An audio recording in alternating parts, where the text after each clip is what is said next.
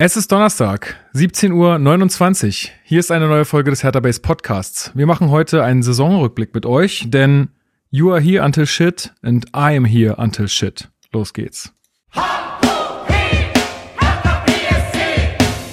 Hertha-Fans, das ist der Hertha Base Podcast mit Lukas Kloss und Marc Schwitzky.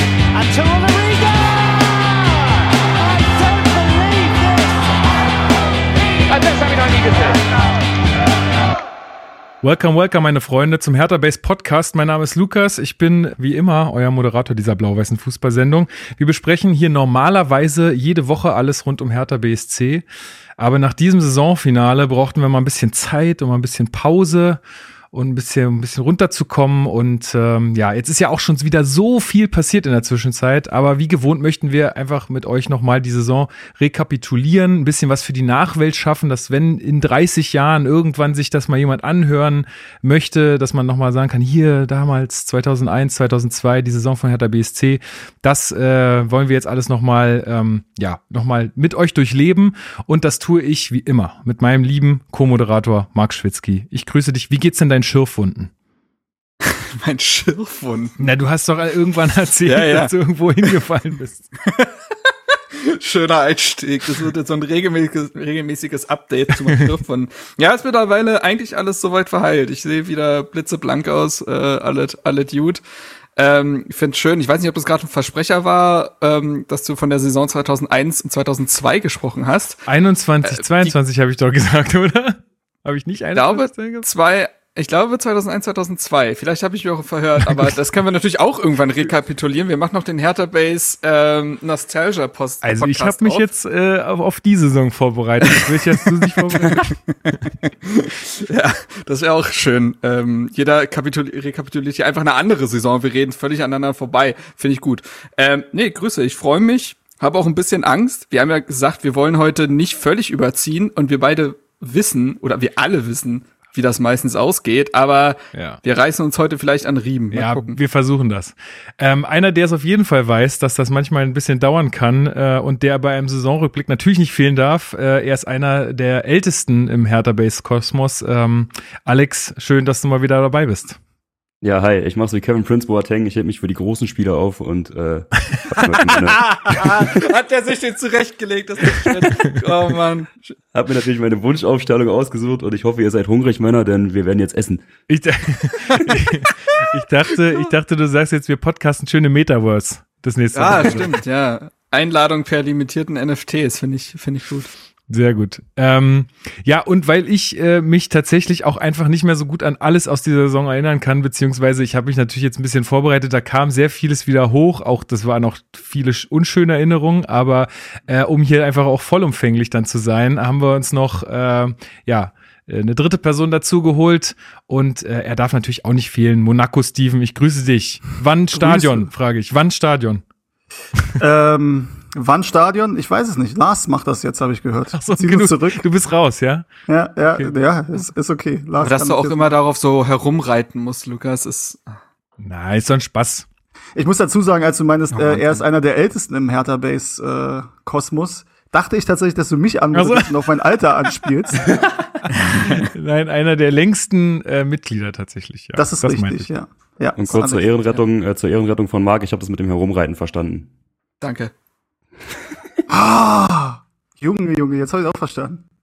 So, guten Morgen, sind jetzt alle wach, dann können wir ja loslegen. Genau, wir wollen ja nicht liebe Grüße an der Stelle. Wir wollen es ja nicht zu lang werden lassen. Wir haben uns gedacht, wir teilen die Saison in vier Teile auf. Ähm, also es sind jetzt keine vier Folgen, aber wir haben so vier Phasen uns äh, überlegt, äh, in denen wir das so äh, äh ja, strukturieren wollen.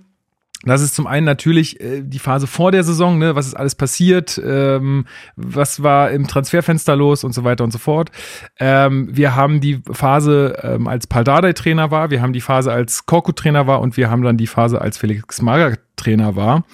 Ähm, genau, wir gehen jetzt nicht auf jedes Spiel nochmal haarklein ein. Ich glaube, wir sollten über die wichtigsten Punkte aus den bestimmten Spielen sprechen. Wenn da irgendwas, wenn es dann so ein, weiß ich nicht, was gab's so 6-0 gegen äh, Leipzig oder so war, dann kann man da auch, glaube ich, getrost einfach mal drüber gehen. Ähm, mhm. Also wir werden jetzt hier nicht irgendwie jedes Spiel nochmal besprechen, sondern werden versuchen, einfach so ein bisschen die jeweiligen Phasen zu beschreiben, was war wichtig und so weiter.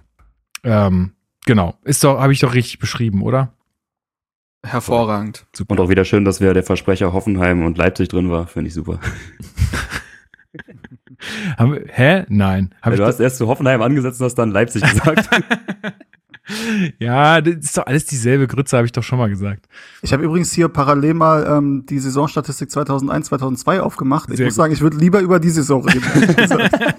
Das kann ich mir vorstellen, ja. Dann lass uns, glaub, lass uns kurz umschwenken. Das haben Marcelinho wir doch damals Top-Transfer. Ja, ach, geil. War, war damals Hüb Stevens Trainer? Nee, das war noch Falco Götz war es noch, noch nicht, Röber, oder? oder?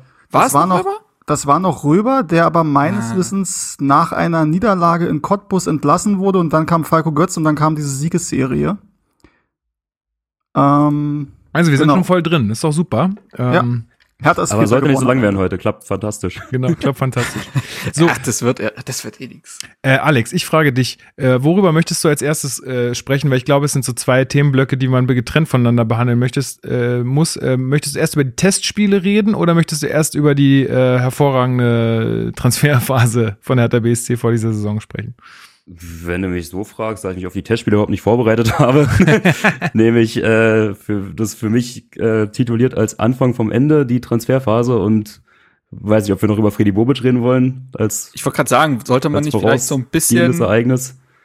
Sollte man nicht vielleicht noch so ein bisschen in die Vorvorsaison gehen? Also ganz kurz abgehandelt. Also aus was für einer Saison kam Hertha überhaupt? Ja, sehr gerne. Fang doch gerne an. Ja, ja, kann ich mal ganz, wirklich ganz kurz zusammenfassen. Es war eine schlimme Saison, wo man dachte, schlimmer wird's eigentlich nicht mehr. oh Sweet Summer Child, äh, das hat nicht so ganz hingehauen. Ähm, also es war die Saison, in der Labadia gehen musste, in der Preetz nach 25 Jahren gehen musste.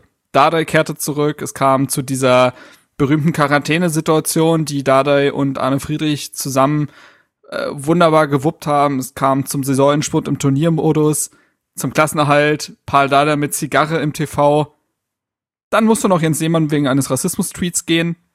Andere Geschichte. Ähm, das äh, nur, nur das nochmal abgehandelt und äh, ja, es gab diese Szenen mit Kedira und Kunja, die auf der Tribüne Hand halten, mit Jessica Nankam, der ein überlebenswichtiges Tor schießt und so weiter. Und aus der Saison kam Hertha quasi und damals war es so, dass Paul Dardai, es war ja zuerst nicht ganz klar, ob Paul Dardai Trainer bleiben würde. Das war ja bis zum Saisonende erstmal so abgemacht.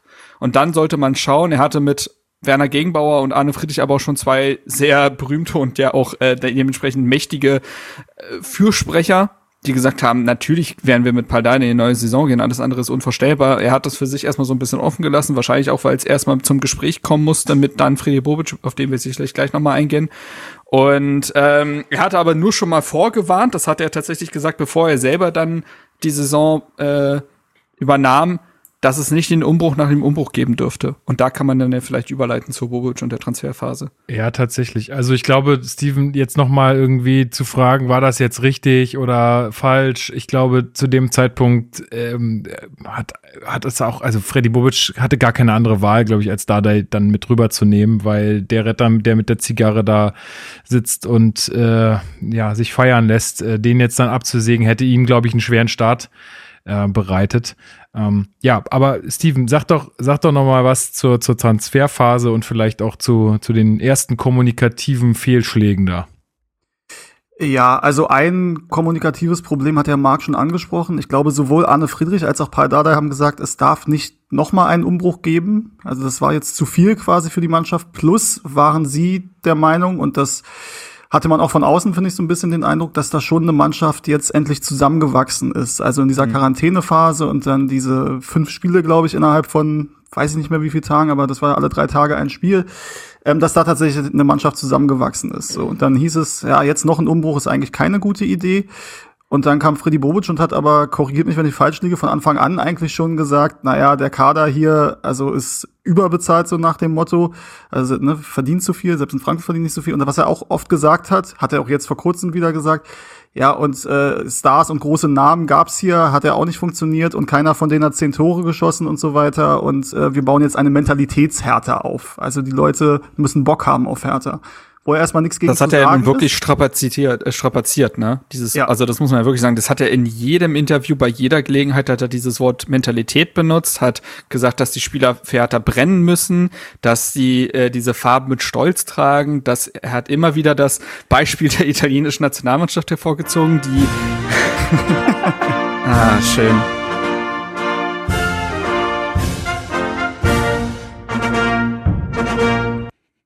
Der Mann an den Knöpfen ist schnell heute. Okay. ähm, er hat nur darauf gewartet, nehme ich an. Und äh, da die ja in dem Sommer Europameister geworden sind, über die Mentalität. Rein über Mentalität, da konnte ja eigentlich niemand kicken. und äh, ja, das nur noch mal dazu. Aber ich wollte dich eigentlich gar nicht unterbrechen, aber es war mir wichtig zu sagen, wie oft er das eigentlich gesagt hat, weil das ja eine Fallhöhe geschaffen hat. Genau, das war das Credo im Endeffekt. Mentalität schlägt oftmals Qualität. Haben wir hier im Podcast auch, glaube ich, oft drüber gesprochen, wie wir das sehen. Ähm, und das hat dann auch dazu geführt, dass erstmal Qualität den Kader verlassen hat. Also Sammy Kedira hat seine Karriere beendet. Gut, der hat, also hat halt auch noch, hat ein paar Spiele gemacht noch in der vergangenen Saison in der Rückrunde, aber hat jetzt natürlich nicht mehr die große sportliche Rolle gespielt. Das war jetzt auch, denke ich, abzusehen, dass, ähm, dass das nicht weitergeht.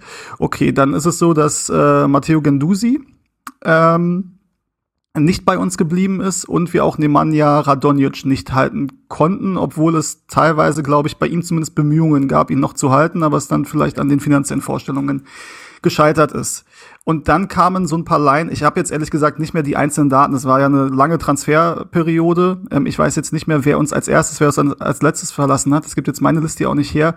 Aber ein Beispiel, wo man dann gesagt hat, das verstehe ich nicht ganz, inwiefern das mit diesem Mentalität schlägt Qualität zusammenpasst, dass man zum Beispiel Jessica Gangkam ähm, abgibt nach Fürth ähm, per Laie ähm, der tatsächlich in den letzten Spielen der vorherigen Saison auch eine durchaus wichtige Rolle gespielt hat. Ich glaube, in, in Schalke auch das entscheidende Tor gemacht hat, ja. wenn ich mich da ja. richtig erinnere. Mhm.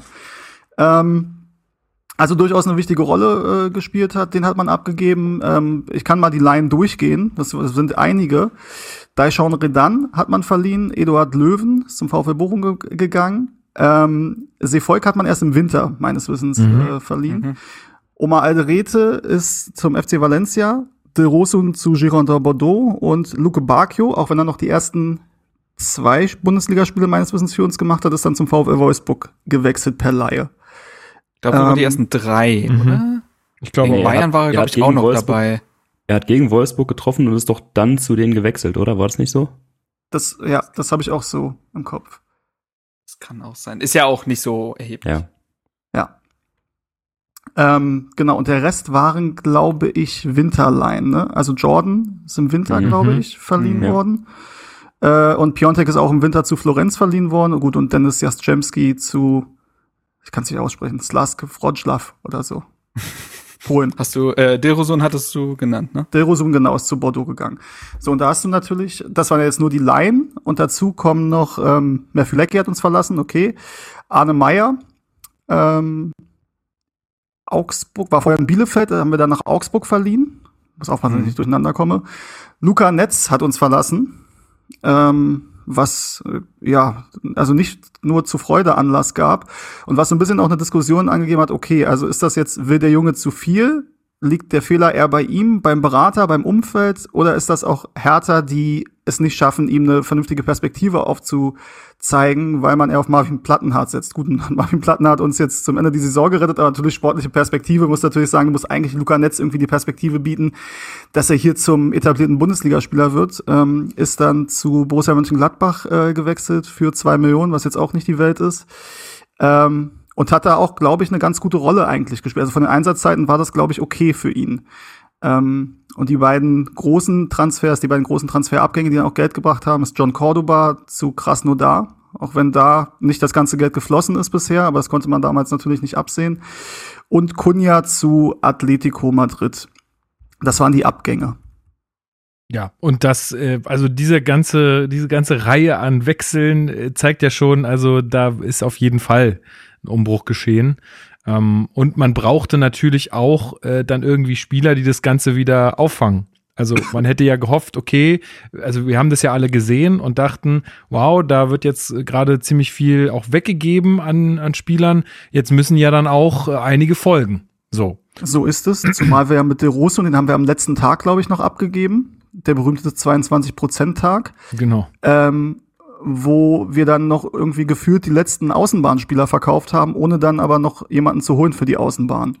Ähm, also da hattest du schon das Gefühl, okay, ähm, der Plan scheint nicht so ganz aufgegangen zu sein, weil das kann nicht die Idee der Kaderzusammenstellung gewesen sein. Auch wenn du einen Transferplus erwirtschaften musstest, ähm, was du getan hast, ich glaube, du hattest einen Transferüberschuss von gut 20 Millionen. Ähm, ist übrigens auch für diese Saison wieder das Ziel. Ähm, aber trotzdem ist es natürlich fraglich. Ich glaube, dass der Rosun jetzt auch nicht so der Topverdiener war. Du hast ihn auch nicht verkauft, sondern nur verliehen. Dieses Jahr steht er wieder auf der Matte.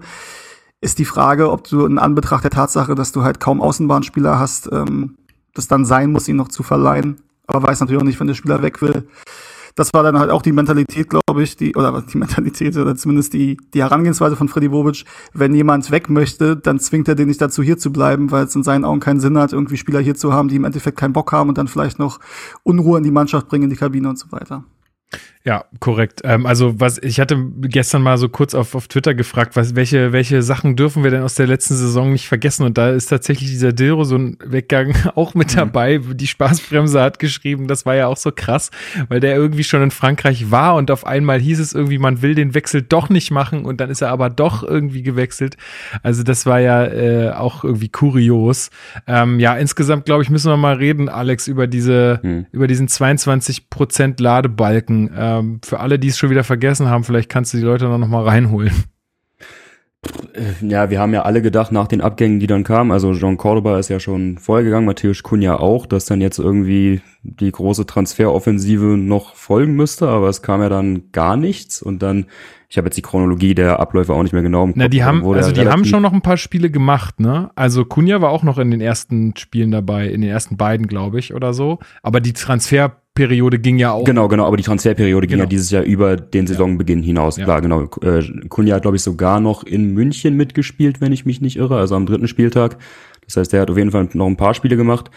Ähm, aber nachdem ja Bobic sehr offensiv kommuniziert hat, dass wir da einen Transferüberschuss generieren müssen und dass da anscheinend, also der Kunja-Wechsel, der stand ja auch schon wochenlang eigentlich im Raum. Ja. Das war ja mehr oder weniger klar, dass das irgendwann passieren müsste. Und dann haben wir alle sehnsüchtig gewartet, wann denn mit sportlicher Qualität nachgelegt wird. Also Suat Serda stand, glaube ich, relativ früh schon fest.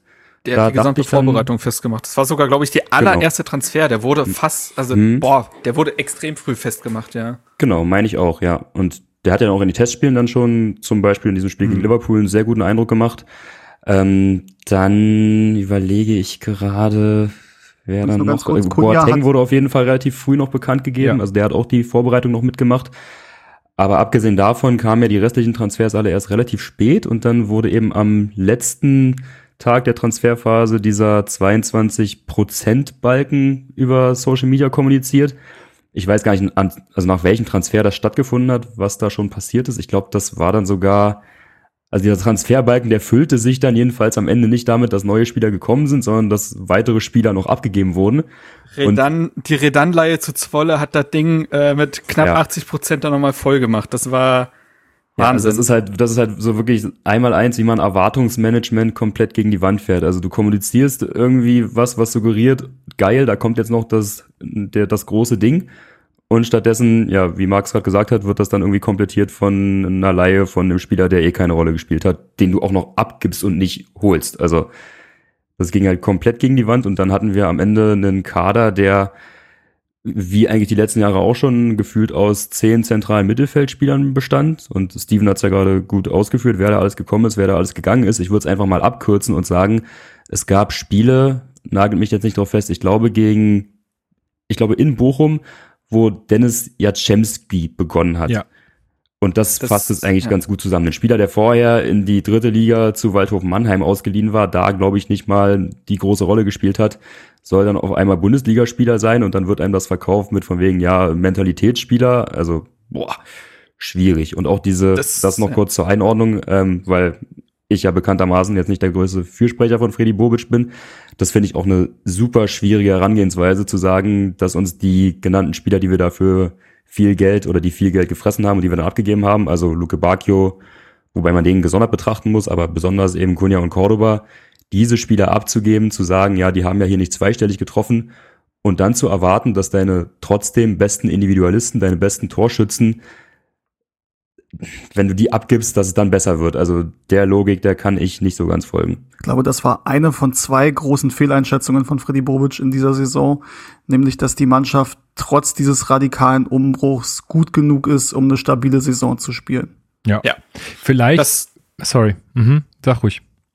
Ja, ähm, das glaube ich nämlich auch, da werden wir noch öfter zu kommen. Ich glaube, das ist, das hat er auch mehr oder weniger auch zugegeben, dass er, Mhm. glaube ich, sowohl im Sommer als dann auch im Winter gedacht hat, die Mannschaft, so wie sie jetzt steht, ist gut genug.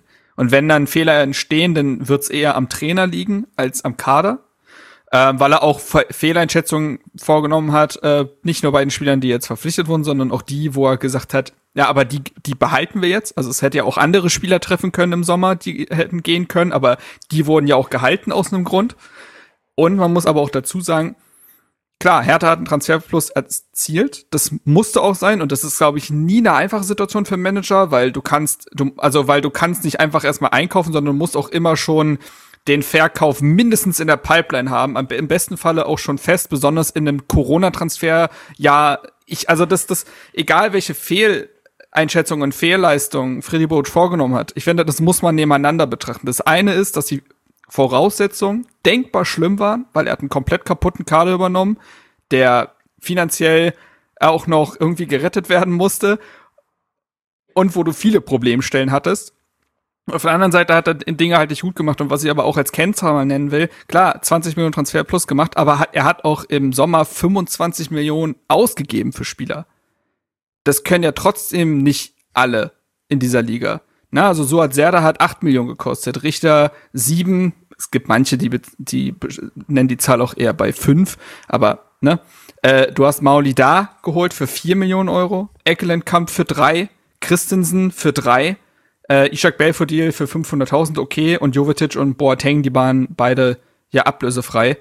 Ähm, das ist ja trotzdem eine Fallhöhe, finde ich, Ja. wenn du dann so viel Geld in den Kader steckst. Absolut, aber was ich noch kurz mit reinbringen wollte, einfach damit wir es auch mal abgehandelt haben, ähm, inwiefern haben vielleicht auch die Ergebnisse der Testspiele da irgendwie eine Rolle gespielt, vielleicht auch bei dieser Fehleinschätzung, weil wir hatten eigentlich eine sehr gute Vorbereitung. Also es ging, es ging los mit einem 16 zu 0 bei Neustadt Dosse, okay, äh, geschenkt, ne? Dann aber. Haben ja, wir die verhauen. Naja, aber also, weißt du, 7 zu 0 in Neuruppin sind ja erstmal irgendwie safe Ergebnisse, so wie man sich das vorstellt. Ja, dann haben wir bei Babelsberg äh, 1, also 3 zu 1 gewonnen. Dann, dann folgte so eine kleine Schwächephase, 4 zu 4 gegen Hannover, 2 zu 2 gegen Pauli, 1 zu 1 gegen Lübeck. Dann haben wir gegen Liverpool 4 zu 3 gewonnen. Dann haben wir Al Hilal mit 3 zu 2 besiegt und nochmal am ganz am Ende, ähm, oh, jetzt, jetzt spreche ich das richtig Allmann-mäßig aus, Gaziantep äh, FK mit äh, 3-0 äh, geschlagen. So, sagt man ja erstmal, das ist eine Vorbereitung, nicht verloren, äh, nur unentschieden ähm, gespielt, im, äh, also so als schlechtestes Ergebnis in Anführungsstrichen. Äh, vielleicht hat man auch da gedacht, Mhm. na ja, war doch, war, das, war doch alles gut. So, Ja, ja, ja, auf jeden Fall hat man sich da blenden lassen. Also ich würde ja gern was anderes behaupten, aber ich bin der, der die zehn Tore-Wette von Davy Selke abgeschlossen hat. Also Ich wollte ja, ich wollte gerade sagen. Fehleinschätzung der Irgendwas Saison, würde ich sagen. muss, irgendwas muss diese Vorbereitung in mir ausgelöst haben. ah, schwierig. Ja, man muss auch, ey Leute, man muss auch zu seinen Fehlern stehen, ist wichtig. Ähm, ich will noch Nee, eine Sache also- sagen. Ja, ähm, zu dem Thema Mentalität, weil das ja wirklich das Buzzword war, was Freddy Bobic ja auch jetzt noch gefühlt bei jedem zweiten Interview raushaut. Diese Rechnung, die ging halt auch an der Stelle überhaupt nicht auf. Also wenn ich mir jetzt hier mal mir die Transfers angucke, die wir getätigt haben, dann trifft dieses Prädikat zweifelsohne, wenn nicht auf den, auf wen dann, auf Kevin Prince Boateng zu und vielleicht noch auf Marco Richter. Aber wenn wir uns dann jetzt mal jemanden angucken wie Mysian Maolida, also ich tut mir jetzt leid, wenn ich immer auf dem rumhacken muss oder weil es halt so ein beliebtes Beispiel ist, aber also da frage ich mich dann, die sportliche Qualität, die hat nicht gestimmt. Er hat noch nicht in der Bundesliga bewiesen, dass er es schaffen kann auf dem Niveau und die Mentalität, die hat auch zu wünschen übrig gelassen. Also das hat ja alles hinten und vorne keinen Sinn ergeben, was in dieser Transferphase passiert ist, auf keiner Ebene. Tatsache. Zumal Und in Zumal Ishak Belfodil, noch, noch ganz kurz Ja. als Einordnung, dann bin ich auch ruhig. Äh, Ishak Belfodil, der wurde als zwischendurch von Felix Magath aussortiert, weil ihm die Trainingsleistung nicht gefallen hat und weil ihm die Mentalität nicht gepasst hat. Also, Ja, und Schwierig. zumal, also wenn du sagst, es hat auch hinten und vorne nicht gepasst, also ne, wir haben dann schnell gemerkt, kommen wir jetzt auch gleich noch zu, wir haben schnell gemerkt, Kevin Prince Boateng ist niemand, der wirklich viel auf dem Platz helfen kann, zumindest am Anfang der Saison nicht. Da hat man schnell gemerkt, oh oh, da muss immer der Eisbeutel aufs Knie irgendwie. Ähm, äh, und ja, na gut, okay. Also ich sag mal, Serda war so der Transfer, wo ich sage, das war nice. So. ja, ja, ja, da dachte ich auch, wenn das so anfängt, geil, wie wird das weitergehen? Weil da waren wir auch, alle noch, also auch ich ja in diesem Bobic-Hype und dachte, ey, geil, jetzt haut der hier doch irgendwie so eine Truppe zusammen, wie es in Frankfurt gemacht hat, mit sinnvollen Transfers, mit, mit punktuellen Verstärkungen. Und wenn Suat Serda der Anfang ist, ja, dann habe ich Bock auf das Ende. Ja, gut. Ja, also ich wollte nur zu Mauli da sagen, das Problem bei ihm ist natürlich auch, wenn, weil du kannst es, äh, wenn du die andere Seite des Transfers aufschlägst, quasi siehst du, dass man ja beispielsweise jemand wie Jessica Nankam, der auch auf den Außen einsetzbar ist und das auch bei Hertha öfter gespielt hat, dafür abgegeben hat. Der finde ich genau diese Werte, Mentalität für Hertha brennen, so verkörpert hat wie kaum ein anderer in der vergangenen Saison. Ähm, das, das macht's halt, das macht's halt schwierig, zumal wir haben Radonjic vorhin angesprochen. Radonjic wurde am Ende des Tages für eine Million nach Benfica verliehen. Der hat sich öffentlich zweimal an den Hals von Hertha geworfen und gesagt, ich würde richtig gern bleiben. Und wir haben ja über ihn diskutiert, aber wir können ja schon, glaube ich, sagen, dass er mehr gute als schlechte Spiele gemacht hat. Und jetzt, wo man ein Jahr schlauer ist, deutlich bessere Auftritte hatte als Mauli da. Ähm, zumal sein Trainer mit Paldada ja auch zur Saison geblieben war. Also, äh, ne, wenn es jetzt ein komplett neuer Trainer gewesen wäre, der den Namen Radonjic schon nie gehört hätte, hätte ich es verstanden. Aber da hatte man ja eigentlich eine Alternative. Ja, vor allem Ähm, sagst du die ganze Zeit, du willst Spieler, die für Hertha brennen und dann ist da einer, der, wie du sagst, ja wirklich darauf brennt, für Hertha zu spielen und sich Hertha ja quasi also auf dem Silbertablett serviert und dann lehnst du den halt dankend ab. Ja, und holst jemand wie Mauli da, der ist dann ja auch, obwohl er erst 22 ist, schon ein paar Jahre, also der kam er früh hoch in den Fußball, wie es bei französischen Talenten oft der Fall ist. Boah, und dann war echt Ebbe. So, und in Herthas finanzieller Situation vier Millionen für einen Außenspieler auszugeben, auch nicht wenig Geld, also äh, weiß ich nicht. Ja, der Ähm, Druck aber dann gut, schon auch glaube, groß wahrscheinlich, ne? Also der Druck ja, auf es ist halt, Seite. das Problem ist, also wenn, wenn, wenn du zwei etablierte Flügelspieler hättest, wohinter sich ein Mauli da über Kurzeinsätze hätte anbieten können, das ist eine ganz andere Geschichte. Aber da Hertha ja dieses Defizit an Flügelspielern schon damals hatte, musste er ja eigentlich auch sofort funktionieren. Das ist die Form von Druck, die dann nicht funktioniert. Das kannst du bei einem Marco Richter eher machen, weil der schon fünf Jahre in der Bundesliga gespielt hat und das alles kennt und jetzt nicht die große Eingewöhnung braucht. Aber Mauli da spricht die Sprache nicht, kennt die Liga nicht, kommt aus einer, war damals, glaube ich, auch schon öfter mal verletzt, also hatte jetzt auch keinen großen Rhythmus aus Nizza mitgebracht.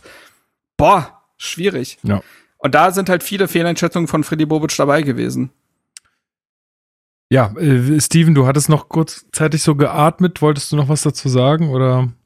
Nee, es wurde gehustet bei mir im Ach so. Raum. Vielleicht was das. Nee, alles gut. Ich schließe mich an. Ich muss ja Okay. nicht alles nochmal wiederholen. Wir haben Nee. ja noch ein bisschen was vor uns. So ist es. Äh, Ich, ich mache mal einen Hot Take. Äh, Das greift jetzt zwar, zwar ein bisschen vor, aber wir haben ja jetzt äh, über das große Buzzword Mentalität gesprochen. Ne? Ich glaube, das große Buzzword in, zur neuen Saison wird Gemeinschaft.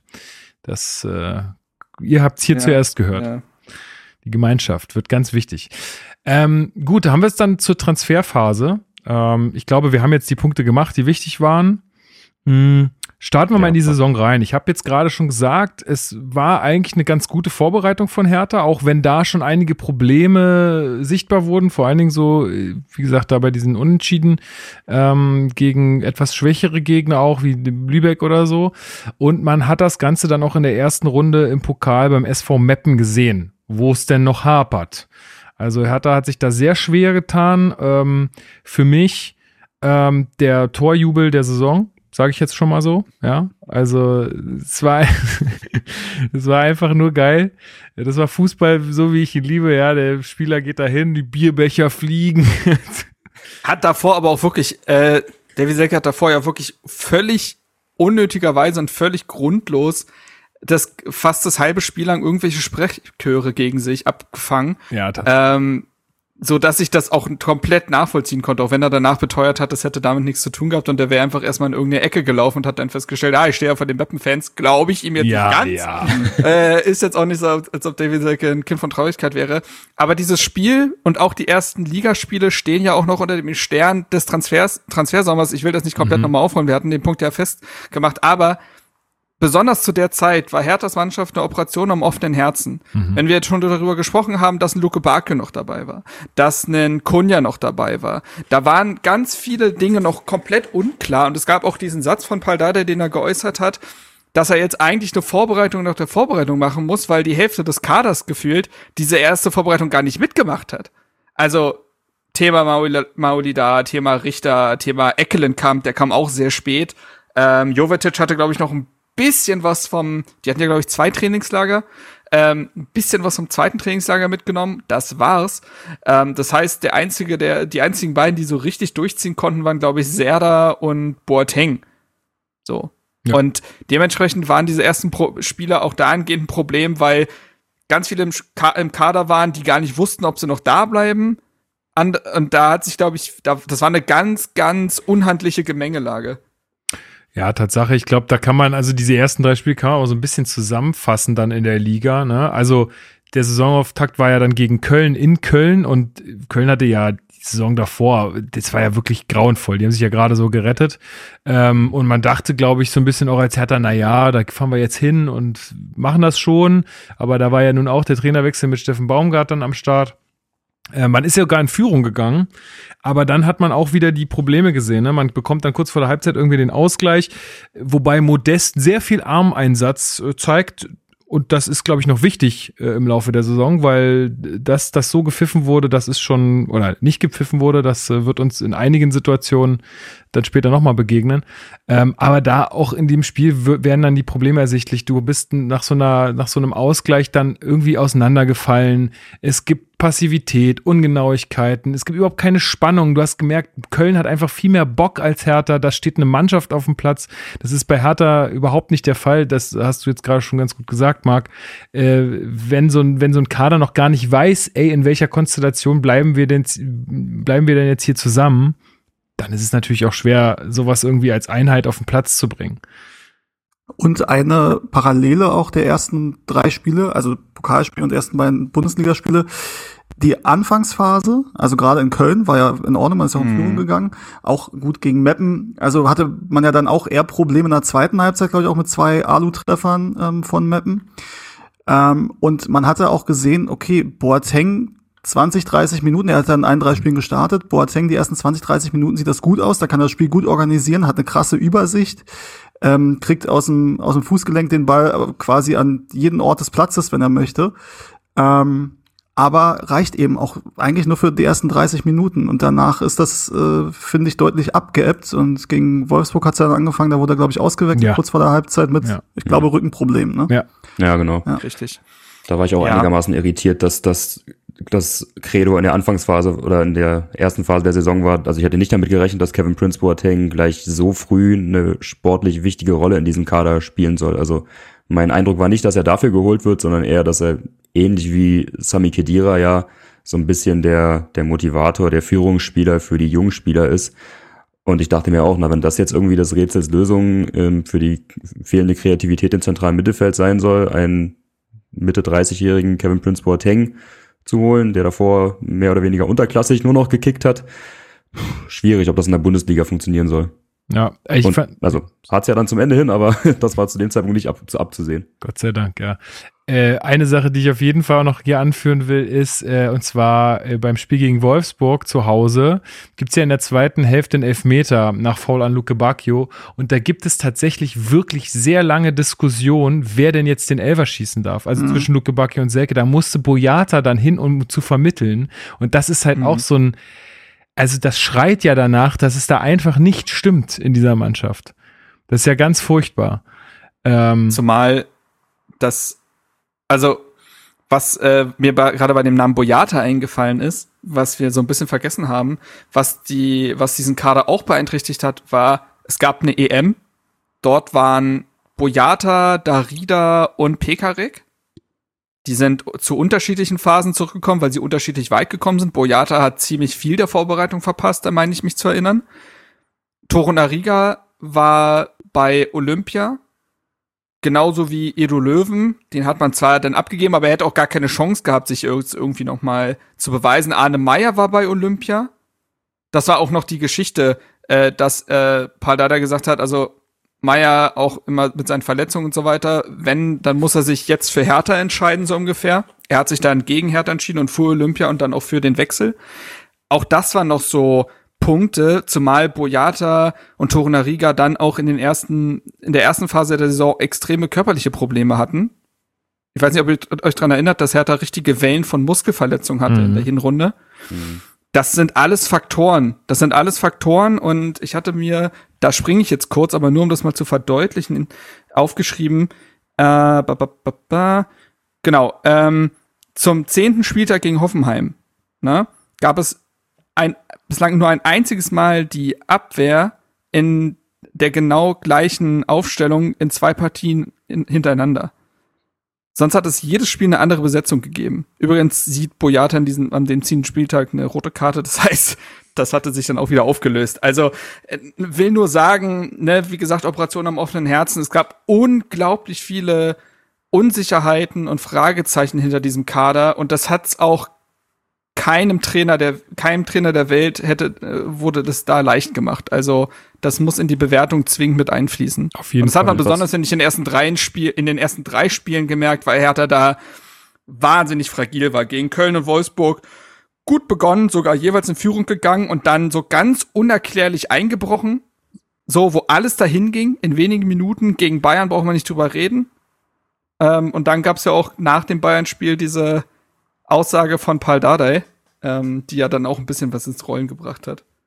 Vielleicht, ähm, bevor wir darüber sprechen, will ich noch ganz kurz eingrätschen, weil wir jetzt das Innenverteidiger-Thema hatten und das dazu ganz gut passt, weil wir auch über den erfolgreichen Saisonabschluss der Vorsaison gesprochen haben und da war ja ein ganz großer Faktor die sehr gute Form von Marton Dardai und das hat sich nach dieser Saison, also beziehungsweise zum Anfang dann der Saison, über die wir jetzt sprechen, ja total ins Gegenteil verkehrt mit dem negativen Höhepunkt dann ähm, gegen Union, aber da reden wir dann bestimmt leider später noch drüber.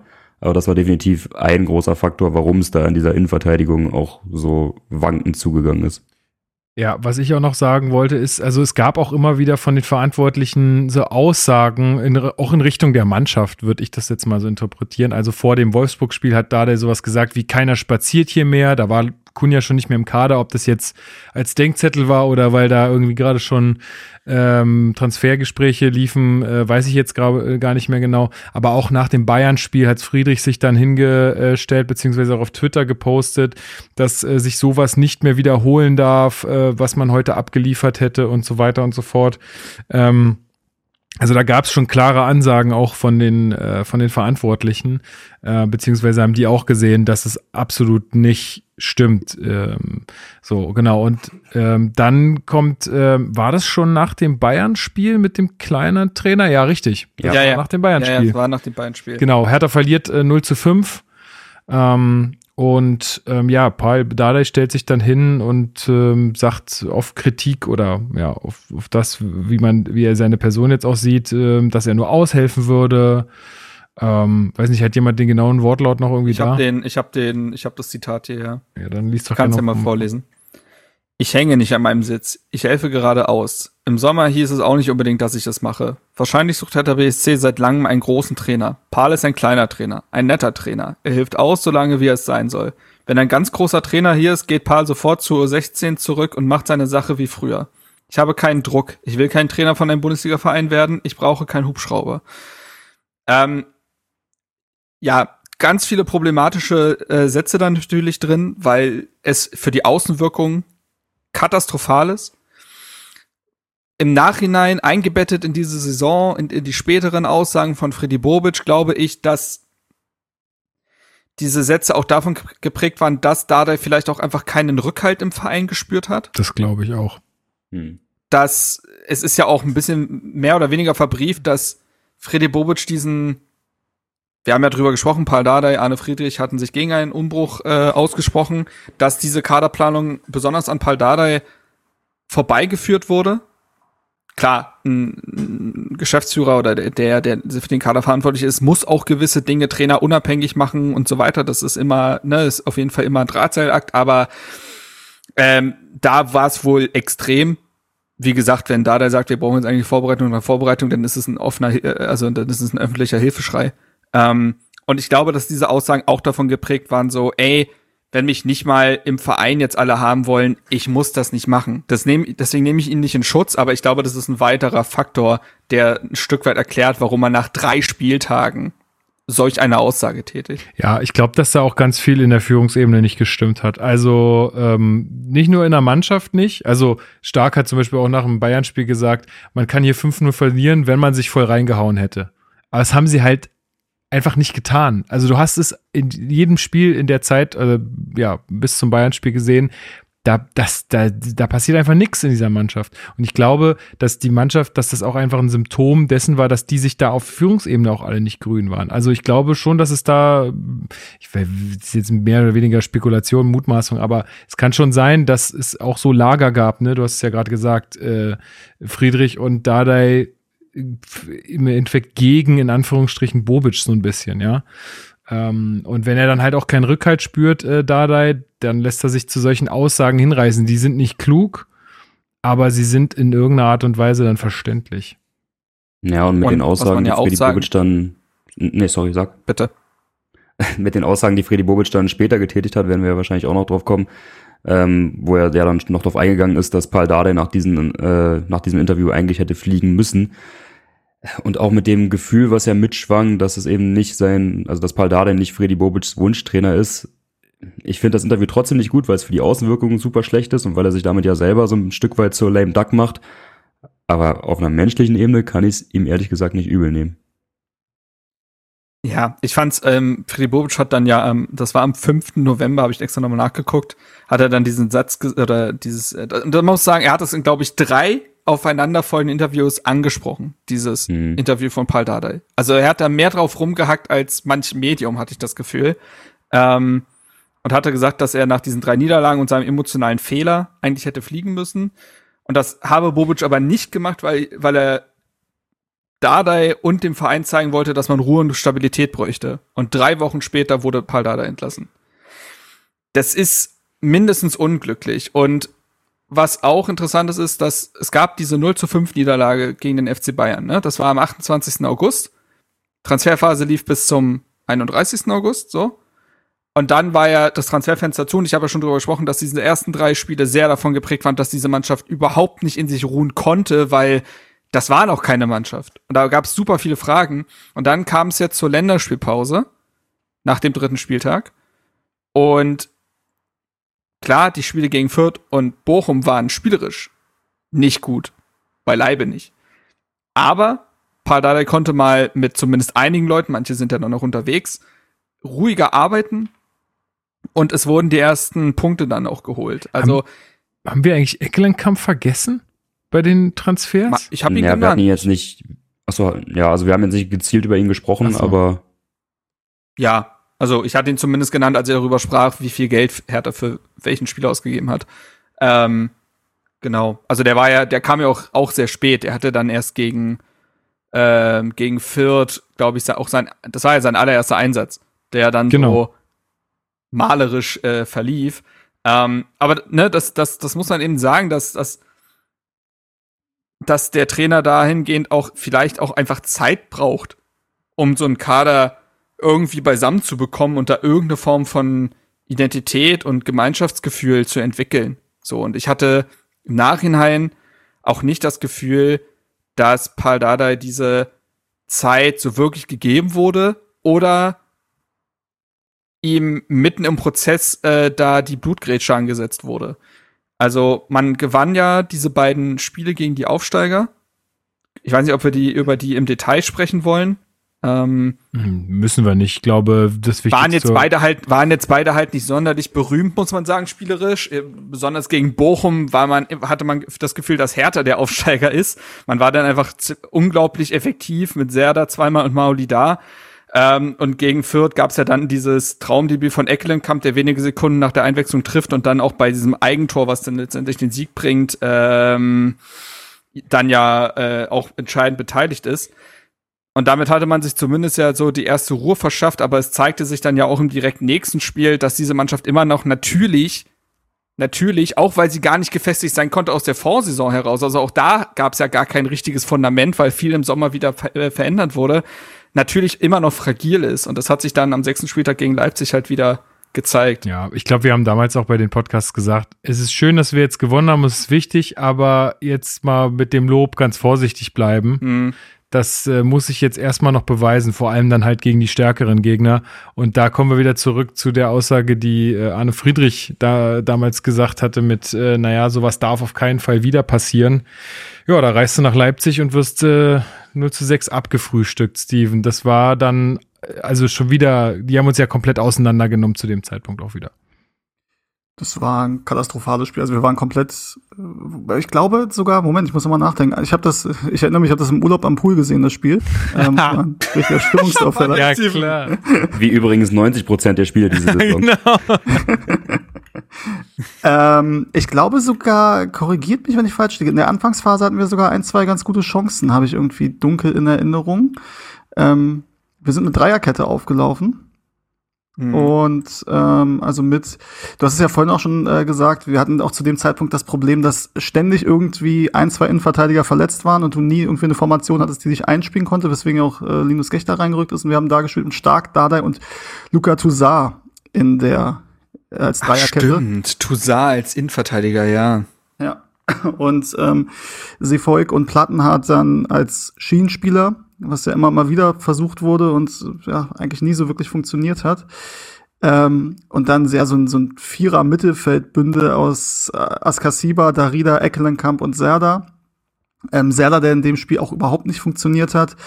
Ähm, ja, und im Endeffekt mit dem, also nach 23 Minuten stand es 2-0. Ähm, ich glaube, das 13-0 kam dann noch in der Nachspielzeit, du bist mit 3-0 in die Pause gegangen und warst im Endeffekt also komplett chancenlos, gehst da 6-0 unter und hast in dem Moment gemerkt, okay, also vor allem äh, Leipzig hatte zu dem Zeitpunkt ja auch wirklich keinen guten Saisonstart. Also die waren jetzt noch nicht äh, eigentlich in, in Topform und dass du sagst, okay, das wird eh super oder da musst du sehr viel Glück haben, da was zu holen. Ähm, kannst natürlich immer sagen Leipzig, aber ne, es ist ein viel benutzter Spruch, aber trotzdem, du kannst da verlieren. Aber so solltest du da nicht verlieren. Und in dem Moment war klar, okay, diese Mannschaft ist im Endeffekt, also Bochum führt, okay, das kann vielleicht reichen, wobei dann ne, Bochum hat es ja dann doch noch ein bisschen besser gemacht über die Saison gesehen tatsächlich. Aber gegen, gegen spielerisch wirklich gute Gegner hast du mit dem Kader eigentlich keine Chance. Ähm, wobei dann wahrscheinlich später, also ist noch ein paar Wochen hin, aber in dem Moment reifte, fing wahrscheinlich auch an, bei Freddy Bobic der Gedanke zu reifen, dass du, oder dass es in erster Linie am Trainer liegt, dass du da nicht besser auftrittst. Ja, ich glaube, Ähm, das reifte dann noch mehr, dass man dann noch mal gegen Freiburg äh, verloren hat, ne? Also da konnte man ja, Ja, auch wobei- noch nicht absehen, wie krass stark Freiburg ist diese Saison. Das stimmt, Ähm. wobei da ja Freddy Bobic tatsächlich mehrmals gesagt hat, bei dem Spiel hat er keine Kritik, das war in Ordnung, der hat einen Schritt nach vorne gesehen. Ja, ja, der Oh. hat gesagt, die Spieler wären an ihr Limit gegangen. Also sorry, also das habe ich anders gesehen. Ähm, Ja. Aber gut, Weil wenn das das Limit ist, keine Ahnung. Ne? Aber das impliziert ja wieder, also die Spieler haben schon alles gegeben, aber dann muss es an anderer Stelle gehakt haben. Also, ne? Ja, das haben wir damals auch gesagt. Also ich habe mir auch hier notiert, dass wir auch äh, immer wieder angeführt haben, dass es halt einfach irgendwie schwer für die Mannschaft ist. Also wir haben irgendwie, wir fangen dann immer gut an, ne? Sechs Minuten guter Fußball und dann ist irgendwie wieder Schluss und sie müssen sich halt irgendwie an einzelnen Szenen hochziehen, weil es das Trainerteam Team irgendwie nicht schafft, ihnen den Halt zu geben, den sie brauchen in äh, mal auch schwierigen Phasen im Spiel. Und ähm, ja, zu dem Zeitpunkt müssen auch die Basics überhaupt nicht gestimmt haben. Also alleine mal ordentlich äh, anlaufen. Also so die ganz einfachen Dinge, ja, das muss ja alles. Selbst das Standardverteidigen, das war ja auch ein Stimmt. massives Problem. Du hast Stimmt. gegen Freiburg beide Treffer aus Standards kassiert. Du hast vorher schon viele Tore, glaube ich, durch äh, Standards kassiert. Also das war ja auch ein massives Problem zu der Zeit, dass selbst das nicht geklappt hat. Und man erwartete ja zumindest von einer Paul Dardai-Mannschaft, dass genau solche Dinge ja souverän gekonnt werden. Aber war ja nicht der Fall. Ähm, aber auch da wieder, du hattest dann Äh, dann wieder eine Länderspielpause. Also diese Hinrunde ist auch sehr zerhackt gewesen. Ja, ja, das ist stimmt. dann Ah, Du hast dann erst, also zweite, zehnte war, äh, war das Spiel gegen Freiburg und erst wirklich genau zwei Wochen später dann halt, ne, war das Spiel gegen Frankfurt. Und da muss man sagen, das war eine der besten Saisonleistungen. Auf jeden Fall. Auf jeden Fall, Und- Alex. Da, da Mhm. hole ich dich jetzt mal wieder ein bisschen mit rein. Ähm, also das war wirklich ein Spiel, da kann ich mich noch erinnern, da habe ich gedacht, wow, also da, das war jetzt, also wenn das so weitergeht, wenn da die Konstant, äh, Konstanz reinkommt, dann sehe ich sowas gerne an. Aber naja. Ja, ich, äh, also wir haben uns ja alle nochmal, kann man ja hier mal einen kleinen Einblick in unsere Vorbereitung geben, nochmal die Zusammenfassung der Spiele angeschaut, was wirklich wahnsinnig anstrengend war. Ach so, Also- Zusammenfassung. Ich habe alle über 90 Minuten gesehen. Du hast noch Zeit, du bist, Ich bereite mich seit letztem Student. Oktober vor. Du bist Student, du hast Zeit. Nee, und also ich muss ja sagen, also ich habe ja jetzt wieder das, ähm, den großen Vorzug gehabt, dass ich ja von der Endphase der Saison alle Spiele live im Stadion verfolgt habe, inklusive der Auswärtsspiele. Und das ist wirklich ein Mehrwert in dem Sinne, dass man diesen Mist nicht alleine ertragen muss. Aber wenn ich, also als ich dann hier so auf der Couch saß und dann so spätestens beim 6-0 gegen Leipzig, dachte ich mir dann auch so, boah, Ich habe das nur noch durchgeskippt, da bin ich ehrlich. Das, also hätte ich nicht gewusst, dass es ein Happy End gibt, da hätte ich dann spätestens weggeschaltet. Also das war wirklich ganz, ganz schwer zu ertragen. Und ich hatte noch im, im Gedächtnis, dass wir in Frankfurt gewonnen haben, aber ich hatte tatsächlich nicht mehr in Erinnerung, dass wir da so eine gute Leistung abgeliefert haben. Also wir hätten ja sogar noch, wirklich, wir hätten ja tatsächlich auch noch höher führen können zur Halbzeit. Also ich kann mich noch, also wir haben ja das 1-0 durch, ich weiß nicht, ob Richter da überhaupt noch dran war. Das war ja so eine Flanke von Darida. Also eventuell hat er die noch War er. leicht touchiert. Hm. War er, okay. Ähm, und dann hatten wir ja noch eine Riesenchance von Piontek, kann ich mich erinnern, der dann durch irgendwie einen Abwehrfehler komplett frei zum Schuss kam und den dann aber meilenweit vorbei segeln lässt. Dann war noch mal direkt vor der Halbzeit, ich glaube, per Kopf eine große Chance von, von ihm. Oder kann auch sein, dass ich die beiden gerade verwechsel, aber auf jeden Fall zwei große Chancen von Piontek. Also wir hätten da zur Halbzeit gut und gerne 13-0 führen können. Ähm, ja, am Ende wurde es dann ein 2 zu 1. Wieder Ecklenkamp auch nach Einwechslung mit einer guten Ja, ja. Leistung. Ähm, also mit dem, mit dem Tor dann zum 2 zu 0 nach einer sehr schönen Hereingabe von äh, Mittelstädt von der rechten Seite. Dann einen etwas fragwürdigen Elfmeter kann ich mich noch erinnern. Also ist dann infolge eines Fouls von Schwolo an Paciencia passiert, aber dieses Foul kommt auch nur zustande, weil vorher Paciencia, ich glaube Niklas Stark war es, in Schwolo Mhm. hineinschubst. Also das ist eigentlich eine Prototypszene für einen Fall, wo der VAR eingreifen muss und sagen muss, ja, da ist eine Entstehung, aber vorher ein Foul passiert. Aber gut, wenn wir jetzt über den VAR reden, dann sitzen wir noch äh, morgen hier. Ähm, nee, aber trotz allem dann über die Zeit gerettet und ich weiß nicht, wie, wie weit wir jetzt gehen wollen, weil für mich passt dieses Spiel ganz gut in die nächsten Spiele oder in die nächste Phase hinein, aber dazwischen ist ja, zumindest wenn ich mir das hier richtig notiert habe, noch was passiert, worüber wir reden müssen. Ja. Mit dem Also ich äh, wollte auch noch mal Weggang sagen, dass Ja, mach du erstmal. Ja, dass es auch in der Retrospektive, wenn man sich die gesamte Saison anguckt, eines der besten Saisonspiele gewesen ist. Ne? Also und dass das, das, da greife ich jetzt einfach mal vor. Ähm, das Spiel gegen Frankfurt wurde von fast keinem Spiel mehr über ähm, übertroffen in der Qualität, finde ich. Du hattest noch das erste Spiel von, naja, Magath war ja dann Fotheringham, aber gegen Hoffenheim. Und wenn man jetzt das Relegationsspiel, weil das ein extrem besonderer Rahmen ist, mal rausrechnet, hattest du noch das Spiel gegen Dortmund. Ich glaube, es waren noch zwei Spiele, die besser waren als das beste Spiel von Pal Dardai.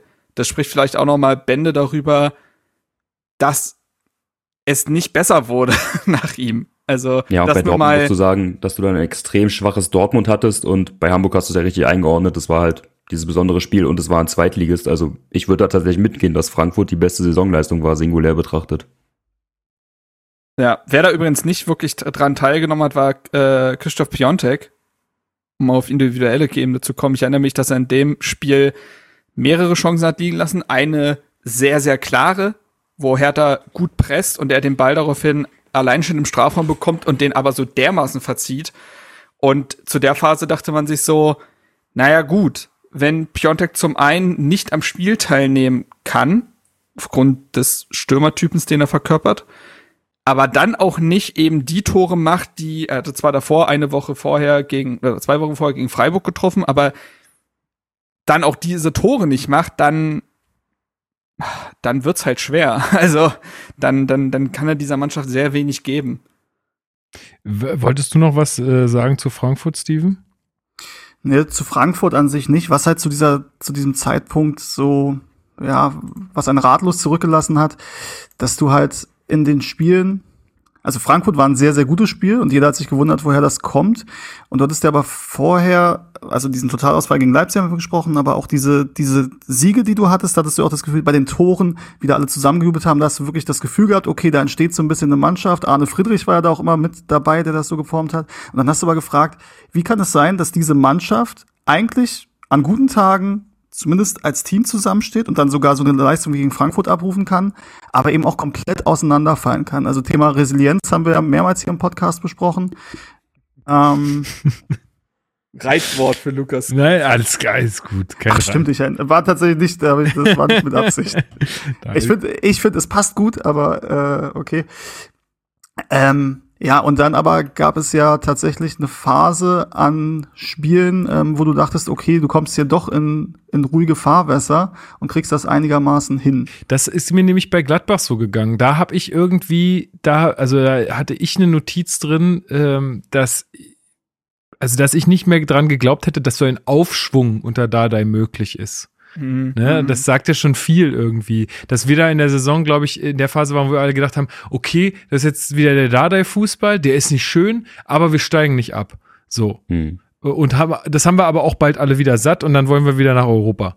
So. Ähm, aber also das, äh, das war so, glaube ich, die Phase. Ähm, äh, ja, äh, aber Alex, du hattest gesagt, es gibt noch eine Sache, die wir besprechen müssen. Genau, weil zwischen dem Frankfurt-Spiel und dem Gladbach-Spiel ist ähm, Carsten Schmidt von seinem Amt als Geschäftsführer zurückgetreten. Ich habe mir mal das Zitat rausgeschrieben, weil viel mehr muss man dazu, glaube ich, auch nicht sagen, weil es sind private Belange und da ja, müssen wir jetzt nicht groß drüber sprechen. Es sind ausschließlich unauflösbare private Gründe aufgrund von Krankheit in meinem direkten familiären Umfeld, die mich zu diesem Schritt veranlassten. Die Arbeit für Hertha BSC hat mir zu jeder Zeit große Freude bereitet. Und dann gab es noch von Gegenbauer den Satz, nach vertrauensvollen Gesprächen haben wir seiner Bitte schweren Herzens entsprochen. Wir bedanken uns bei Carsten Schmidt ausdrücklich für die wertvolle Arbeit für Hertha BSC und wünschen ihm und seiner Familie alles Gute für die Zukunft. Viel mehr kann man, glaube ich, nicht sagen. Es ist natürlich immer schade, wenn sowas passiert, gerade aus so einem Grund und für uns auch sportlich und jetzt rein für Hertha BSC. Schade, dass er hier nicht wirklich wirken konnte, weil es war ja nur ein oder nicht mal ein Jahr. Ich glaube, zehn Monate war er insgesamt hier, mhm. nachdem er bei Hertha BSC angefangen hat. Wie man jetzt seine Arbeit einordnen kann, finde ich schwierig von außen, weil also, sein, also er hat ja nicht wie, wie Friedi Bobic, den man jetzt irgendwie an Transfers messen kann. Das ist alles ein bisschen schwieriger zu bewerten. Aber unabhängig davon ist das auch in so einer Situation absolut sekundär und in erster Linie natürlich tragisch, dass das nötig war, aber gut, dass er für sich den Schritt erkannt hat und da hoffentlich rechtzeitig die Notbremse gezogen hat. Absolut. Was ich sagen würde, ist, dass man das Gefühl bekommen hat, und es wurde von vielen Seiten bestätigt, dass er sich einfach auch mit dem Verein in sehr schneller Zeit sehr identifiziert hatte. Es gab, glaube ich, Werner Gegenbauer hatte, glaube ich, bei uns auch im Podcast, wir hatten dann ja im Winter mit Werner Gegenbauer gesprochen, ähm, sagte er, dass kaum jemand so gelitten hat bei den Niederlagen wie äh, Carsten Schmidt, was ja auch ein äh, interessanter Satz ist, und ähm, er ja auch nochmal eine Pressekonferenz einberufen hat nach seinem, nach der Verkündung seines äh, Rücktritts. Ähm, und der sah da auch schon wirklich mitgenommen aus. Einfach. Das kann keine leichte Zeit für ihn gewesen sein. Ähm, aber dass er überhaupt das nochmal sich erklären möchte und äh, gewisse Dinge äußern wollte, das zeigt ja auch nochmal, dass es ein gutes Verhältnis gewesen sein muss. Und er muss, man muss auch sagen, nach innen, wie er nach innen gewirkt hat, das kann man nicht beurteilen. Seine Kommunikation nach außen war aber beispiellos, finde ich, und hatte Hertha in der Form, nehmen wir jetzt mal Arne Friedrich aus, lange nicht mehr erlebt. Und der hat Hertha in dahingehend gut getan. Und es war auch die ruhigste Phase von Lars Windhorst. Auf jeden Fall. Muss man auch sagen. Auf jeden Fall. Ja, aber kommunikativ lag und liegt die Latte natürlich auch sehr niedrig bei Hertha, das muss man auch sagen. Also soll jetzt gar nicht die Leistung von Carsten Schmidt kommunikativ schlecht reden. Ja, ja, ähm, ja. Ne, aber ja, genau, also das hat er definitiv gut gemacht. Ich glaube, das hat er, glaube ich, auch im Podcast gesagt, ne, Gegenbauer von wegen, ja, wenn, wenn Carsten Schmidt in Doppelpass geht, dann waren wir noch nie so entspannt wie äh, mhm. ja, wenn Vertreter von Hertha dann geht wie bei ihm. Ähm, das kann ich nachvollziehen auf jeden Fall. Und ansonsten, ja, intern. Ich weiß noch, als die Meldung rauskam, war da wieder so die erste Reaktion, so der Chaos Club Hertha BSC schlägt wieder zu, jetzt haut Ja, der ja. CEO nach zehn Monaten ab.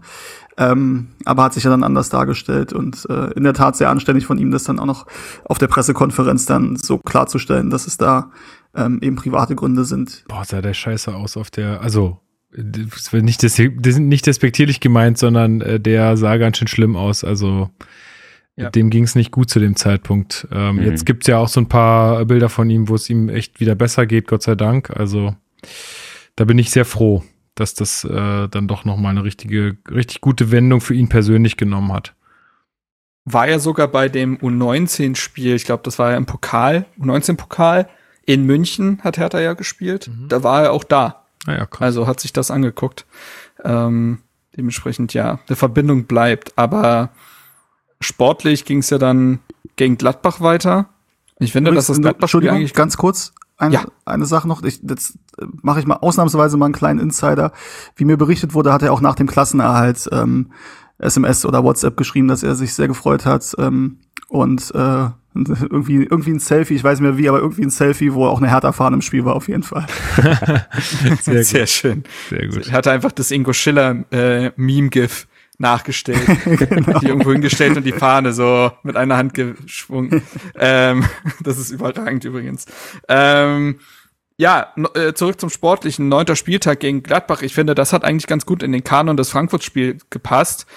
Das war ein Spiel, wo Gladbach war auch da schon, glaube ich, relativ wankelmütig, aber trotzdem natürlich der Favorit in der Partie. So. Und die haben aber in der Intensität völlig übersteuert. Das war ein, also solch ein Kampfspiel, so körperlich, das war, also krass war das. Das hat auch sämtlichen Fußball gefressen gefühlt. Aber, was man Hertha ja auch vorwerfen konnte, Thema Intensität, Thema Mentalität, dass sie da nicht mitgehen können, da sind sie komplett mitgegangen. Das war ein richtiger Charaktertest, das Spiel, und da, den haben sie bestanden. Also, man hat das Gefühl, dass, wie gesagt, nach dieser Länderspielpause mit dem Sieg gegen Frankfurt, dass da irgendwas Klick gemacht hat. Die Grundtugenden waren da, Leidenschaft, ne, Körperlichkeit und so weiter waren da. Man hat das erste zu Null Spiel verzeichnet ähm, in der Saison und es gab das Tor äh, von Marco Richter, der Seitfallzieher, den er nicht Ja. vollkommen trifft. Schöne Körper, also schöne Bewegung war es trotzdem. Ähm, und plötzlich hatte man gegen Frankfurt und Gladbach gewonnen. Mhm. Und dann und nur ja auch, Gegentreffer kassiert in den beiden Partien. Also das, das, das, da hatte man das Gefühl, ah, irgendwas ist passiert. Aber wie nachhaltig das war, das muss man jetzt, müssen wir jetzt noch beurteilen. Es war auf jeden Fall ein Spiel, was ähm, eine Zuschauerkulisse verdient gehabt hätte, die jetzt nicht Corona äh, reguliert Ah ja, stimmt, wäre. das war ja noch. mhm. Ja, das war, das war auch das, mein erstes Spiel im Stadion seit Corona und da waren ja 25.000 zugelassen. Und ich war positiv, also es ist natürlich was ganz anderes als jetzt die letzten Spiele, wo wieder alles voll war und die Ostkurve normal besetzt war. Ähm, aber es war tatsächlich ähm, besser, als ich es erwartet hätte. Und dieses Spiel hat halt auch, weil es war halt eine sehr situative Atmosphäre bei dem Spiel und jedes Ball wegschlagen, jede Grätsche wurde bejubelt. Ähm, und es war, war, ja, war tatsächlich so ein, so ein Kampfspiel. Und wie du sagst, danach dachtest du, oh, das kann ja doch in eine ganz gute Richtung gehen eigentlich.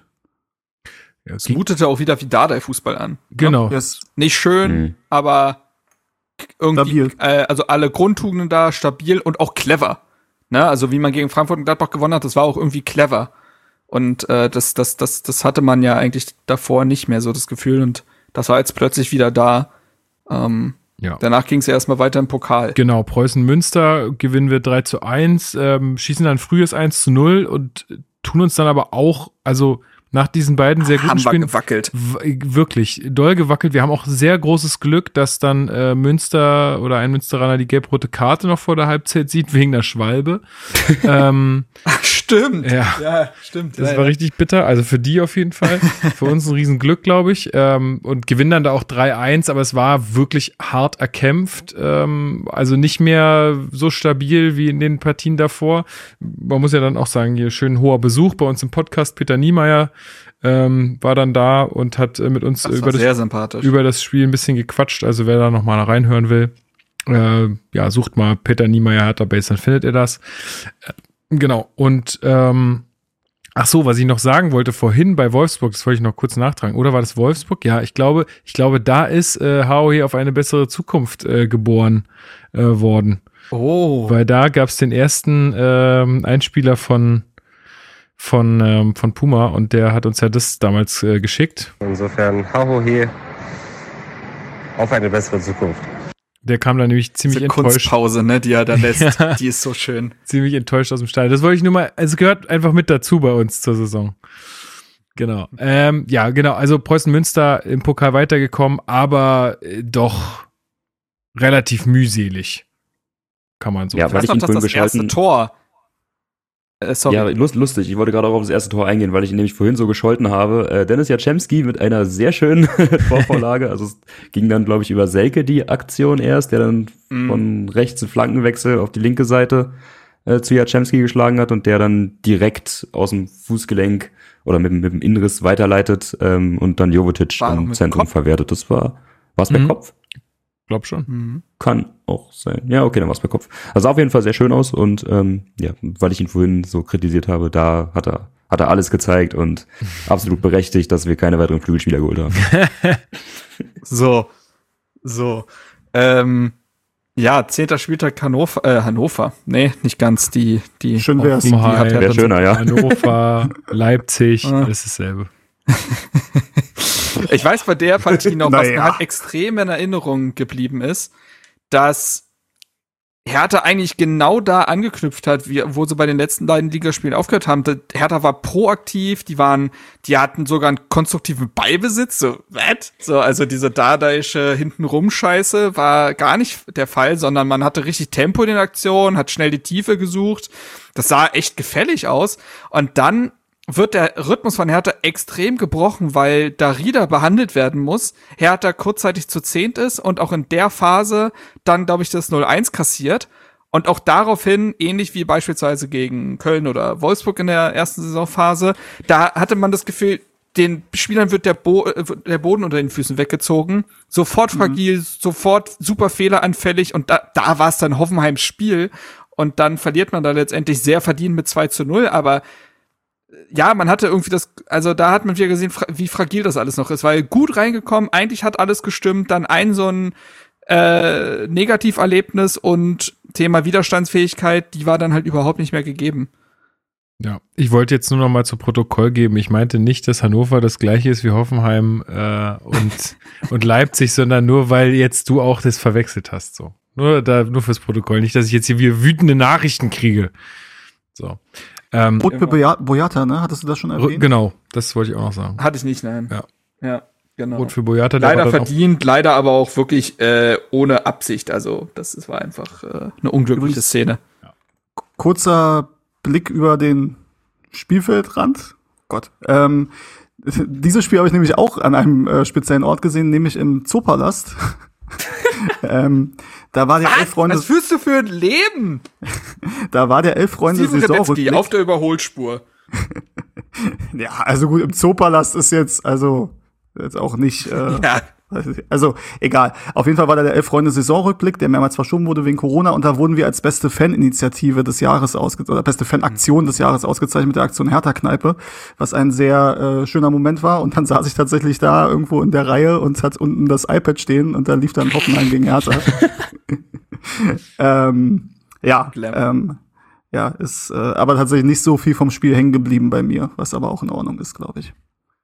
Anschlussfrage dazu, hast du eigentlich ein Hertha-Trikot mit äh, Aktion Hertha-Kneipe drauf? Ja, sogar mit Unterschriften tatsächlich von den Derby-Spielern damals. Krass. Schön.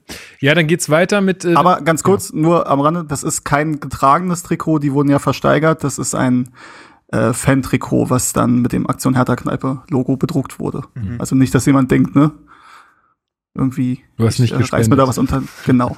Das ist nicht der Fall. Ähm, Genau, dann geht's weiter mit einem 1 zu 1 in Leverkusen. Das war so eins der Spiele, wo man sich im Nachhinein wirklich sehr, sehr doll ärgern muss, weil Hertha geht in Führung durch Jovetic und kriegt da einen der späten Ausgleichstreffer. Ähm, die begleiten uns auch noch ähm, in dieser Saison. Ähm, ja, Andrich auch noch, ne? Bisschen bitter. äh, ja, ich weiß nicht, was man zu dem Spiel sonst noch sagen soll, außer das. Äh, Ein sehr schönes Tor von Also- Jovetic.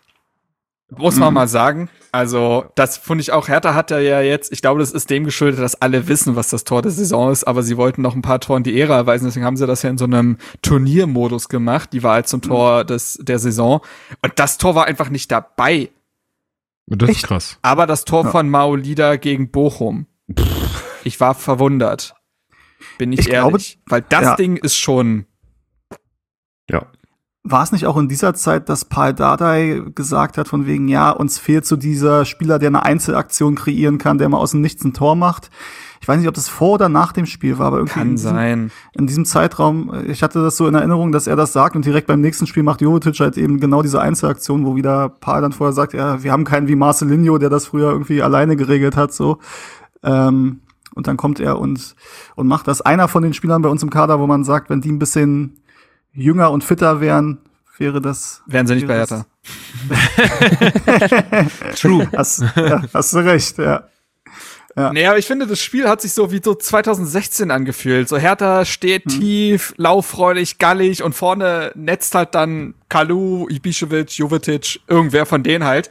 Ähm, und am Ende waren es trotzdem zwei sehr verlorene Punkte aufgrund des äh, späten Ausgleichs und was in der Phase halt war. Das zieht sich dann auch durch zum halt dann äh, letzten Spiel von Paul Dardai, dass Hertha führt und es dann einfach nicht gebacken bekommt, diesen ein Konter auszuspielen, um das Spiel zu beenden. Auch in dem Spiel war es so, dass Hertha super viele Kontermöglichkeiten hatte, es dann aber im zweiten, zweitletzten Pass oder letzten Pass oder wie auch immer in der Entstehung schon nicht mehr geklappt hat, das Ding dann durchzuspielen, weil dann wäre der jeweilige Spieler durch gewesen.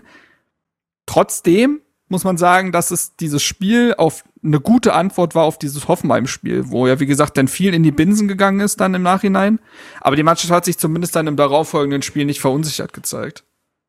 Ja, und auch Ein leistungsmäßig. Punkt gegen also Leverkusen klar, das- ist ein Punkt gegen Leverkusen. Also, Genau, das Ergebnis war dann halt in dem Moment ärgerlich aufgrund des Zustandekommens, aber wenn wir jetzt eine Woche vorausblicken, da stand ja dann ein nicht ganz unwichtiges Spiel an und wenn man sich die Leistung betrachtet, dann war das eher etwas, was Mut gemacht hat im Vorfeld auf das Derby und darüber, also können wir ja gleich direkt überleiten, wenn ihr jetzt nicht zu dem Leverkusen-Spiel noch irgendwas sagen wolltet. Nö. Machte gerne. Ähm, ja, Spiel gegen Union auswärts in, also beziehungsweise für mich zu Hause der alten Försterei. Wobei, nee, für mich war es dann doch auswärts, weil ich bin ja dann trotzdem noch nach Charlottenburg gefahren, weil, wo haben wir uns getroffen, Steven? Wie heißt das? Im Thomas-Eck. Waren ja, das genau, die, war, war das die berühmte Nacht, wo wir dann viele Videos bekommen haben? die hässliche Fratze des Fußballs, Alter. Da gab es einige Nächte, deswegen weiß ich das Ich nicht. wollte gerade sagen, ich weiß es nicht mehr. Aber ich glaube Nee. tatsächlich nach dem Derby eher nicht. Ich glaube, da war die Stimmung eher gedämpft. Also ich, Nein, ich bin ja. dann auch danach, egal, aber können wir danach drüber sprechen. Also erstmal zu dem, zu dem Vorfeld, das war für mich ganz witzig, weil, also, ne, für die, die es nicht wissen, ich wohne ja seit jeher hier im Osten von Berlin, also erst Adlershof, dann Schöneweide. Äh, mittlerweile vier Tramstationen von der alten Försterei entfernt. Es und bin dann eben trotzdem alles. erstmal nach Charlottenburg gefahren und das war für mich total befremdlich, weil natürlich in Hertha Kluft und allem und dann ich kenne das ja natürlich noch aus der Vorzeit vor Corona, ne, wenn man ins Olympiastadion fährt, aber das ist dann trotzdem noch mal was anderes, wenn du dich dann halt auch im Kiez richtig bewegst, wenn dann Leute auf dich zukommen, die du nicht triffst und für euch ist das vielleicht normal, aber die mich dann angucken und mir HOH entgegenrufen und mir viel Glück wünschen, so das kenne ich halt nicht Ey, hier. Da Das muss ist ich, halt total ungewohnt für mich. ich, sorry, dass ich da so reingrätsche, da muss ich noch kurz eine Story erzählen. Und zwar war ich am Wochenende in Breslau. Und es war unser erster Abend und ich, wir gehen da so auf den zentralen Markt, nee, nee, der zweite, der zweite Tag war es, aber wir gehen da so auf den zentralen äh, Marktplatz oder so und da kommt mir ein Typ im Hertha-Trikot entgegen. Und da habe ich erstmal ein schönes HOH entgegengeschmettert. Also äh, richtig geil. Richtig gut. Ist mir jetzt vor zwei Wochen auch passiert. Über Himmelfahrt, da war ich ja in Tschechien mit ein paar Freunden und da Ja. sind wir wandern gegangen und da war dann auch einer im Hertha-Trikot. Da haben wir uns auch kurz unterhalten. Abgefahren. Sehr gut. Äh, Ich treffe ständig Genau. Leute im Gym, die mich ansprechen, weil ich habe halt eigentlich fast immer irgendwelche härter Trikots oder so beim Trainieren an, weil ergibt halt Sinn und äh, werd dann oft angesprochen und äh, ein, zwei Mal waren jetzt auch Hertha-Fans dabei, die anderen wünschen, also die anderen zeigen einfach nur ehrliches Mitleid. Das ist halt, wenn du ehrliches Mitleid von einem Hansa Rostock-Fan bekommst, dann weißt du auch wirklich, was die Stunde geschlagen hat. Also, naja. Ja. Ja, da hörte dann auch der spaßige Teil dann auf. Also das, das, das zog sich so durch die ganzen Partien, die wir dann ähm, in Präsenz erleben durften, dann ja vor allem gegen Ende der Spielzeit hin. So die Zeit davor, die war schön. Gerade auf den Auswärtsfahrten, die Zeit danach war auch recht witzig. Aber so das zwischendrin, das Hertha-Spiel, naja, das war dann eher so der unwürdige Teil des äh, Abends, Nachmittags, wie auch immer. Und so hat sich dann ja da auch abgezeichnet. Also ausverkaufte alte Försterei. Ich weiß gerade gar nicht mehr, in welcher, also gab es da irgendeine Sondergenehmigung? Wisst ihr das noch? Warum war zu der Zeitpunkt das Stadion ausverkauft? Ich, keine Ahnung, bringe da auch bei den Pandemiejahren alles durcheinander mittlerweile.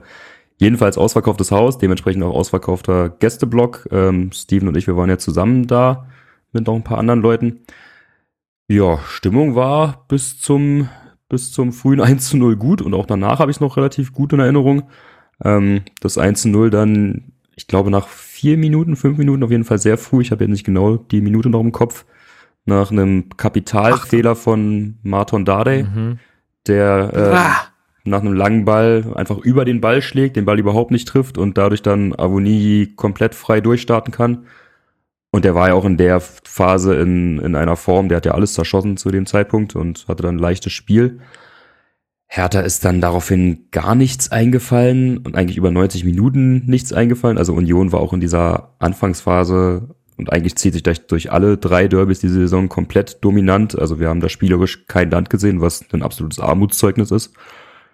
Und dann gab's ähm, gar nicht so viel später dann das 2 zu 0 durch äh, Trimmel nach einer Ecke und einem Distanzschuss aus der zweiten Reihe, der dann irgendwie an Freund und Feind durch den Strafraum vorbeigeht und in der Ecke einschlägt. Und dann weiß ich noch, dass wir kurz vor der Halbzeit kurz glaubten, Grund zum Jubeln zu haben. Da fiel dann das vermeintliche 2 zu 1, wurde dann aber ähm, zurückgenommen, weil Piontek wohl in der Entstehungsphase äh, mit der Schulter im Abseits war. Ja.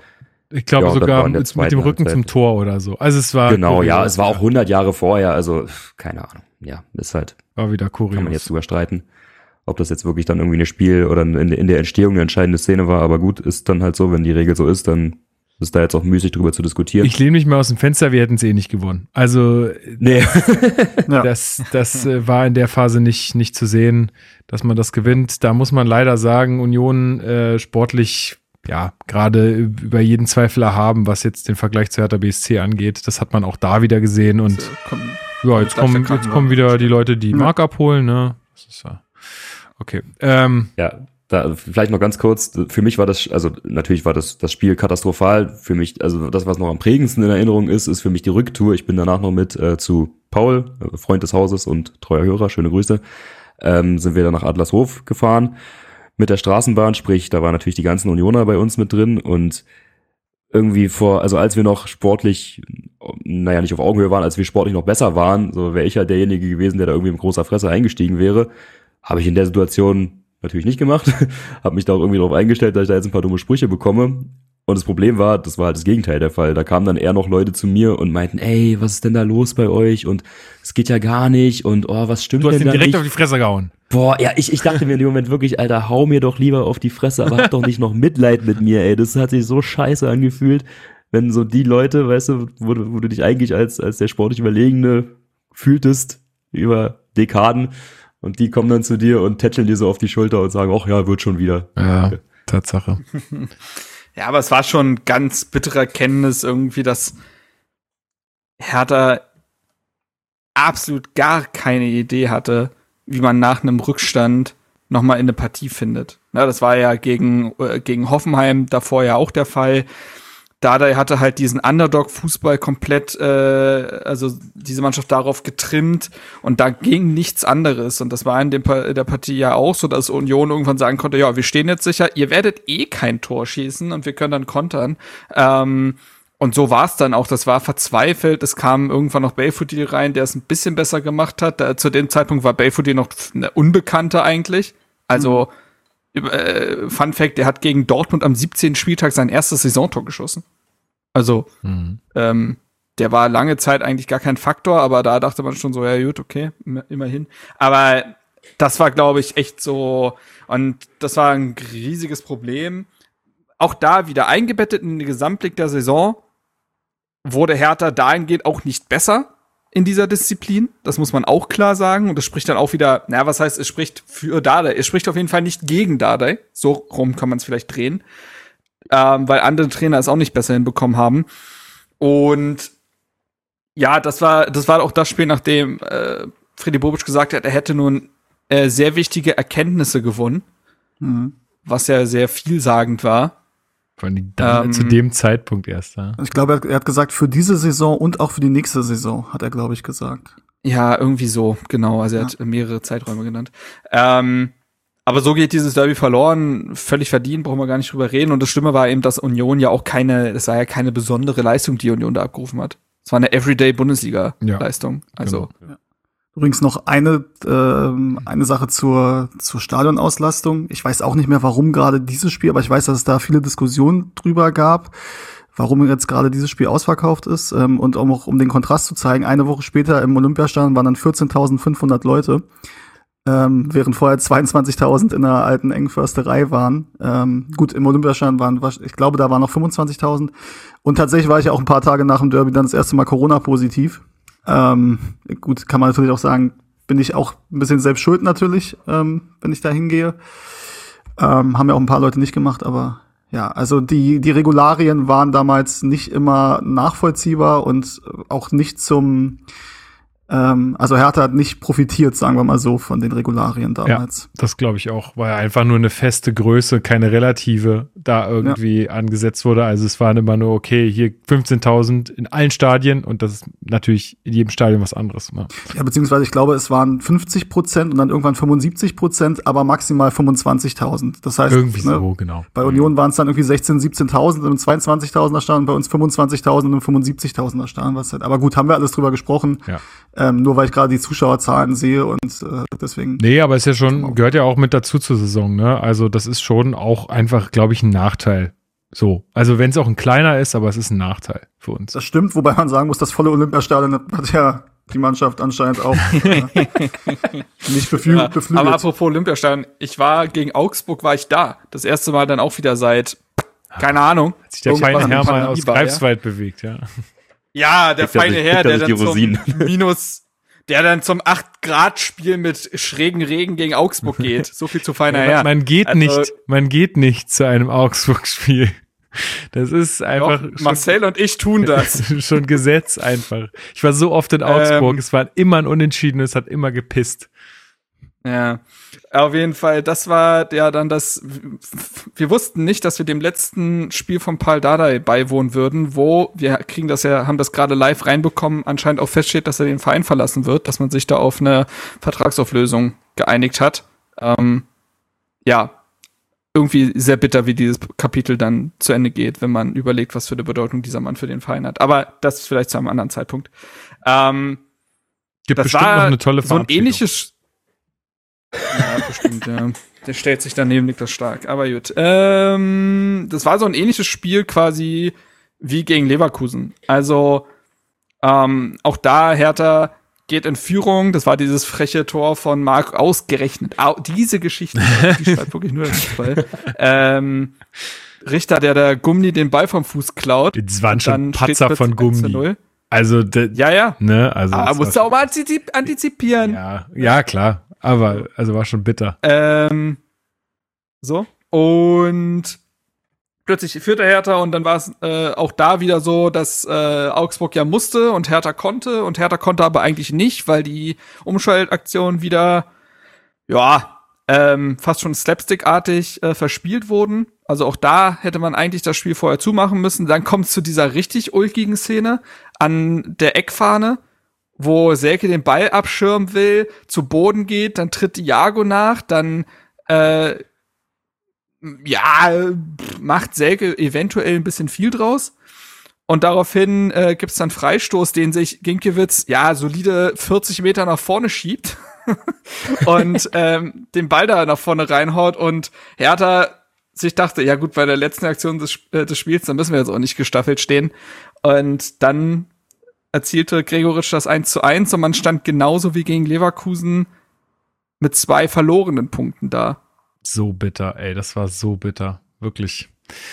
Also, Ey, ja, und dann stehen Marcel da und ich, ne, und denken uns, warum sind wir jetzt hier? Also, Ja, es war vor allen Dingen diese, diese Aktion da von Selke an der Eckfahne, die mich so krass sauer gemacht hat irgendwie. Also du hast halt einfach keine Mittel gehabt irgendwie. Das, es hat wieder alles offengelegt, was diese Mannschaft irgendwie nicht kann. Und ähm, das war am Ende dann auch irgendwie verdient da, dadurch, ne? Wenn du es einfach nicht anders hinkriegst, hast du dann diesen Ausgleich in irgendeiner Art und Weise auch verdient. Ähm, ja, und nach dem Spiel muss Paldada ja dann auch gehen. Ähm, Und da tatsächlich die interessante Frage, stimmt es, dass Freddy Bobic Paul Dardai auch entlassen hätte, wenn dieses Tor nicht gefallen wäre in der 97. Minute? Er sagt ja. das werden wir nie erfahren. Das werden wir Und nie erfahren, er aber ich, ich habe Nee, sa sag, sorry, sorry, mach. ich wollte nur sagen, wenn man sich dann den Rest der Saison anguckt und so, und vor allen Dingen, wenn man sich aber dann ja mal anguckt, dieses, also, wenn man mal schaut, seit dieser letzten Länderspielpause und dem Spiel dann gegen Frankfurt, gab es nur ein richtig schlechtes Spiel. Das war gegen Union. Ne? Wo sich dann auch später gezeigt hat, obwohl, ob unter Korkut im Pokal oder Magath in der Liga, man hat nie Licht gesehen. Ansonsten zähle ich nur mal die Partien auf. Wir haben ja gerade über sie geredet. Frankfurt, Gladbach, Hoffenheim, Leverkusen, Augsburg. Die Leistungen betrachtet. Eingebettet in die Gesamtsaison. Verdeutlicht noch mal in meinen Augen, was für eine krasse Fehleinschätzung es war, Paul Dada gehen zu lassen. Mm, Über so ein Zeitraum so viele an, annehmbare Leistungen gab's nie wieder. Ist Zumal, Ja. richtig. ja, also ich weiß, wir haben da oft drüber gesprochen, aber ich finde in dem Kontext jetzt, wenn wir über Paul Dardai noch mal reden, also ne, man kann ja auch durchaus mal die These in den Raum werfen, das lässt sich nie belegen, ähm, aber die Annahme, dass es mit ihm stabiler weitergegangen wäre in dieser Saison, ist jetzt zumindest nicht völlig aus der Luft gegriffen, finde ich. Ähm, und dazu kommt, dass, also wir haben ja auch oft drüber gesprochen und ich äh, finde auch oder empfand viele Äußerungen von Paul Dardai als schwierig, die er getätigt hat. Ne? Ich bin der kleine Paul und Hertha sucht einen großen, großen Trainer. Das kann ich nicht leiden. Ja, was, also verstehe ich nicht, ist unnötig. Auf der anderen Seite, dass Freddy da über Wochen lang ungefragt immer wieder drauf eingegangen ist, hat die Situation jetzt wirklich auch nicht besser gemacht. Das kann er von mir aus einmal machen, aber dann muss es auch gut sein. Und du hattest halt wirklich das Gefühl, dass äh, Paul Dardai auch nie die Rückendeckung von Freddy Bobic hat. Und das ist Ob halt, jetzt- ja, ja. genau, und das ist halt der Punkt so. Also du, ich glaube, also ich würde da ja mitgehen, was Marc gerade gesagt hat, dass äh, irgendwie wir eine ruhigere Saison gespielt hätten unter Paldada. Aber ich glaube, so isoliert kann man das halt nicht betrachten.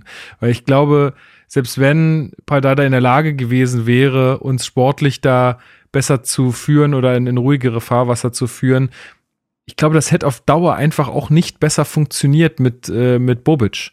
Also du hast ja, also Ich für mich. ja nur von dieser Saison. Ja, ja, ist schon klar. Äh, aber auch, auch über die Saison äh, hinaus, glaube ich, das wäre, also das hatte man ja immer an diesen Äußerungen auch schon, schon gemerkt, ähm, dass das einfach nicht stimmt zwischen den beiden. Und äh, vielleicht glaube ich sogar, ähm, Freddy, dass er ihn auch nach dem, auch nach 1 zu 0 entlassen hätte, weil ich glaube, das war irgendwo, da war irgendwas richtig kaputt.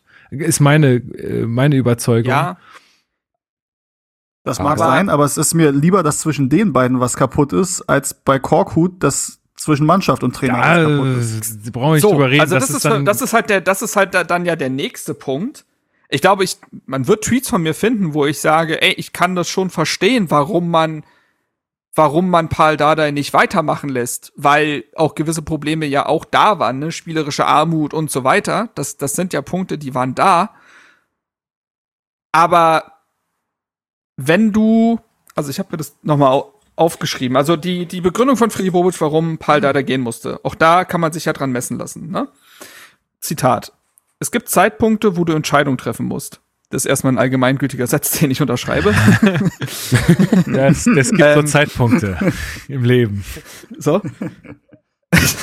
Sorry, das wollte ich eigentlich nicht ins Sicherliche ziehen, aber fiel gerade auf so, ja, stimmt. Aber es klingt auch ein bisschen äh, Wandtattoo-mäßig. Dieser Zeitpunkt war gekommen. Es geht nur darum, dass wir in ruhigere, Gefass ge ruhigere Gewässer kommen und es aus dem, was wir haben, das Optimale herauszuholen und eine Entwicklung zu sehen. Wir hatten insgesamt nicht das Gefühl, dass sich viele Dinge verbessern. Wenn man Gespräche führt, dann weiß man, okay, da kommt noch mehr oder da oder nichts mehr oder man wurschtelt sich so durch. Das war quasi die Begründung, die er abgegeben hat, warum man nicht mit Paul Dada weitergemacht hat. Ja, und wenn du das jetzt mal Und- aus der Brille von Bobic siehst, dann äh, ergibt das wahrscheinlich Sinn. Der hat, er hat gedacht, okay, äh, das wird hier nicht mehr besser und ich habe keinen Bock mehr darauf und ich hole jetzt einen Teil von Korkut, äh, den kenne ich und Aber das ist äh, ja der der Punkt. Wird, der wird besser arbeiten. Ja, aber ja, da sind wir wieder beim Thema Fehleinschätzung. Das ist ja die zweite Fehleinschätzung, Das ist die passiert äh, genau. ist. Also das ist für mich der Punkt. Das hätte alles, also das ist, er hat sich mit der Situation, Hertha war, ich glaube, 14. Man hatte 1,1, glaube ich, Punkteschnitt. Nicht weltberühmt, aber wenn man das hochgerechnet hätte, wäre man in der Saison der FC Augsburg gewesen. So. Ähm, er hat schon eine Fallhöhe angenommen für diese Trainer, für diesen Trainerwechsel und er hat die Wette einge er ist die Wette eingegangen, dass dieser Kader besser ist als das bisher geleistete. Ja, genau. Und, und das ist ab, aber das als eine Person, die innen ist, die im Maschinenraum gucken kann. Wir alle können das so von außen beurteilen und da habe ich viel mehr Nachsicht, wenn jemand sagt, das kann so nicht weitergehen. Weil man ja nur, ne, das äh, so beurteilen kann, was auf dem Platz passiert. Aber Bobic hat diese Mannschaft jeden Tag gesehen und ist die Einschätzung eingegangen. Und das ist dann viel fataler, finde ich, dass sie mehr kann. Und dann hat er eine Frage gestellt, die er mit Typhoon Korkut beantwortet hat. Der wann das letzte Mal erfo erf erfolgreich gearbeitet hat. ja, es ist dieselbe. Ich Also, weiß es nicht. Es Oder ist so- überhaupt mal. Es Also ist- sorry, ich muss da jetzt mal Ja, kurz äh, ja, reingrätschen, weil das Freddy Bobic-Thema, das ist für mich ein emotionales, das wisst ihr. Und ich weiß mir jetzt hier schon seit, seit drei Minuten auf die Zunge. Also ich kann bei dieser, ich kann da beide Sichtweisen irgendwie verstehen, wenn man sagt, Freddy Bobic hatte schwierige Umstände und dieses Argument lasse ich gelten, wenn es um den Transfermarkt geht, weil da kennen wir die Einblicke nicht. Aber für mich ist das das Totschlagargument, dass er der Meinung war, dass Typhoon Korkut ein besserer Trainer als Paul Dardai ist. Das sehe, also ich, ich sehe nicht einen Punkt, der ihm da recht gibt. Ich verstehe das, dass er sagt, okay, mit Paul Dardai hat es Menschen nicht funktioniert. Das meintest du ja auch, Lukas, wobei ich dann sage, klar, es wird auf lange Sicht nicht funktionieren, dann ist für mich aber das Problem eher Freddy Bobic und nicht Paul Dardai, weil anscheinend hat es ja auch mit anderen Leuten menschlich nicht funktioniert, beziehungsweise er hat anderen Herr Tanern durch und durch die Kompetenz abgesprochen und sie aus dem operativen Geschäft ferngehalten, siehe Arne Friedrich. Also er hat es geschafft, innerhalb von nicht mal einem halben Jahr zwei Uhr Herr Taner zu vergraulen, mit Paul Dardai jetzt anscheinend endgültig. Und das in seiner ersten Saison. Also ich will nicht wissen, was da noch kommt. Das erstmal dazu. Und dann einen Trainer stattdessen zu holen, der dir, der drei Jahre, ja, das ist jetzt ein bisschen verpönt, weil es auf der Mitgliederversammlung so lapidar gesagt wurde, aber der drei Jahre arbeitslos war und der davor auch nicht jetzt irgendwie dafür bekannt war, Mannschaften groß stabilisieren zu können und den jetzt irgendwie über eine, weil wir reden da ja immer noch von zwei Dritteln der Saison, also nicht, dass du den jetzt irgendwie für fünf Spiele geholt hast, sondern das ist schon jemand, der dann auch irgendwie langfristig noch oder zumindest mittelfristig eine, eine Idee von Fußball implementieren muss. Und diesen Beweis blieb er halt immer schuldig. Und das ist vielleicht was, was du irgendwie als allerletzte Patrone bringen kannst, wenn du in akuter Abstiegsnot bist. Aber das waren wir ja nicht. Wir waren auf Platz 14. Es gab jetzt nicht die Gefahr, dass wir jetzt auf Deibel und Verderb in der nächsten Saison in der zweiten Liga spielen. Also es gab gar nicht die Notwendigkeit, das jetzt unbedingt zu machen. Und ihr habt es ja auch richtig gesagt, in dieser sportlichen Phase auch nicht. Klar, das Derby gegen Union, das muss man ausklammern, aber abgesehen davon waren wir ja in einer sportlich stabilen Phase. Also ja, also sehe also, das nicht, ich sehe da keinerlei Notwendigkeit für diesen Schritt, außer dass es irgendwie menschliche Probleme zwischen Freddy Bobic und Paul Dardai gab. Und dann ist Freddy Bobic nicht der Richtige für so einen Posten, wenn das bei ihm dafür sorgt, dass er uns, also ich möchte sagen, fast, fast böswillig und mutwillig mit Taifun Korkut in Abstiegsgefahr bringt. Ja, also ich möchte Freddy Bobic auf keinen Fall jetzt irgendwie in Schutz nehmen in dieser Phase oder so, weil ich glaube, dass er da einfach wirklich auch viele Fehler gemacht hat. So, ich glaube, dass also keinerlei sportliche Gründe würde ich vielleicht, also das würde ich ein bisschen relativieren, weil wir waren schon auch alle sehr abgefuckt zwischendurch von dem Fußball und ich glaube, dass wenn du da vielleicht auch erwähnt. ja, genau. Also wir, wir, wir fanden es schon auch alle richtig scheiße äh, zwischendurch. So. Und jetzt natürlich können wir jetzt im Nachhinein sagen, ah, jetzt sind wir schlauer und mit Pardada wäre das alles nicht passiert. Also diese, diese Entscheidung, dass Ja. man irgendwas tun musste, da sage ich, gut, wenn du der Meinung bist, du kannst da reingucken, ich sehe auch Kackfußball, mach es. Aber dann hol nicht Korkut. Dann mach Ja. das nicht. Das ist da- und ja, und aber dann lass es doch. Aber das ist ja der Punkt. Deswegen kann man das ja so Genau, aber, kritisieren. Aber Bobic, ja genau, Dann- aber Bobic war ja überzeugt. Und jetzt kann man, kann man im Nachhinein sagen, Fehleinschätzung, sorry, dein Fehler. Ich glaube, er war überzeugt davon, dass es mit Paul Dardai unter keinen Umständen weitergeht. Aber dass Taifun Korkut seine erste Wahl war, das glaube ich ehrlich gesagt nicht. Ja, gut. Also ist jetzt ne, natürlich eine These, Ja, die dann- sich nicht belegen lässt, aber Dann musst du es aber, Ja, aber abklopfen, was die ei- Alternativen sind. Also dann, dann entlasse nicht den Trainer, bei dem du, also ja, war jetzt ein bisschen viel, dass es keine sportlichen Gründe gab. Klar, Platz 14 ist jetzt auch nicht geil, aber bei Paldade besteht ja wohl, also das ist so ein offensichtlicher Fehler, weißt du, es gibt ja, es gibt ja Fehler, da, da sagt man, okay, da besteht eine 50% Chance, dass es gut geht, eine 50% Chance, dass es scheitert. Bei Taifun Ja, ja, Korkut, da hat doch jeder gesagt, dass das, dass das mit Ansage flöten gehen wird. Ja. Und warum sieht dann der Mann, der, der das beruflich ausübt, nicht? Ja, hinzu kommt halt das, dass du, also du, du bist vielleicht nicht in der mega prekären sportlichen Situation, ähm, aber du, du willst eigentlich und du musst eigentlich auch was tun, also jetzt aus Sicht von Freddy, Freddy Bobic, weil du einfach merkst, es funktioniert auch zwischenmenschlich nicht mehr. Und das ist halt irgendwie keine Basis und dann willst du was tun und dann kriegst du vielleicht deine A-Lösung nicht und dann kennst du da jemanden aus, wo der Schwäbisch Gmünd, nee, keine Ahnung, wo die herkommen. Aber, ähm, und äh, ja, dann hast du halt diese Lösung Und- gefunden. das ist tatsächlich, das hat auch wieder dieses, also bei Hertha, ne, dieses, dieses Klüngelei-Ding äh, verfolgt ja auch diese Saison. Aber das ist auch bei Bobic, ne? Das hast du, das hast du auch wieder das Gefühl, ja, okay, die kennen sich dann halt wieder aus Stuttgart so. Was, ne, also auch wieder ein bisschen schwierig, finde ich, wenn. Wollen wir Ja, das wenn- mal in Gesamtkontext einbitten, weil er damals ja gleich auf der Pressekonferenz, genau wie bei Felix Magath dann sagte, man kennt sich. Es ist ja eben auch so, dass das ja auch seine Personalpolitik ein Stück weit durchzieht. Also darüber haben wir am Anfang gar nicht gesprochen. Dirk Duffner ist als Kaderplaner gekommen. Man kennt sich. Er hat, hat da gesagt, auch ich mache da keinen Hehl draus, Dirk und ich sind befreundet. Babacar Vanet kannte er, wobei ich nicht genau, also äh, genau, stimmt, den hat er auch aus Frankfurt mitgenommen. Sebastian Zielich- Zielischowski ist, ähm, was hat er gemacht? Spielanalyse. Ähm, den kennt er aus Frankfurt. Äh, Gabor Ruhr, weiß ich nicht, ob der schon bei Frankfurt war, ist, äh, ist jetzt ist auch Spielanalyse. Matthias Borst kennt er, glaube ich, aus Frankfurt, der ist äh, Spielkonzeption.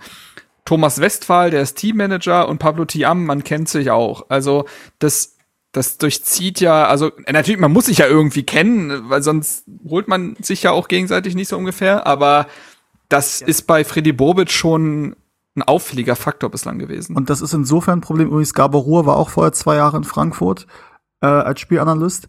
Das ist, dass man sich kennt, ist ja in Ordnung. Und dass das natürlich für, ein Vertrauen, für eine vertrauensvolle Zusammenarbeit auch durchaus positiv Ja, ja. ist, ohne Frage. Schwierig ist es aber, wenn du denkst, okay, die Vita und die Qualifikation, nicht bei allen, die du jetzt genannt hast, aber zumindest bei ein paar würdest du sagen, okay, die siehst du jetzt eigentlich nicht an dem Posten, den sie innehaben.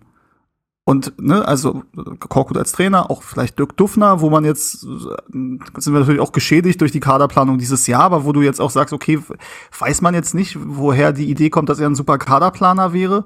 Ähm, und wenn du dann das Gefühl hast, okay, diese, diese, man kennt sich, ist nicht ähm, obendrauf, sondern das ist eine Grundvoraussetzung, dann ist es schwierig, finde ich. Ja. Das kann man so festhalten. Ja, und aber noch, ich möchte nicht zum Anwalt von Taifun Korkut werden, aber zumindest hat es ja auf einigen Stationen das erste halbe Jahr funktioniert. Und das war Muss die ich da Hoffnung, im, ja. das war die Hoffnung, Man muss die sich wir, das ich, teilweise auch im Detail angucken. haben. Also, Ja. sorry. Nee, äh, man muss sich das Marc teilweise wieder mal ein bisschen zurück äh, in der Zeit hier. Alles gut. Also bei, bei, ähm, bei Stuttgart ähm, ist er, glaube ich, irgendwann kurz nach der Rückrunde gekommen, 17, 18, und das hat dann bis zum Ende der äh, Saison sehr, sehr gut funktioniert. Ähm, in der neuen Saison dann gar nicht mehr. Also du hattest so, ne, dieses für vier, fünf, sechs Monate, vielleicht funktioniert das. Das war so ein bisschen die Hoffnung, die, also irgendwie, du musst ja dann äh, als Hertha-Fan trotzdem irgendwo noch sagen, ja, aber vielleicht gibt's ja irgendwie eine Hoffnung, dass es zumindest einigermaßen funktioniert. Problem war, es hat bei uns halt nicht drei, vier Monate funktioniert, sondern nur drei, vier Wochen. Ja. Und dann halt gar nicht mehr. Aber unterhalte mich mal mit Stuttgartern, die sagen bis heute, dass sie nicht wissen, warum das funktioniert hat. Also das, mu- also es, es gab wohl irgendwie ein, zwei Erfolgserlebnisse, die sich nicht quasi aus der le- sportlichen Leistung gespeist haben. Und dann hat das halt einfach angefangen zu rollen. So. Aber das ist jetzt nicht, also ich kenne keinen, der sagt, Taifun Korkut in Stuttgart, pff, das war gut. Und da hat ja auch Also- jeder gesagt, äh, schon, schon als die dann ja am Ende diese gute Phase hatten, dass die Angst davor haben, dass die, genau das passiert, was dann passiert ist, dass mit ihm verlängert wird und die dann halt nach fünf Spieltagen merken, uh, ist ja doch kein guter Trainer, schade, müssen wir wieder die Reißleine ziehen. Also das war, das war alles. Und ich habe auch nochmal nachgeschaut. Er hat es einmal geschafft, in seinen drei Trainerstationen 20 Spiele oder mehr zu leiten. Also das ist alles so auf Kante genäht und also die Sample Size ist da so gering. Ich, sorry, ich sehe es nicht, wie Freddy Bubic auf diesen Gedanken Die kam. Sample Size. Auch nicht schlecht. Wie man Bei unter uns Academia äh, Base. Biologen spricht. Hertana und Singles mit Niveau. Sehr gut. ähm, und äh, das stimmt, jetzt wo ich seine Station noch mal sehe, du hattest ja schon bei der Leverkusen-Station und danach auch bei der Stuttgart-Station, hattest du ja schon das Gefühl, okay, ähm, also das waren schon Verpflichtungen von Leverkusen und von Stuttgart, wo du schon überrascht warst, dass er überhaupt da noch in der Auswahl ist. Ja. Also zumindest aus meiner Sicht. Und in Leverkusen hat es übrigens ja auch nicht gut funktioniert. Ne? Das waren zwölf Spiele, zwei Siege, sechs Unentschieden, vier Niederlagen.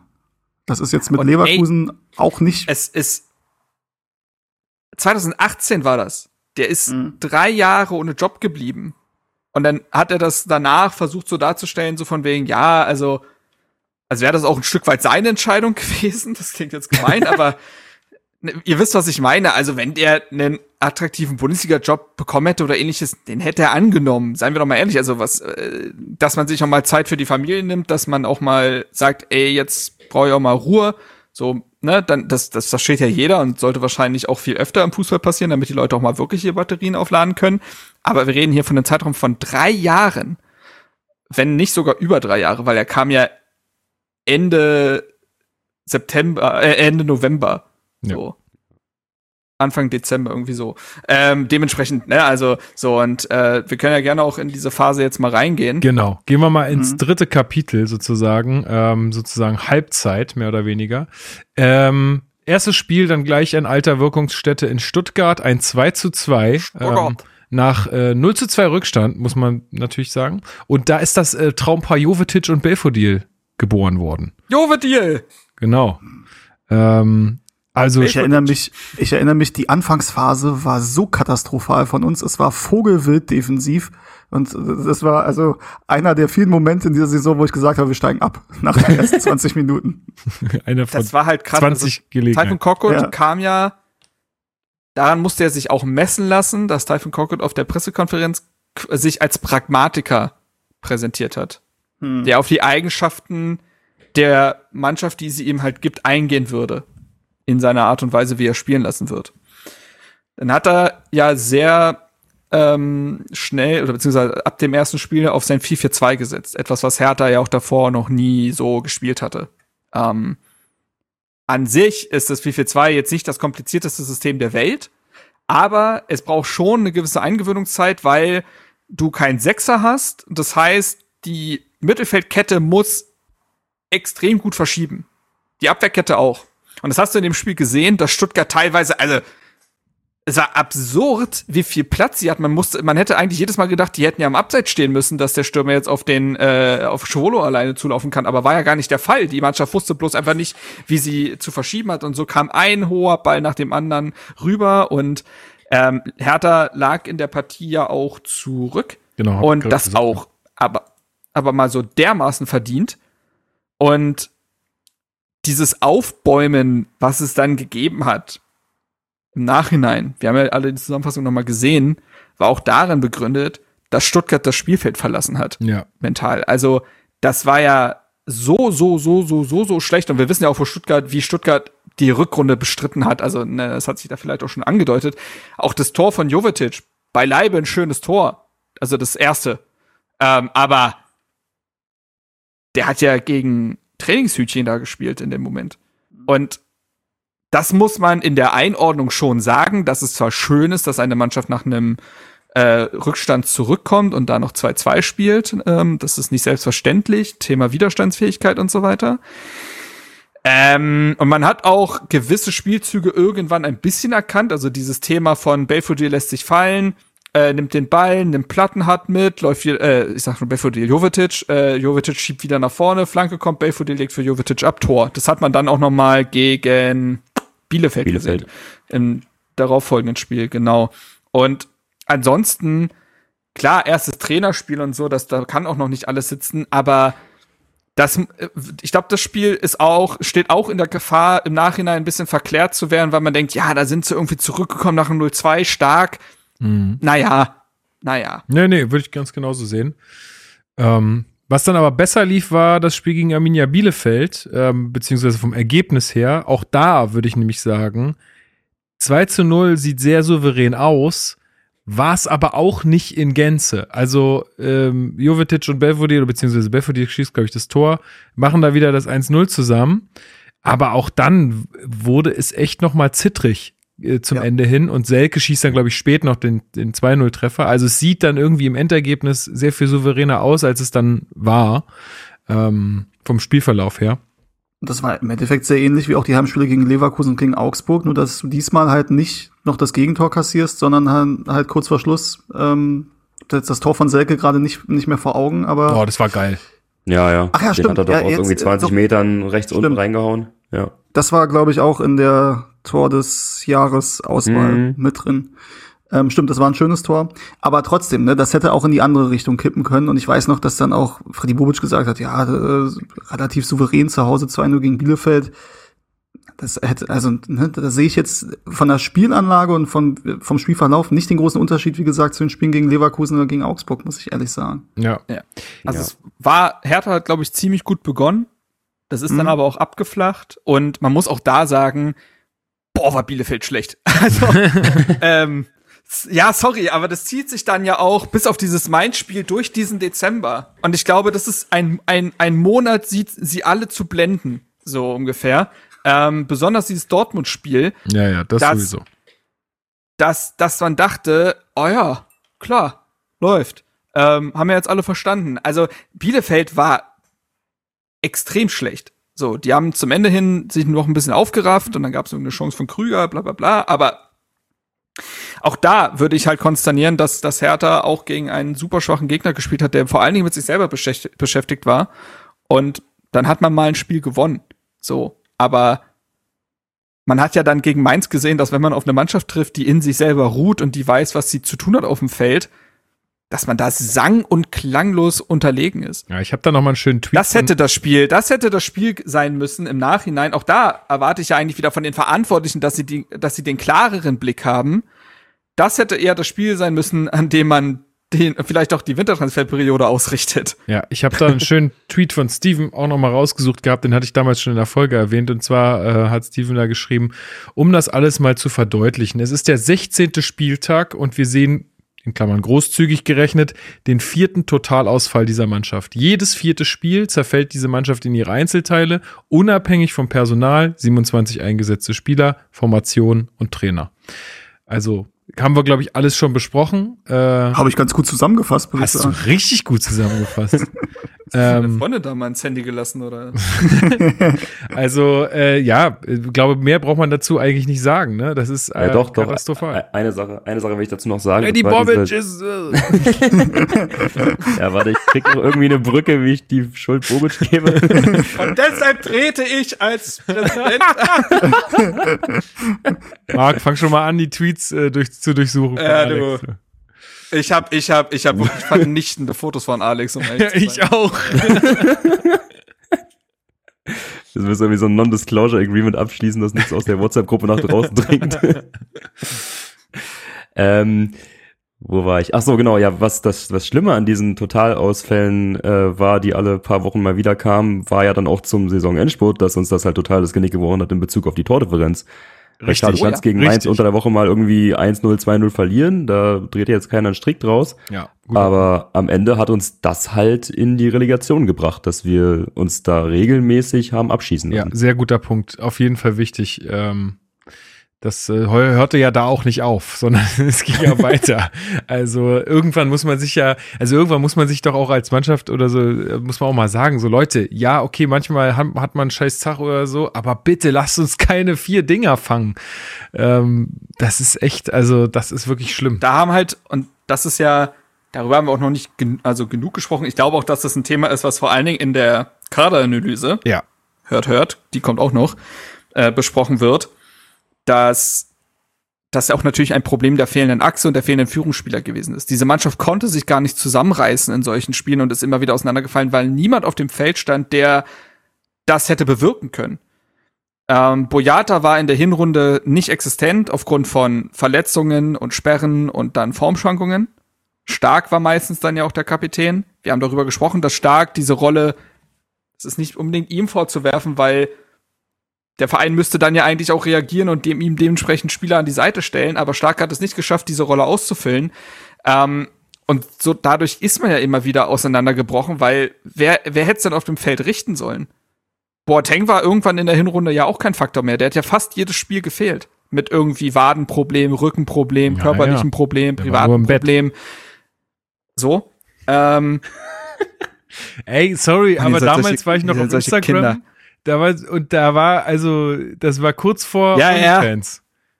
Das war wirklich kurz vor OnlyFans. Das war, das war, das war gefährlich. Ähm, so. Und das hat natürlich dazu geführt, dass wenn du keine Achse hast, keine Führungsspieler, keine klaren Hierarchien, keiner, der auf dem Feld richtig kommuniziert, naja, dann wird's halt schwer, sich in solchen Spielen nicht komplett abschießen zu lassen, wenn es nicht läuft. Wo Das soll denn die korrekt. Widerstandsfähigkeit Ja, herkommen? hast recht. Ähm, apropos Siege gegen oder Punkte gegen schwache Gegner, 10. Spieltag Dortmund. Willkommen zu Dortmund. Ja, ey, ich habe noch mal auch noch mal geguckt. Äh, ich habe damals getwittert, on another note, mein Gott, ist dieser BVB schwach. Ja, Klar, ey. auch ersatzgeschwächt, aber das stimmt ja gar nichts. Über fehlende Grundtugenden la- lahmt dann auch das Spielerische, keine Spannung, null Intensität, sehr studrig, mehr als dünn. Ja, es war richtig krass. Ich habe mir, ich glaube, ich habe das Spiel nicht live gesehen, sondern habe mir die 90 Minuten dann im Nachhinein auch nochmal angeguckt, weil so ein 3-2 gegen Dortmund schaut man sich ja gern mal an und habe dann aber auch gedacht, wow, die haben uns ja aber auch eingeladen irgendwie teilweise oder ja. waren gar nicht Ja, so ja. richtig äh, auf dem Platz in ein paar Minuten. Also es war richtig krass und ich habe jetzt hier als Notiz auch stehen, dass ich glaube, dass dieses Spiel äh, speziell auch sehr viel kaputt gemacht hat. Also hätten wir da auch einfach so, wie es normalerweise gelaufen wäre, irgendwie, äh, weiß ich nicht, 1 zu 3 oder 0 zu 2 oder 0 zu 3 verloren. Ich glaube, dann wäre da einiges früher ins Rollen gekommen vielleicht. Weil das war ja genau das Spiel vor der Winterpause. Äh, und dann geht man mit so einem 3 zu 2 äh, in Dortmund sogar, glaube ich, oder? Nee, nee, es war zu Hause. Zu Hause. Nein, zu Hause. In Äh, Dortmund haben wir dann die Relegation Ah ja, richtig. klar gemacht. Klar gemacht, geil. Klar gemacht, so reden haben wir. Nee, aber äh, gut, dann, dann gewinnst du halt 3-2 zu Hause gegen Dortmund. Ist auch erstmal, sieht auch erstmal gut aus, ne? Ähm, und gehst so in die Winterpause und klopfst dir irgendwie auf die Schulter und jetzt wird alles besser und darauf müssen wir aufbauen und die ganzen Floskeln. Ähm, ja, ist ja auch nichts draus geworden. Übrigens ähm, bin ich zu hart, wenn ich sage, gefühlt das letzte richtig gute Spiel von Marco Richter für uns. Ey, nee, habe ich auch drüber nachgedacht. Ähm, stimmt. Also, da kam nicht mehr viel, muss man sagen. Ähm, Ist Hat jetzt auch da schwierig sicherlich sich an. Bitte? Hat er danach noch mal getroffen? Nee, hat er nicht. Nee, ne? Nee, ich habe gerade die Statistik mir angeguckt. Also er hat in der Hinrunde 17 Einsätze, 5 Tore, eine Vorlage. Kicker Notenschnitt 3,71. Muss man natürlich immer ein bisschen mit Vorsicht genießen, aber so eine grobe Richtung über die Saison ist es äh, manchmal schon. Rückrunde 13 Einsätze, 0 Tore, eine Vorlage und Notenschnitt 4,36. Mehr Ja, aber wobei es auch Einwechslungen in der Rückrunde gab, wo man sich schon so dachte, ja, und jetzt warum spielt er nicht immer? Also, Das stimmt, ist ja ja. zumindest irgendwas. Mhm. Ähm, war, ja, Thema Personalentscheidung von Magath, kommen wir, glaube ich, noch zu. Oh Gott, haben wir noch viel zu besprechen. Naja. Also lasst uns mal auf die Ähm, Tube drücken. Ja, also, ähm, Hertha gewinnt dieses Spiel 3 zu 2. Es fallen schöne Tore ja auch durch äh, Marco Richter und auch Belfodil, der da Axel Witzel rum äh, wegrennt. Übrigens in dem Spiel, ne, auch Nico Schulz, Linksverteidiger, Axel Witzel, Innenverteidiger, das sagt dann auch ein bisschen was. Ähm, und Hertha gewinnt dann dieses Spiel. Und ich, ich, weil wir haben ja vorhin über Friedi Bobic gesprochen, der ja vermeintlich sich nicht von einem Sieg gegen Augsburg hätte blenden lassen und trotzdem gewisse Entscheidungen getroffen hätte. Und dann ist es aber schon wieder relativ reaktiv, wie er dann diesen Transferwinter gestaltet hat, nämlich zu, zu denken, eigentlich läuft's ja jetzt. Ich muss bei der Mannschaft gar nicht so viel machen. Mit Marc Oliver Kempf kommt eine Soforthilfe, aber ja auch relativ spät. Der kommt ja auch erst zum Ende des der Transferperiode. Der macht dann, wann macht denn der sein erstes Spiel? Geht das, ging das auch schon wieder in die Saison wieder mit rein, die Transferphase? Ja, ja, Ja. Ja. Mhm. ja, ja. Der hat dann sofort, als er da, der war gefühlt einen Tag da und hat dann direkt sein erstes Spiel gemacht. Ähm, Ich glaube War gegen das Bochum, gegen- oder? War das gegen Bochum? Stimmt, der ist ganz am Ende Das- gekommen ich glaub, und ja, am ja, 4.2. ja, ja, war ja, ja. Bochum, ja. Ja. ist richtig. Mhm. Ja, ja, ja, genau, exakt. Ähm, Oh, so, dann Spieltag kam 20, äh, also Jörg drei- ran. Ja. Ja. Ähm, der war ja schon, der war schon relativ, der war ja schon viel früher verkündet, ne, weil sein Vertrag ja im Dezember ausgelaufen ist aufgrund der norwegischen Spielzeiten. Äh, als dann langfristige Lösung vielleicht für die Linksverteidigerposition. Zu der Zeit muss man sagen, war Maxi Bittelstedt einer der absoluten Lichtblicke in der Mannschaft und Marvin Plattenhardt nicht mehr existent. Ja. So. Mhm. Ähm, so dass man sich so dachte, naja, ey, klar, ergibt schon Sinn. Also vor allen Dingen, ich weiß, dass den auch andere Vereine auf dem Zettel hatten, so. Ähm, der, der ist schon, und ich halte nach wie vor viel von dem, aber naja, wir wissen ja, in welches Gerüst der da gekommen ist. Aber langfristige Lösung. Auch eine langfristige Lösung oder eine Lösung, eine Perspektivlösung äh, in Sonar, ne, aus der zweiten französischen Liga gekommen. Kreuzbandriss sollte jetzt halt schon ge geholt werden, damit man ihn ein halbes Jahr an Land und Leute gewöhnen kann, dass er dann im Sommer voll einsteigt. Und Dong Jun Lee aus Südkorea gekommen. Ja, ähm, ich weiß wirklich nicht, wie ich das beschreiben soll. Also man muss sagen, er hatte jetzt auch dann zum Ende hin auch Verletzungspech, das muss man ganz klar sagen. Also er hatte gar nicht mehr so viele Möglichkeiten, sich dann auch irgendwie ähm, einzufinden und äh, zu empfehlen. Aber bei den wenigen Auftritten, die man gesehen hat, hat man schon gesehen, dass die Lücke zur Bundesliga eklatant groß ist. So groß, dass ich nicht weiß, ob sie geschlossen wird. Ähm, so, also für mich dann auch eher fast Perspektivlösung, weil eine Soforthilfe konnte er gar nicht sein.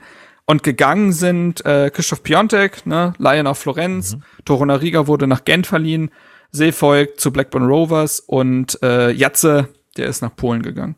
So. Ein Satz noch zu Dong Yun Lee, weil du, ja du sagst, schon, ja, will ich nur ganz kurz eingrätschen, weil du sagst, Dong Yun Lee Perspektivlösung. Ich war gerade, also beziehungsweise im Vorfeld, als ich mir das Ja, mal schon angeguckt 25, hab, ne? richtig schockiert, der Mann ist 24. Also das ist auch kein Talent mehr, wo du sagst, ja, gib dem jetzt halt anderthalb Jahre und dann gewöhnt er sich an die Bundesliga und dann startet er hier durch. Also der ist halt schon sehr weit fortgeschritten in seiner Entwicklung. Das finde ich einen sehr ja, ja. kreativen Transfer, um es mal positiv zu formulieren. Ja. Ähm, es war ja auf jeden Banner, Fall Thema in der. es war ja Thema im Winter, dass man, also das hat ja Freddy Bobic im Nachhinein, als es dann auch noch mal eine große Medienrunde, glaube ich, gab zur Transferperiode und bla bla bla, hat er ja auch bestätigt, dass man sich um Dani äh, da Costa und Lucas Alario bemüht hatte, das aber beides nicht geklappt hat aus verschiedensten Gründen. Ähm, auch eben Problemposition, ne? Pekarik war in der Zeit, also Seefolk war ja in der Hinrunde da, aber auch in den Zusammenfassungen habe ich noch mal teilweise gedacht, ei, ei, ei, ei, ei. Also ein größerer Unsicherheitsfaktor kann man ja kaum sein. Ich habe das irgendwo mal bei Twitter geschrieben. Seefolk ist ein reiner Instinktfußballer, ist als, Rechts, ist als Rechtsverteidiger halt nicht so geil. Also, der war ja wirklich vogelwild auf dem Feld. Ähm, und Pekarik war in der Zeit mh, gar nicht so dolle, finde ich. Und da dachte man schon im Winter, wenn man jemanden wie Da Costa holen kann, zumindest für das halbe Jahr. Für das halbe Jahr hat er ja auch in Mainz funktioniert. Und die Stürmer, Mittelstürmerproblematik, besonders weil man jetzt ja einen Piontek abgegeben hatte, war ja auch da.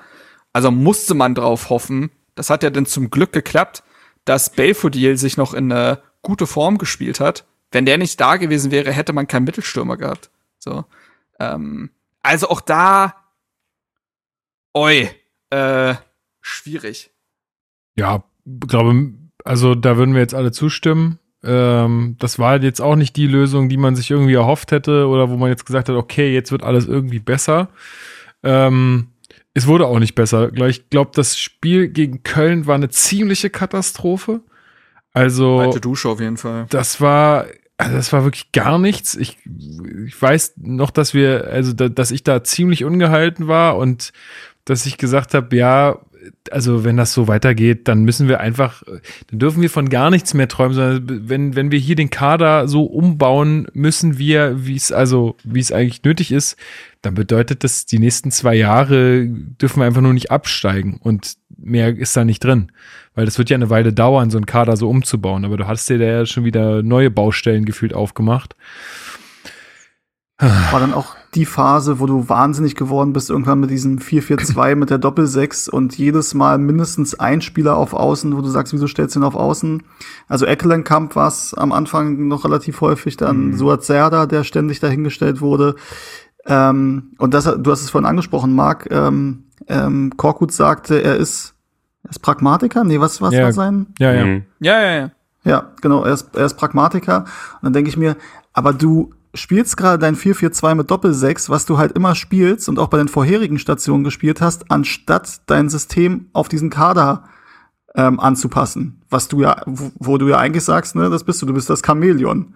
So, und das habe ich dann überhaupt nicht gesehen. Das hat sich dann leider in den, in den nächsten Spielen der, der Hinrunde so fortgesetzt. Wir haben das 4-4-2 wirklich bis auf das Spiel gegen die Bayern relativ stupide durchgezogen. Ja. Aber er hat doch immer mit Ja, ja, anderer Besetzung gespielt. Also vielleicht, weil er teilweise auch musste durch Verletzung, aber Hm. sehr häufig hat er auch dann teilweise ohne Not Spieler dann einfach wieder auf die Bank gesetzt.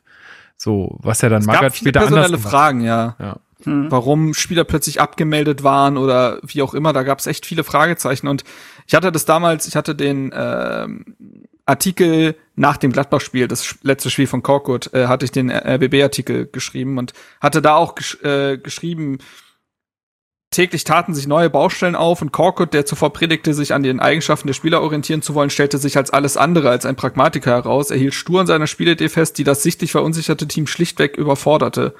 So. Und das, das, das war ja wirklich so, dass dann auch immer wieder dieses Thema war, wir wollen geordnet hinten rausspielen. Ja, ihr könnt es nicht. Mhm. Ihr könnt es nicht. Ich weiß noch, es gab diesen Moment in irgendeinem, boah, war das gegen Bochum? Ich meine schon. Ähm, wo Kempf sich irgendwann denkt, scheiß drauf, ich spiele einen langen Ball und, ist so, und es ist so sofort Gefahr entstanden, so, weil man sich mal davon gelöst hat, hinten rauszuspielen, weil man es einfach nicht konnte. Die Spieler waren verunsichert, die gegnerischen Mannschaften wussten das, die haben gepresst. Es war jedes Mal, und es war, ich hatte doch dann irgendwann, glaube ich, ich hatte doch mal wieder ähm, das Zitate-Raten gespielt. Mhm. Und das war doch auch in der Phase, das war auch die wirklich mit Abstand düsterste Phase dieser Saison, ähm, weil jedes Spiel in der Phase nach der, nach der Winterpause sich gleich angefühlt hat. Hertha hatte so irgendwo Phasen, wo man irgendwie ansatzweise mitgehalten hat und die wurden dann im Nachhinein ähm, hochgeredet und auf ein Podest gehoben, als wenn die Mannschaft eigentlich hätte gewinnen müssen und man ja in ein paar Szenen nachlässig war und dann lief man diesem Ergebnis leider hinterher, aber man kann viel Positives mitnehmen. Das war dann irgendwann der Tenor nach jedem Spiel und man hat dann ja, warte mal, eins, zwei, drei, vier, fünf, sechs, sieben, acht, neun Spiele am Stück nicht gewonnen. Mit zwei Unentschieden zwischendurch. Wobei ich sagen muss, dass da ein Spiel, dass da ein Spiel heraussticht und äh, wir, wir müssen uns mal wirklich den Gag machen und nochmal in unserer WhatsApp-Gruppe gehen und diese Nachrichten, die wir da geschrieben haben an diesem Spieltag, nochmal Revue passieren lassen. Das war das 1 zu 1 gegen Bochum. und Hertha hatte, glaube ich, einen Expected Goal-Wert, ich habe das nochmal nachgeguckt, in der ersten Halbzeit von 0,9 oder 1,1. Wenn du die Nachrichten in dieser WhatsApp-Gruppe durchliest, dann denkst du, der FC Barcelona hat da unter Pep Guardiola die Champions League gewonnen. Diese erste Halbzeit, diese erste Halbzeit fühlte sich für uns so wie ein Rausch an, als ob das irgendwie der geilste Drogentrip wäre und dann sieht man am Ende Expected Goals, ja, lag so bei eins. Also da sieht man dann halt irgendwie, was die Erwartungshaltung bei Hertha-Fans ist. und Ist wirklich so. Wie schnell man sich zufrieden gibt. Ähm, lass uns noch mal ganz kurz ein paar Worte äh, zu den Spielen davor verlieren. Also ja, müssen wir. Ähm, aber ja, guter, guter Einwand. Ähm, gegen Köln war das ja auch ein Zufallstreffer. Also dieses eine Tor von Darida, das war ja kein Können, das war ja irgendwie so ein Distanzschuss. Da braucht man nicht äh, viel drüber zu reden. Ähm, und gegen Wolfsburg gab es ja dann ein furchtbares 0-0, wo wir Mhm. erst Glück haben, dass äh, kein Elfer gegeben wird, weil Jordan ein klares Foul begeht im Strafraum. Und ähm, stark, äh, so, ähm, ich glaube, ja genau, stark hätte dann noch ein Tor erzielt, wenn der Schiedsrichter, und da kommen wir jetzt zum Anfang des Podcasts zurück, äh, nicht so ein bisschen geschoben hätte, glaube gegen Roussillon oder so. Also Modest hat am Anfang der Saison deutlich mehr geschoben als äh, stark in der Situation und deswegen hat der Treffer dann am Ende nicht gezählt. Ich glaube, das war auch irgendwas so um die 80. Minute rum. Ähm, also das wäre vielleicht ein Sieg geworden, aber wäre halt auch nicht verdient gewesen, vermutlich. Ähm, Aber das ist ja auch ein entscheidender Unterschied, also um die Gesamtlage zu betrachten, dass unter Paul Dardai hat man zumindest nach schwachen Spielen immer wieder eine Antwort gefunden, ne? Also mhm. es wurden Ergebnisse erzielt nach diesen Debakels und bei Korkut kroch man ja von einem Debakel zum nächsten. Das war ja, das war ja zombie-esk, wie die Mannschaft in der Zeit gewirkt hat. Das da hat ja, da hat sich ja, da hat sich ja nichts mehr geregt. Ähm, Ja, und das, äh, also die Baustellen waren zahllos. Also es war wirklich krass. Und Zumal wir da, sorry, aber da haben wir gegen einen VfL Wolfsburg gespielt, der vorher sechs Spiele in Folge verloren hat. Ja, Hm. war das nicht auch? übrigens das Spiel, was ich im Nachhinein geleugnet habe, dass es das gegeben hat. Ich konnte mich an nichts erinnern. Hm. Nichts. Ja, und ich bin ja bei Hertha durchaus tief drin und detailverliebt. Da war gar nichts. Ja, und dann kommt äh, das Derby im Pokal. Wir hatten die große Ehre, dass ähm, wir gegen unseren Stadtrivalen antreten durften im DFB-Pokal. Eigentlich äh, was, worüber man sich eigentlich freut. Das ist mal ein tolles äh, Stadtderby in der, im Pokal in der Stadt und dann auch noch zu Hause. Super. Ja, aber das war ja auch eher furchtbar. Also das 2 zu 3 täuscht auch so ein bisschen. Das war kein knappes Spiel, sondern äh, Vogelsammer bringt mit einem Sonntagsschuss äh, Union sehr früh in Führung. Und dann war eigentlich nie der Zeitpunkt, wo man gesagt hat, boah, da geht jetzt noch was oder so, sondern es war äh, ein klares, dominantes Union und ähm, ja, Schmeichelhaft, wie man da überhaupt noch mal rangekommen ist durch dieses ja, Ping-Pong-Tor von Serda, ne? Meine ich, dass es Serda Ja. war. Ja, war Und- ja. Ähm, ja, also ne, im Gesamtkontext aller Derbys in der Saison war man einfach, also war Klassenunterschied. Ja. So. gab dann ja auch einen Transfer. Klassenunterschied, weil, weil Union auch, wie gesagt, in keinem der Spiele ans Äußerste gehen musste. Ja. Man muss sagen, ist ein absolutes Freak-Tor, was Vogelsammer da macht. Ja. Also das macht er nie Mhm. wieder in seinem Leben, brauchen wir nicht drüber reden. Aber Hm. abseits dessen, ja, hat Union, wie gesagt, guten Durchschnitt gespielt, glaube ich. Ja, die gegen mussten Hertha. da nicht besonders aufdrehen, das stimmt schon. Übrigens auch die Kulisse natürlich absolut trostlos mit 3000 Leuten im Olympiastadion. Ich wollte gerade fragen, wie da nochmal die Auslastung war. Das hatte ich gar nicht mehr im Kopf. Ja. Ja, ich weiß, nicht, dass ich 3000. da war, aber es war Ja, ich war auch da und tatsächlich dann beim Tor auch Unioner um mich rum. Also nicht im Gästeblock logischerweise, sondern irgendwie Haupttribüne. Die dann irgendwie über, weiß ich nicht, Sponsorenkarten und so. Das ist auch, finde ich, tatsächlich problematisch. Also kannst du wahrscheinlich auch nur im ja, sehr geringen Maße verhindern, wie die Sponsoren halt ihre Karten vergeben. Aber das geht halt auch nicht, dass da auf der Haupttribüne dann irgendwie für Union gejubelt wird. Und ich hatte wirklich keinen schönen Abend auf jeden Fall. Das glaube ich. Ja, es gab ja dann auch nach dem Spiel die, sagen wir mal, ersten Zerwürfnisse oder also dann auch deutliche Zeichen aus der Fanszene. Also da gab es dann ein großes Transparent, was dann ähm, auf dem Weg zum Eingang ähm, in der Hans-Braun-Straße dann äh, hing, die, wo Schande drauf stand. Und äh, dann war ja auch äh, an dem Samstag vor dem Bayern-Spiel dann der Trainingsbesuch von den Ultras. Äh, haben wir ja auch schon lange drüber geredet, ähm, wo sie die Mannschaft da ähm, sozusagen zur Rede gestellt haben und ihnen da eine Ansage gemacht haben.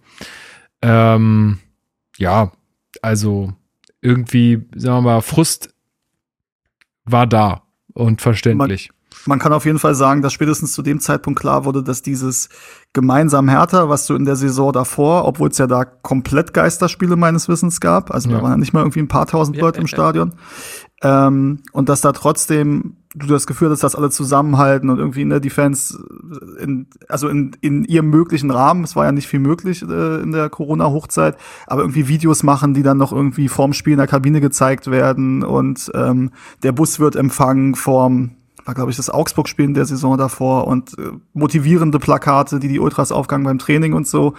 Und ähm, also mal wertfrei, aber auf jeden Fall hast du gemerkt, okay, das ist in dieser Saison nicht die Geduld, ist definitiv aufgebraucht. Ja. Also nach den zweieinhalb Jahren waren zu dem Zeitpunkt katastrophale Leistungen, zwei Derby-Niederlagen, das eine auch noch im Pokal. Ja, und dann wird man auch von Bayern wieder völlig überrollt, ne? Also auch da ein 1 zu 4, das Ging eigentlich. Das war für mich auch gar nicht mehr der Maßstab, um ehrlich zu sein. Also das Ja. habe ich einfach, also das, das, das war für mich kein Thema.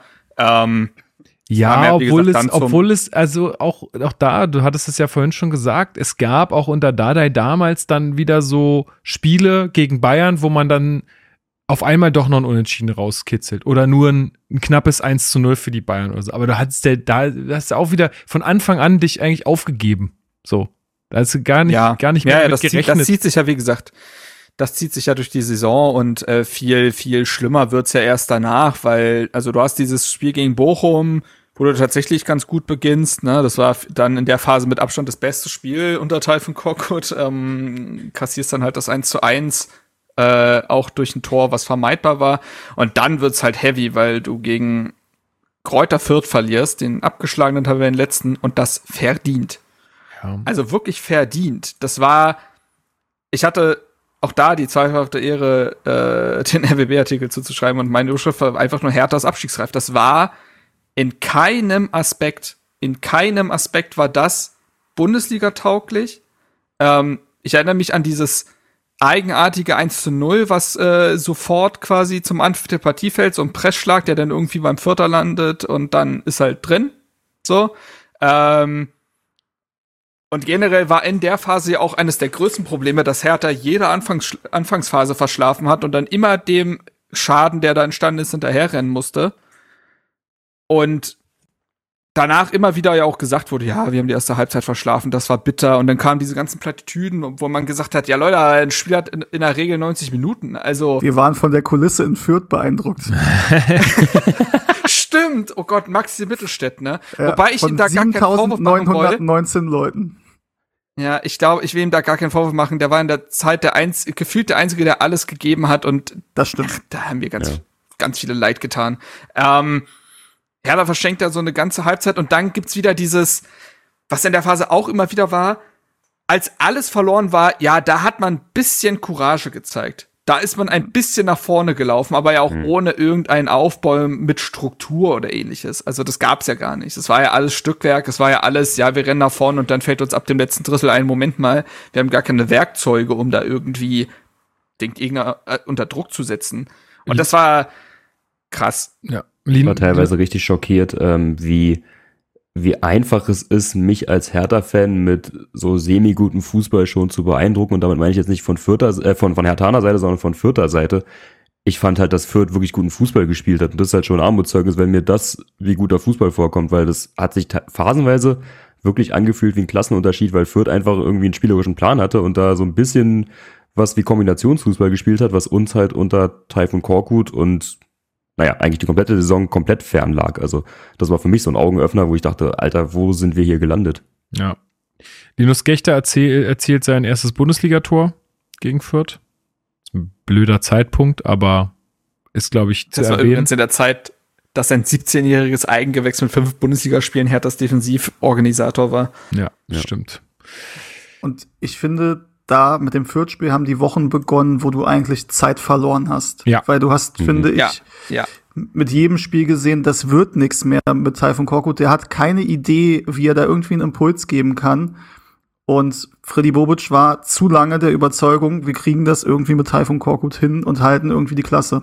Und alle- da haben wir Zeit verloren. Und dann auch, wenn ich auf das Leipzig-Spiel gleich mal kommen Mhm. kann, man hat sich dann auch jede Woche gefühlt an irgendwas hochgezogen, an irgendwie an einer guten Phase, an einer strittigen Szene oder so, von wegen, da hätte es auch anders laufen können. Wo ich mir denke, also, wenn, äh, wenn Freddy Bobic Pai Dardai in jedem Spiel so unterstützt hätte danach, von wegen, Ja. ne, gute Phase, Ja. und da hätte das aber in die Richtung kippen können, wie er es dann bei Taifun Korkut gemacht hat, dann wäre er wahrscheinlich immer noch hier, also Pai Dardai. Ähm, unabhängig davon, ob das jetzt richtig wäre oder nicht, aber trotzdem gibt es da definitiv einen Unterschied in der Bewertung von Freddy Bobic, was die Leistungen unter Paul angeht und unter Taifun Korkut. Und in dem Leipzig-Spiel war es ja so, ähm, dass du kurz nach der Pause, glaube ich, durch äh, Jovetic das 1-1 machst. Ähm, und dann das Spiel wirklich für so 10 Minuten hast du das Gefühl, das Spiel kippt jetzt. Also Hertha war dran, hatte zwei Ja. große Chancen nochmal, um das äh, 2-1 zu machen und in Führung zu gehen. Und dann macht Kempf wirklich eine saudumme Aktion und bringt da einen Kunku ähm, zu Fall, rote Karte, Elfmeter und äh, dann ist das Spiel gelaufen. Und dann war auch keine Gegenwehr mehr. Und ne, das war dann, also da hat man sich dann hochgezogen von wegen, ja, das kann ja anders. Ich glaube sogar, dass die, dass die Schiri-Entscheidung kritisiert wurde, was ich nicht nachvollziehen konnte, ehrlich gesagt. Ähm, ja, also wie gesagt, da hat man Zeit verloren. Das hätte man Ja, spätestens da, spätestens da hättest du Korkut äh, gehen lassen müssen. Also spätestens nach diesem Auseinanderfallen da in Leipzig, dieses ganze, was du jetzt gesagt hast, ne, dieses ganze Hochziehen an irgendwie so einzelnen Dingen, das hätte nicht sein dürfen. Und wir haben jede, also ich weiß noch ganz genau, wie wir hier jede Woche saßen und sa- gesagt haben, es kann nicht besser werden. Wenn jetzt nicht irgendwas passiert, also wir meinten den Trainerwechsel, dann wird das so weitergehen. Es wird einfach weitergehen und wir haben es gesehen, verlierst gegen Freiburg, du verlierst gegen Frankfurt, du verlierst gegen Gladbach. Es, Ja.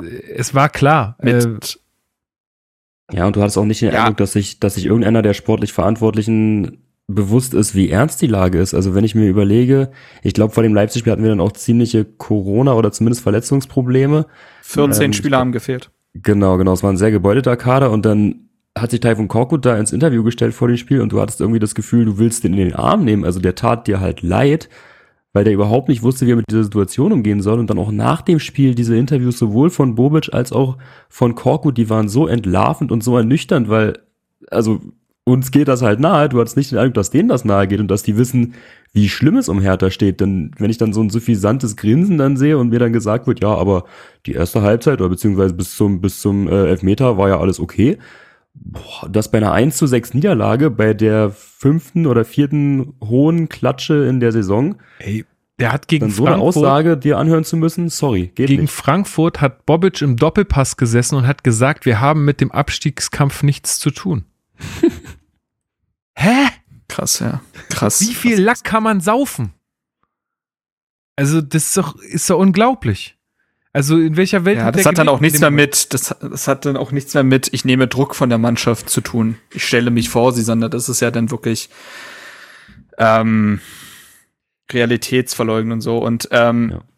es kommt ja dann zum, wenn wir das Leipzig-Spiel jetzt quasi hatten und auch, äh, wir müssen jetzt, glaube ich, auf Freiburg und Frankfurt nicht im Detail eingehen, das war dramatisch schlecht. Das war, also, das, das, das, das ist krass gewesen. Ähm, in der Phase übrigens dann ja auch, ähm, war Freiburg das erste Spiel, Ja. wo Marcel Lotka ins Tor rotiert ist. Ja, Mhm. Ähm, da hatte man, äh, auch da, ne, du verlierst 0-3 gegen Freiburg. Es ist die, das x-te Spiel, sieglose Spiel, aber danach versucht man sich dann an sowas hochzuziehen wie, aber der Lotka hier, ne, Nummer 5. Gar nicht schlecht. Guck, Das war, also, sagen wir mal ehrlich. So war das. So war das. Ja, und, und und die. Pointe Äh, ist dann, der- dass nach dem Spiel öffentlich wird, dass er zum BVB geht. Genau. das, ich finde, das hat für mich Hertha perfekt zusammengefasst. Das ist so, ah, du hast Hoffnung, hier ist ein bisschen Scheiße für dein Gesicht. So, also das ist, das, also wirklich, so ist, äh, als ob da jemand mit dem Knopf sitzen würde und so das Schicksal beeinflussen könnte, so, nö, Batz, und dann geht's wieder den Bach runter. Ähm, also, ich hatte das schon öfter, aber Hertha ist halt wirklich so ein soziales Experiment. Wie, also wie viel Leid kann einem Menschen angetan werden, bis er bricht? Ich glaube, das und das Experiment, es, es läuft noch. Bei manchen wurde es schon beendet, ich weiß es nicht genau. Ähm, auf jeden Fall kommt es dann ja zum Spiel gegen Gladbach und das ist ja wirklich der Gipfel. Typhon Korkut, der vorher in sturster Weise an seinem 442 festgehalten hat, entscheidet sich für dieses Spiel. Wir parken den Bus. Übrigens sehr lustig, dass er davor äh, gesagt hat, wir werden nicht den Bus parken. Ich hatte irgendwo das Zitat. Ja, genau, wir werden sicher nicht den Bus parken, sagt er vor dem Spiel. Aufgestellt hat er ein 5-3-2. Ähm, ja, also mit, ich glaube, Pekarik und Plattenhardt als äh, Außenverteidigung. Also jetzt auch nicht die dynamischsten Schienenspieler. Du hattest ein Mittelfeld aus Darida, Toussaint und Askasibar. Vorne Selke Belfodil. also so Leute wie Eckelen kamen, Serda, Mittelstädt und Richter saßen alle auf der Bank. Und das Lustige ist, Geschichte wiederholt sich ja, ähm, wie wir wissen. Im Oktober 2018 hatte Korkut, war Korkut Trainer von äh, dem VfB Stuttgart, ne? Und hat das, und auch da stand ihm das Wasser bis zum Hals und hat sich dann gegen Hannover 96 entschieden, seine Taktik über Bord zu werfen und ein sehr defensives, defensives 5-3-2 zu spielen. Und seine Mannschaft war da also extrem apathisch und hat mit 1 zu 3 verloren. Danach musste Korkut gehen. Wir spulen vor. Hertha verliert dieses Spiel 1 zu 3. Nee, 2 zu 0, Nee, sorry. 2 so zu rum. 0. Aber die Differenz Äh, stimmt. Die Differenz stimmt. 2 zu 0, völlig verdient. Auch da übrigens, das war ein Spiel, wo ich auch noch weiß, dass auch dieses, an dem Spiel wurde ja auch das Schicksal von Adi Hütter geknüpft. Also Mhm. Gladbach Stimmt. war in der Situation ja auch extrem schlecht. Stimmt, ähm, das war so ein. Also stand extrem schlecht Mhm. da. Äh, der dann übrigens mit Corona auch fehlte. Sein Co-Trainer saß dann ja auf der Bank. Und ähm, Hertha hat dieses Spiel bereitwillig abgegeben, weil was wolltest du denn mit dieser Taktik? Wenn es nicht nur null ausgeht, wirst du dieses Spiel verlieren, weil es gibt ja nichts. Du hast kein Tempo, keine Kreativität, Dribbel, Passstärke, gar nichts. Du, diese, also diese ab, diese Aufstellung triefte vor Angst. Ja, Und da es kriegst muss du halt den da zu Ende Elfmeter gehen, auch, wie ne? es zu Ende gegangen ist. Ja, kriegst halt auch den Elfmeter und rennst dann halt hinterher mit einer Mannschaft, die es eigentlich nicht kann. Oder also die kein, die kein Tor erzielen wird mit Torwahrscheinlichkeit. Siebter Elfmeter in der Spielzeit. Ist auch geil. Also muss man auch erstmal schaffen. Und vor dem Spiel, äh, haben wir jetzt noch nicht erwähnt, äh, die berühmte Wutansprache von Korkut, der mal gezeigt hat, wie sehr er auf Oh. den Tisch hauen kann. Hat das jemand, hat das jemand im Wortlaut? Ähm, Oder hat, warte mal, ich hatte das, ich habe den Einspieler Ah. leider nicht mehr da. Sonst hätte ich Auf jeden Fall, also solange ihr sucht, kann ich ja kurz sagen, das war doch so ein inszenierter Blödsinn. ja. Also es hat doch, das hat weil er doch jeder gesehen, auch dass das sehr draufgegangen ist, ne? Ja, das ist, war ja wirklich das Gegenteil von Taifun Korkut. Also lass den Mann sein, wie er will. Ne? Also er ist ja bestimmt auch ein netter Mensch. Also ich habe jetzt, also das ist ja wirklich das, was man über ihn sagen kann. Er macht ja einen sehr sympathischen Eindruck. Aber dann probier doch nicht auf Teufel komm raus, ihn da irgendein Bild aufzuzwängen, was er überhaupt nicht ausfüllen kann. Also das war ja von hinten bis vorne einfach eine inszenierte Nummer, wo er komplett Ich hab's. sich verstellen musste. Ich lese vor. Mhm. Ich lese vor. You are here until shit. I am here until shit. No problem, but I will give you everything to stay up. But if we don't move, don't fight, Scheißplatz, scheiß Sonne blendet mich. Ich trainiere hier keine Jugendmannschaft. You think this is the way you come out of every anything in your life? I want to win, fucking hell on the weekend. I want to, I want you, that you win. Scheiß auf mich, ich möchte, dass ihr gewinnt. Das ist eure Zukunft, das ist nicht meine Zukunft. Ja. Die übrigens hätten daraus wahrscheinlich wieder gemacht, shit on me. Äh, wie bei Dings. Wie heißt er? Ah, wie heißt denn der Augsburger jetzt hier? Ricardo Pepi.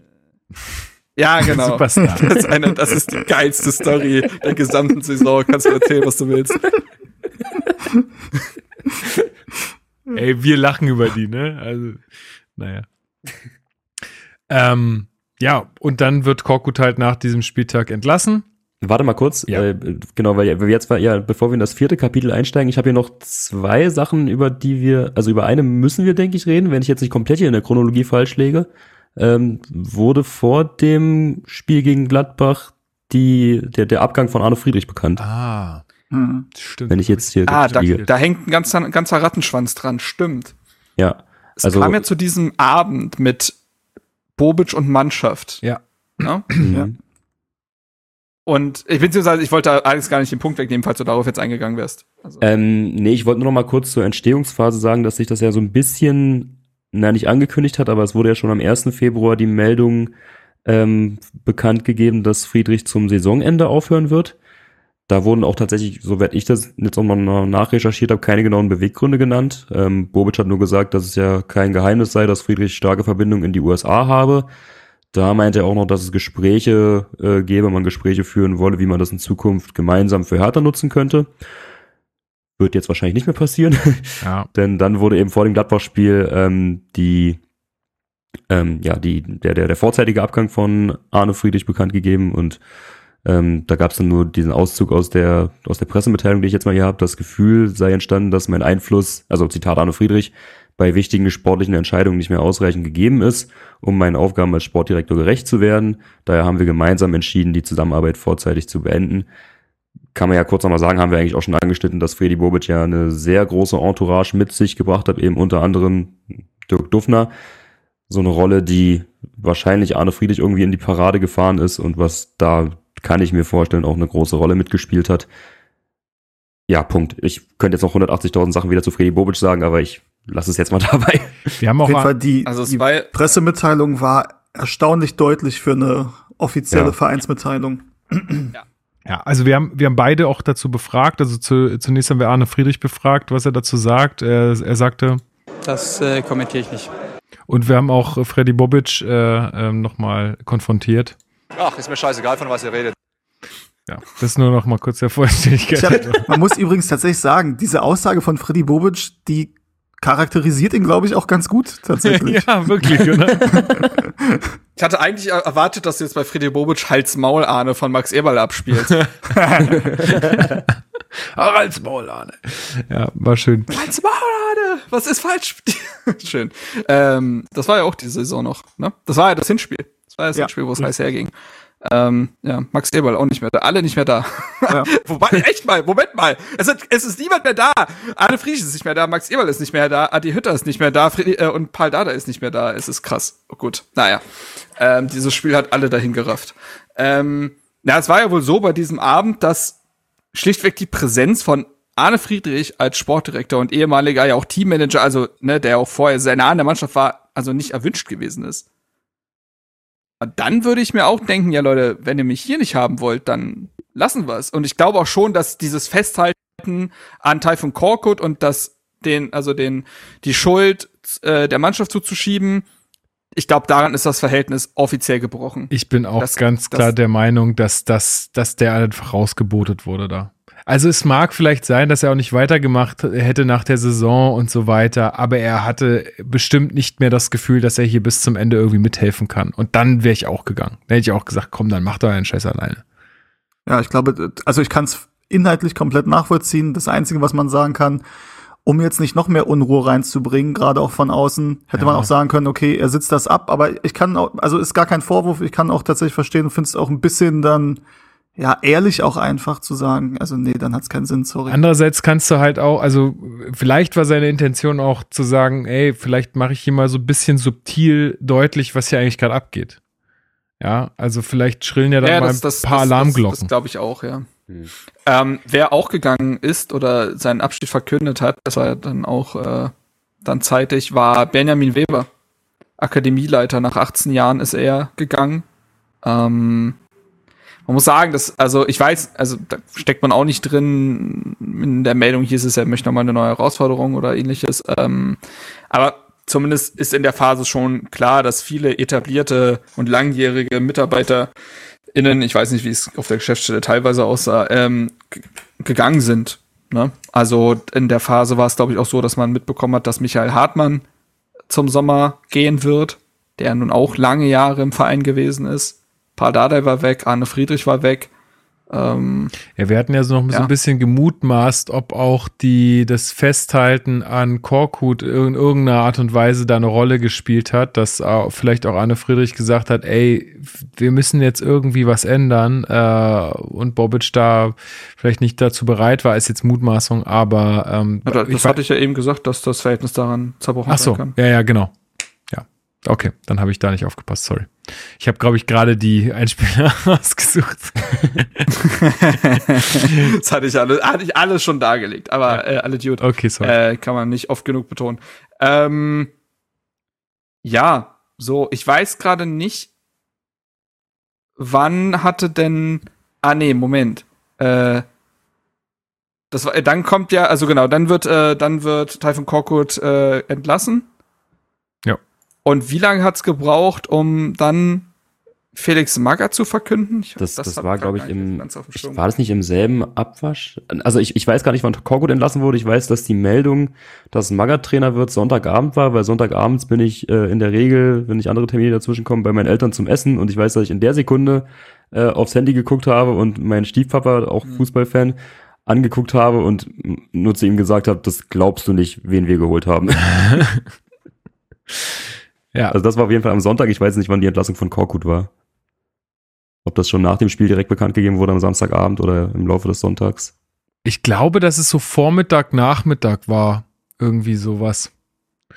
Aber auf jeden Fall müssen, auf jeden Fall muss ein bisschen Zeit dazwischen gewesen sein, weil ähm, ich kann mich nur an das Zitat von, ähm, ich glaube Kevin Prince Boateng und ich meine, es wurde auch nochmal in der Pressekonferenz bekannt gegeben, erinnern, dass ähm, Freddy Bobic zu den Spielern gesagt hat, guckt auf euer Handy. So nach dem Motto, wer wird denn jetzt neuer Trainer? Ah ja, stimmt, das war auch Finde ich so, übrigens auch eine fatale auch so- Aussage. Finde ich eine fatale ich auch, Aussage. weil du, du, Ja, weil du halt merkst, der ist überhaupt nicht an der Mannschaft dran. Und also mehr Distanz geht ja gar nicht. Und dann finde ich auch so eine Aussage schwierig, die er auch auf der MV getätigt hat, nach dem Motto, ja, aber so, ihr habt nicht die Einblicke in die Mannschaft und äh, zu dem Zeitpunkt ergab die Entlassung von Pardada Sinn, wo ich mir denke, ey, sorry, wenn du so eine krasse Distanz zur Mannschaft hast, dann kannst du nicht davon reden, dass du hier irgendwie das Ohr an der Mannschaft hast. Wenn, also das, das spricht ja Bände, wenn du eine Trainerentscheidung über die Medien kommunizierst und das nicht mal deinem eigenen Team sagst. Jo. Übrigens äh, wurde auch Magath am äh, dem Sonntagabend verkündet. Also das muss in einem, einem Abwasch gewesen sein. Ähm, Du meinst jetzt Korkut? genau. Ja, dass Kokut geht und Magath kommt. Genau. Genau, na Magath hatten wir gerade geklärt, das war auf jeden Fall am Abend. Ich weiß ja nicht, wann die Entlassung von Korkut war, zeitraummäßig. Ach so, sorry, ja. Ach man, jetzt habe ich tatsächlich das falsch rumgesucht, ja. Aber gut. Naja, egal. Ähm, Also hier ist eine Sport, so. Sport 1 Meldung von 17.59 Uhr am Sonntag nach, ähm, nach dem Spiel. Dass, ja, dass Korkut entlassen ist, Magath, Magath müsste dann irgendwie so zwei Stunden später ungefähr gewesen sein, weil das ist die Uhrzeit, wo wir immer essen.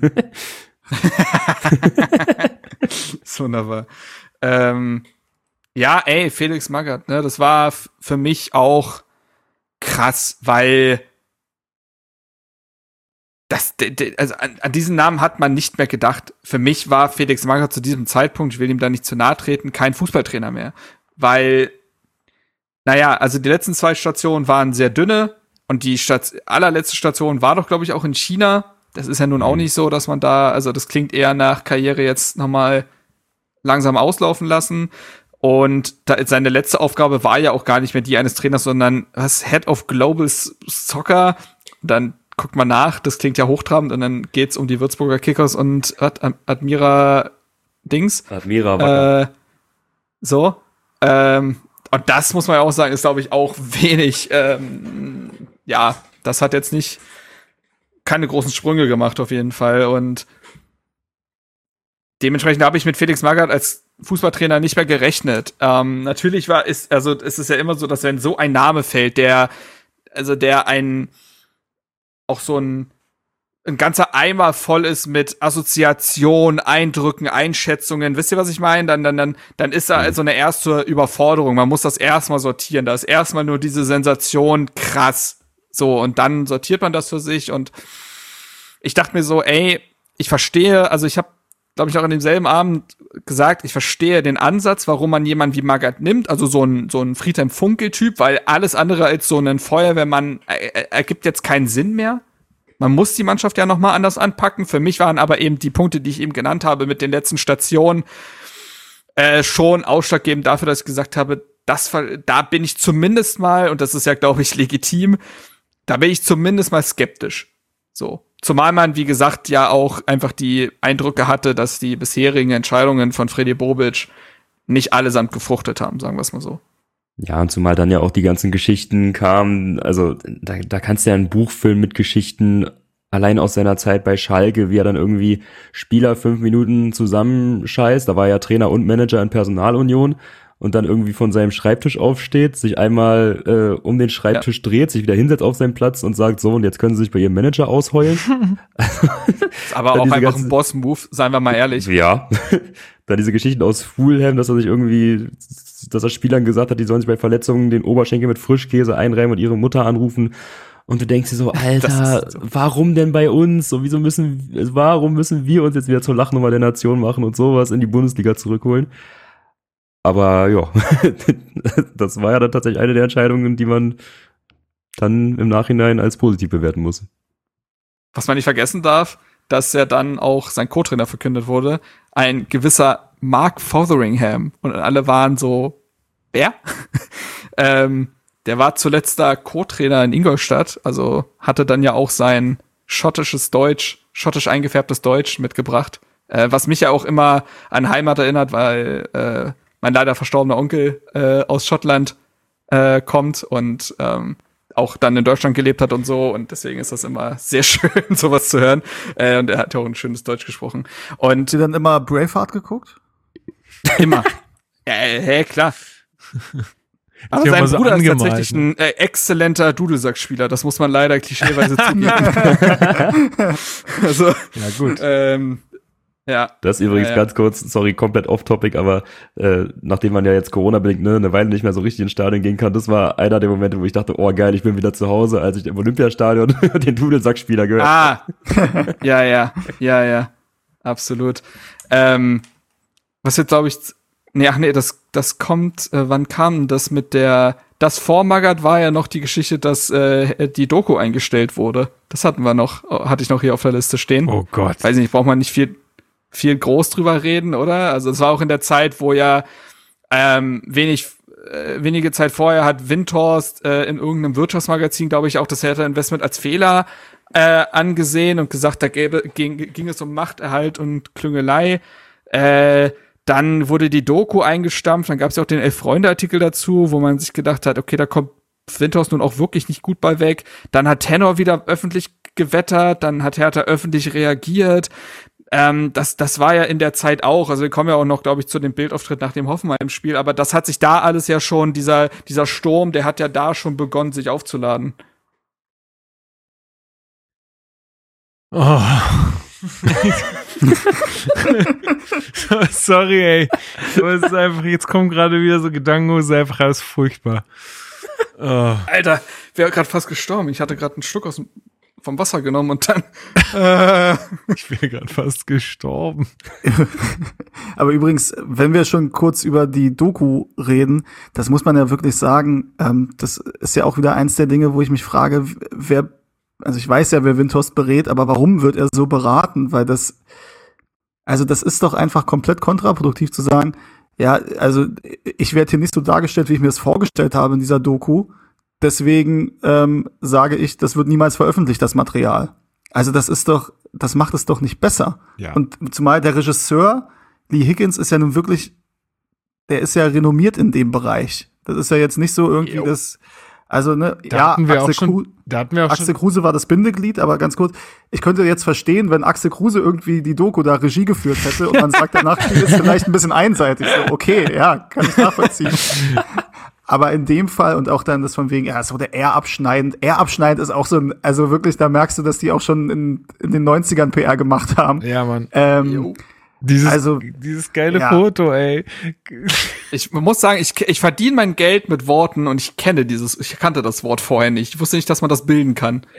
Äh, ja, egal. Ich, äh, ähm, aber Lee Higgins hat ja auch die, die Leeds United Doku gemacht, ne? Und da kommt der Investor Seitdem halt nennt man ihn ja Leeds Higgins. sehr, sehr, Alter, jetzt ist aber. ähm, die, also die ist ja wohl sehr positiv auf den, auf den Investor äh, zugeschnitten, muss man. Also ich habe, glaube ich, die ersten vier, fünf Folgen gesehen oder so und da kommt der Investor halt sehr gut bei weg. Aber weil er halt auch anscheinend ein cooler Typ ist, keine Ahnung.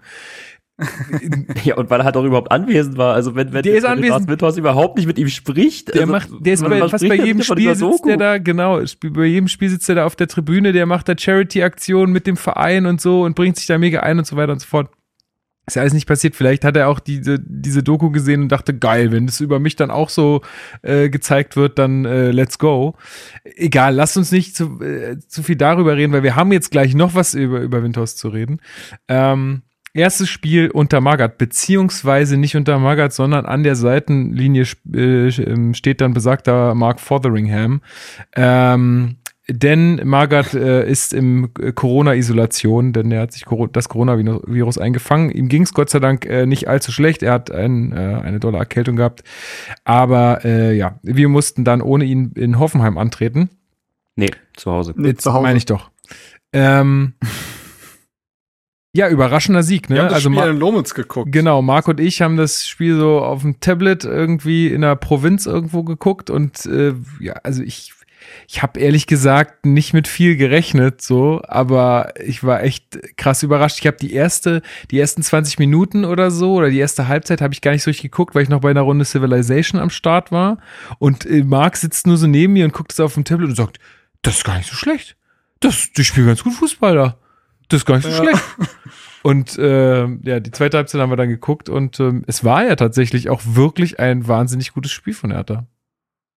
Es ist so ein, war so einer dieser, dieser seltenen Momente in den letzten Jahren als Hertha-Fan, wo du merken kannst, dass der Verein deine Stimmung ja auch positiv beeinflussen kann. Weil du rechnest mit nix. Du bist ja eigentlich in so einer grundnegativen Stimmung bei Hertha in den letzten Jahren und dann rechnest du mit nix. Ähm, und guckst dir dieses Spiel an, dann gewinnen die da 3-0. Ich meine natürlich, ne, okay, weil, weil Plattenhardt wieder auf einmal seinen linken Fuß wieder gefunden hat, klar. Aber trotzdem ja nicht unverdient. Und du merkst dann, ach, ich habe ja richtig gute Laune. Was ist denn hier los? Das kenne ich gar nicht mehr. Ja, haut hin. Also das ging mir tatsächlich auch so. Ähm, das beflügelt auf jeden Fall.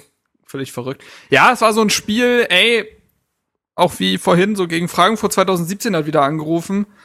Irgendwie, man, man arbeitet einfach miteinander, man glänzt nicht, aber bringt halt die Grundtugenden aufs Feld. Äh, situatives Pressing, glaube ich, war es. Also man ist auch manchmal ein bisschen höher angelaufen. Also ging, also man ist ja Hoffenheim konstant auf den Sack gegangen. Das ist ja nun mal Dardai-Fußball, jetzt halt ohne Dardai. Ähm, man war bissig, konzentriert und dann kommen halt die Standards ins Spiel, ne? Das, äh, das hat ja nun wirklich an dem Tag fast schon skurril gut geklappt. Ähm, gleichzeitig, also man kann auch da sagen, Hoffenheim, das war eine, Hin eine Rückrunde wirklich zum Vergessen. Äh, ich weiß gar nicht, haben die dann auch noch gefühlt ein Spiel gewonnen? Also. Ich glaube tatsächlich nicht Äh, mehr, nee. Ich guck grad mal spontan. So. Ähm, nee, haben sie nicht, siehst du. Hm. Also dementsprechend, ähm, ja, und äh, plötzlich gewinnst du dieses Spiel 3 zu 0. Ähm, Tore von Stark, Belfodil und Toussaint. Alle nach Standards, alle nach Plattenart-Standards und auch ein zu, zu null und es war, also ich hab's ja nur auf dem Tablet gesehen, aber war gutes Wetter, viele Ja. Leute, also viele Leute, waren 25.000, aber ähm, es hatte trotzdem irgendwie Eindruck geschindet, hatte ich das Gefühl, weil die Leute halt Spaß hatten und ähm, die, es war plötzlich so eine Einheit zu spüren, ob, äh, zwischen auch Trainerbank und Mannschaft, weil ich das Gefühl hatte, dass Ibišević auch noch mal in, an seiner an Bedeutung gewonnen hat in dem Trainerkonstrukt und Mark Fotheringham einfach diese Mannschaft so herzlich mitgenommen hat. Und das war ja, also ich habe ja vorhin gesagt, also wenn man das Frankfurt-Spiel nimmt, nur das Dortmund-Spiel und das Spiel jetzt gegen Hoffenheim, was wir besprechen, sind da rangekommen. Hm. Ähm, eine Sache noch, weil du gerade gutes Wetter und 25.000 und so weiter angesprochen hast. Ich war ja im Stadion. Ich muss sagen, ich war dann schon sehr froh, dass da ja schon bekannt war, dass zu dem, das nächste Spiel war das Derby, ne? Genau. Mhm. Dass dann beim Nee, Spiel danach die Ultras erst. wieder, nee, ich meine das nächste Heimspiel. Ja, das so. nächste Heimspiel. Ja, ja. Genau, das nächste Heimspiel. Ich war dann sehr froh, dass da schon bekannt war, dass äh, zu dem Spiel die Ultras zurückkehren werden. Weil ich muss schon sagen, das war so ein kleiner Dämpfer, dass trotz eines 3 zu 0, dem ersten Sieg irgendwie gefühlt seit Jahrhunderten und dann auch noch einer wirklich ansprechenden Leistung, da nicht Mhm. das Dach wegfliegt, weil die Stimmung ohne organisierten Support, ich weiß, da gibt's jetzt geteilte Meinungen, ich bin da halt schon der Meinung, es braucht den organisierten Support, die war sehr dürftig. Also, ich weiß nicht, dann zehn Minuten vor Apfel fängt's dann da irgendwie an, übers, also Stadion rund in Anführungsstrichen. Da, oh, wie ist das schön zu schallen. Und ich dachte mir, boah, Leute. Hier bei der Nationalmannschaft, oder Ja, was? ist halt wirklich so, sind wir auf der Fanmeile. Also, was ist denn das? Einer geht Hat noch. Naja, ey, jetzt macht Oh, euch mal, ey, nur weil, nur weil das jetzt nicht euer Ding ist, ja? Also, du hast es ja gerade gesagt. Ich hab die Alex, Stimmung ne? gelobt. Wenn, Also- wenn du, wenn, wenn, ich verstehe das, ne? Ich, ich will jetzt nicht sagen, ich sehe es genauso wie du, aber ich kann es verstehen. Ähm, aber ich, aber ich habe auch positive Stimmen gehört, die gesagt, also vielleicht waren die auch euphorisiert durch diesen Sieg, ne? Du ist ja fein, ist halt meine Meinung. Ja, ja, ja, ich, Ich war dann verstehe sehr dankbar, dass es dann ab dem nächsten Spiel anders zuging. Oh, Also, wie ist das schön. Ja, schön. okay. ähm, ja, also wir waren alle äh, sehr erfreut. Ich habe auch noch ähm, mit dir einen schönen Podcast aufgenommen äh, in Lomitz, ähm, Marc, danach, äh, wo ich schon, glaube ich, Corona infiziert war und du dich äh, aus wundersamer, also du bist einfach der Superheld, der sich dabei nicht angesteckt hat, auf jeden Fall. Sehr, sehr gut. Ähm, ja, und dann ähm, sind wir auf der Rückfahrt von äh, Lomitz nach Hause äh, und sitzen in einem Auto tatsächlich auch noch. ähm, und dann kriegst du, glaube ich, eine Nachricht aufs Handy, dass sich Windhorst zu Bild TV setzt. Ja, und was man ja sagen muss, was dann auch im Nachhinein sehr skurril war und was ja auch noch mal eine Schleife dann gezogen hat, war, dass ich glaube, Stefan Hermanns hatte das als erstes äh, öffentlich ähm, gepostet, dass aber zwischen Verein und Windhorst besprochen sei, dass er erstmal nichts Negatives mehr ähm, über den Verein öffentlich sagt oder brandstiftendes oder ich weiß nicht, was das Wording war, aber auf jeden Fall, ne, dass er sich dahingehend zurückhalten würde. Ich sag mal so, Hat wenn er gut sich geklappt. zurückgehalten haben sollte, dann Weil- weiß ich nicht. Man muss dazu sagen, dass Winters ja gesagt hat, nee, das stimmt nicht, das hat er so nie gesagt. Also ich glaube, dass das irgendwie Ja, äh, verwies auf Freddy ein Bobic mit Freddy versucht, Bobic. Genau, Freddy Bobic hat irgendwie versucht zu vermitteln in London. Und also anscheinend, ne, wenn diese Info gab's ja aus mehreren Richtungen, anscheinend hat Freddy Bobic gesagt, habe ich geklärt, der wird sich jetzt nicht mehr negativ äußern bis zum Ende der Saison. Und dann geht er zu Bild und äh, äußert sich jetzt, finde ich, nicht zwingend positiv. Fehleinschätzung. Habe ich ja auch nie gesagt, dass ich mich nicht mehr äußere. Ich weiß nicht, wie er darauf kommt. Gut, wissen wir nicht. Ich glaube, dass da, ja, also die Zeiten oder also zu dem Zeitpunkt im März war das, glaube ich, ne? Mhm. Also da haben wir den Rahmen, wo noch fair gespielt wurde, glaube ich, schon lange verlassen. Ja. Ja, also äh, einfach, also um das mal in sportlichen Kontext zu setzen, es ist halt einfach furchtbar, wenn du jetzt gerade nach so einem Trainerwechsel dein erstes Spiel mit 3-0 gewinnst zu Hause. Es ist, es ist nice, einfach alle freuen sich und dann so eine Scheiße. Das ist einfach dumm. Sorry. Das ist einfach Jetzt wirklich würde Windhorst gut. entgegnen, es gäbe ja gar keine guten Zeitpunkte, wo ich mir sage, doch, nach der Saison wäre gar nicht so schlecht. Ja. Ähm, also. Und ne? also fairerweise hat er den Zeitpunkt ja genutzt nach der Saison, das noch zur Einordnung. Er war ja dann auf der Mitgliederversammlung ja, gut, nachdem er alles angezündet hatte, also das ist dann ja, auch, also ich, äh, ich gehe da ja komplett mit und auch aus Investorensicht ist das doch ist doch doch total fatal. Also ne, wie ich jetzt zu, zum Thema Investor im Allgemeinen und zu Windhorst im Speziellen stehe, ist bekannt. So von mir aus soll der besser heute als morgen aus unserem Verein verschwinden. Aber ich muss es halt damit leben. Das hat er auf der Mitgliederversammlung dann auch deutlich gemacht. Wird, also Windhorst raus wird nicht passieren, hat er ja klar gesagt. Okay, dann leben wir jetzt damit. Aber dann sei doch bitte daran interessiert, dein Investment auch irgendwie zu unterstützen und das zum Erfolg zu führen und mach nicht das Gegenteil. Ja. Setz dich ausgerechnet dann auch noch zu Walter M. Straten bei Bild TV hin Alter. und zünd den ganzen Laden an. Also das es ist war einfach dumm. eine persönliche Sache. Das, der wollte das durchziehen, weil er einfach ein Problem mit Gegenbauer hatte. Das, ja. da hat, ihn hat nichts anderes interessiert, als das dann durchzuziehen. Und das muss er, also kreide ich ihm halt das echt an, weil es halt einfach ja. wieder Unruhe reingebracht hat, äh, zu dem Zeitpunkt, die vielleicht, äh, ja, die einfach nicht gut war. So, Punkt. Jetzt sind wir auch schon im Zeitrahmen, wo die Dinge gar nicht mehr so ewig äh, weit weg sind. Ne? Das stimmt. Ähm, aber trotzdem da auch nochmal zur Wiederholung wir hatten ja dann auch äh, Fabi Drescher im Podcast, der sich ja verständlicherweise auch dann inhaltlich nicht zugeäußert hat, der aber einfach mal ein paar Sachen zum Präsidium aufgeklärt hat, wie Dinge funktionieren und so weiter. Weil ich glaube, da standen auch ein paar Fragen im Raum, nachdem Winters gewisse Äußerungen getätigt hatte. Ja, hört euch das auch gern nochmal an. Es ist auch irgendwie, ja, also es, es bleibt ist, aktuell. Also genau, also, ähm, also gerade jetzt vor der anstehenden ähm, Präsidiumswahl ja, und so kann man da vielleicht einfach nochmal was mitnehmen. Ähm, ähm, und ich bleibe dabei, dass dieses Verhalten von Lars Windhorst sehr stillos ist. Aus einem bestimmten Grund, weil zum, also, ey, Lars Windhorst darf gerne die Meinung haben. Damit stand er ja nun wirklich nicht alleine da. Wie jetzt auch die Geschehnisse und so weiter gezeigt haben, dass Werner Gegenbauer kein guter Präsident gewesen ist. Darf er haben, die Meinung.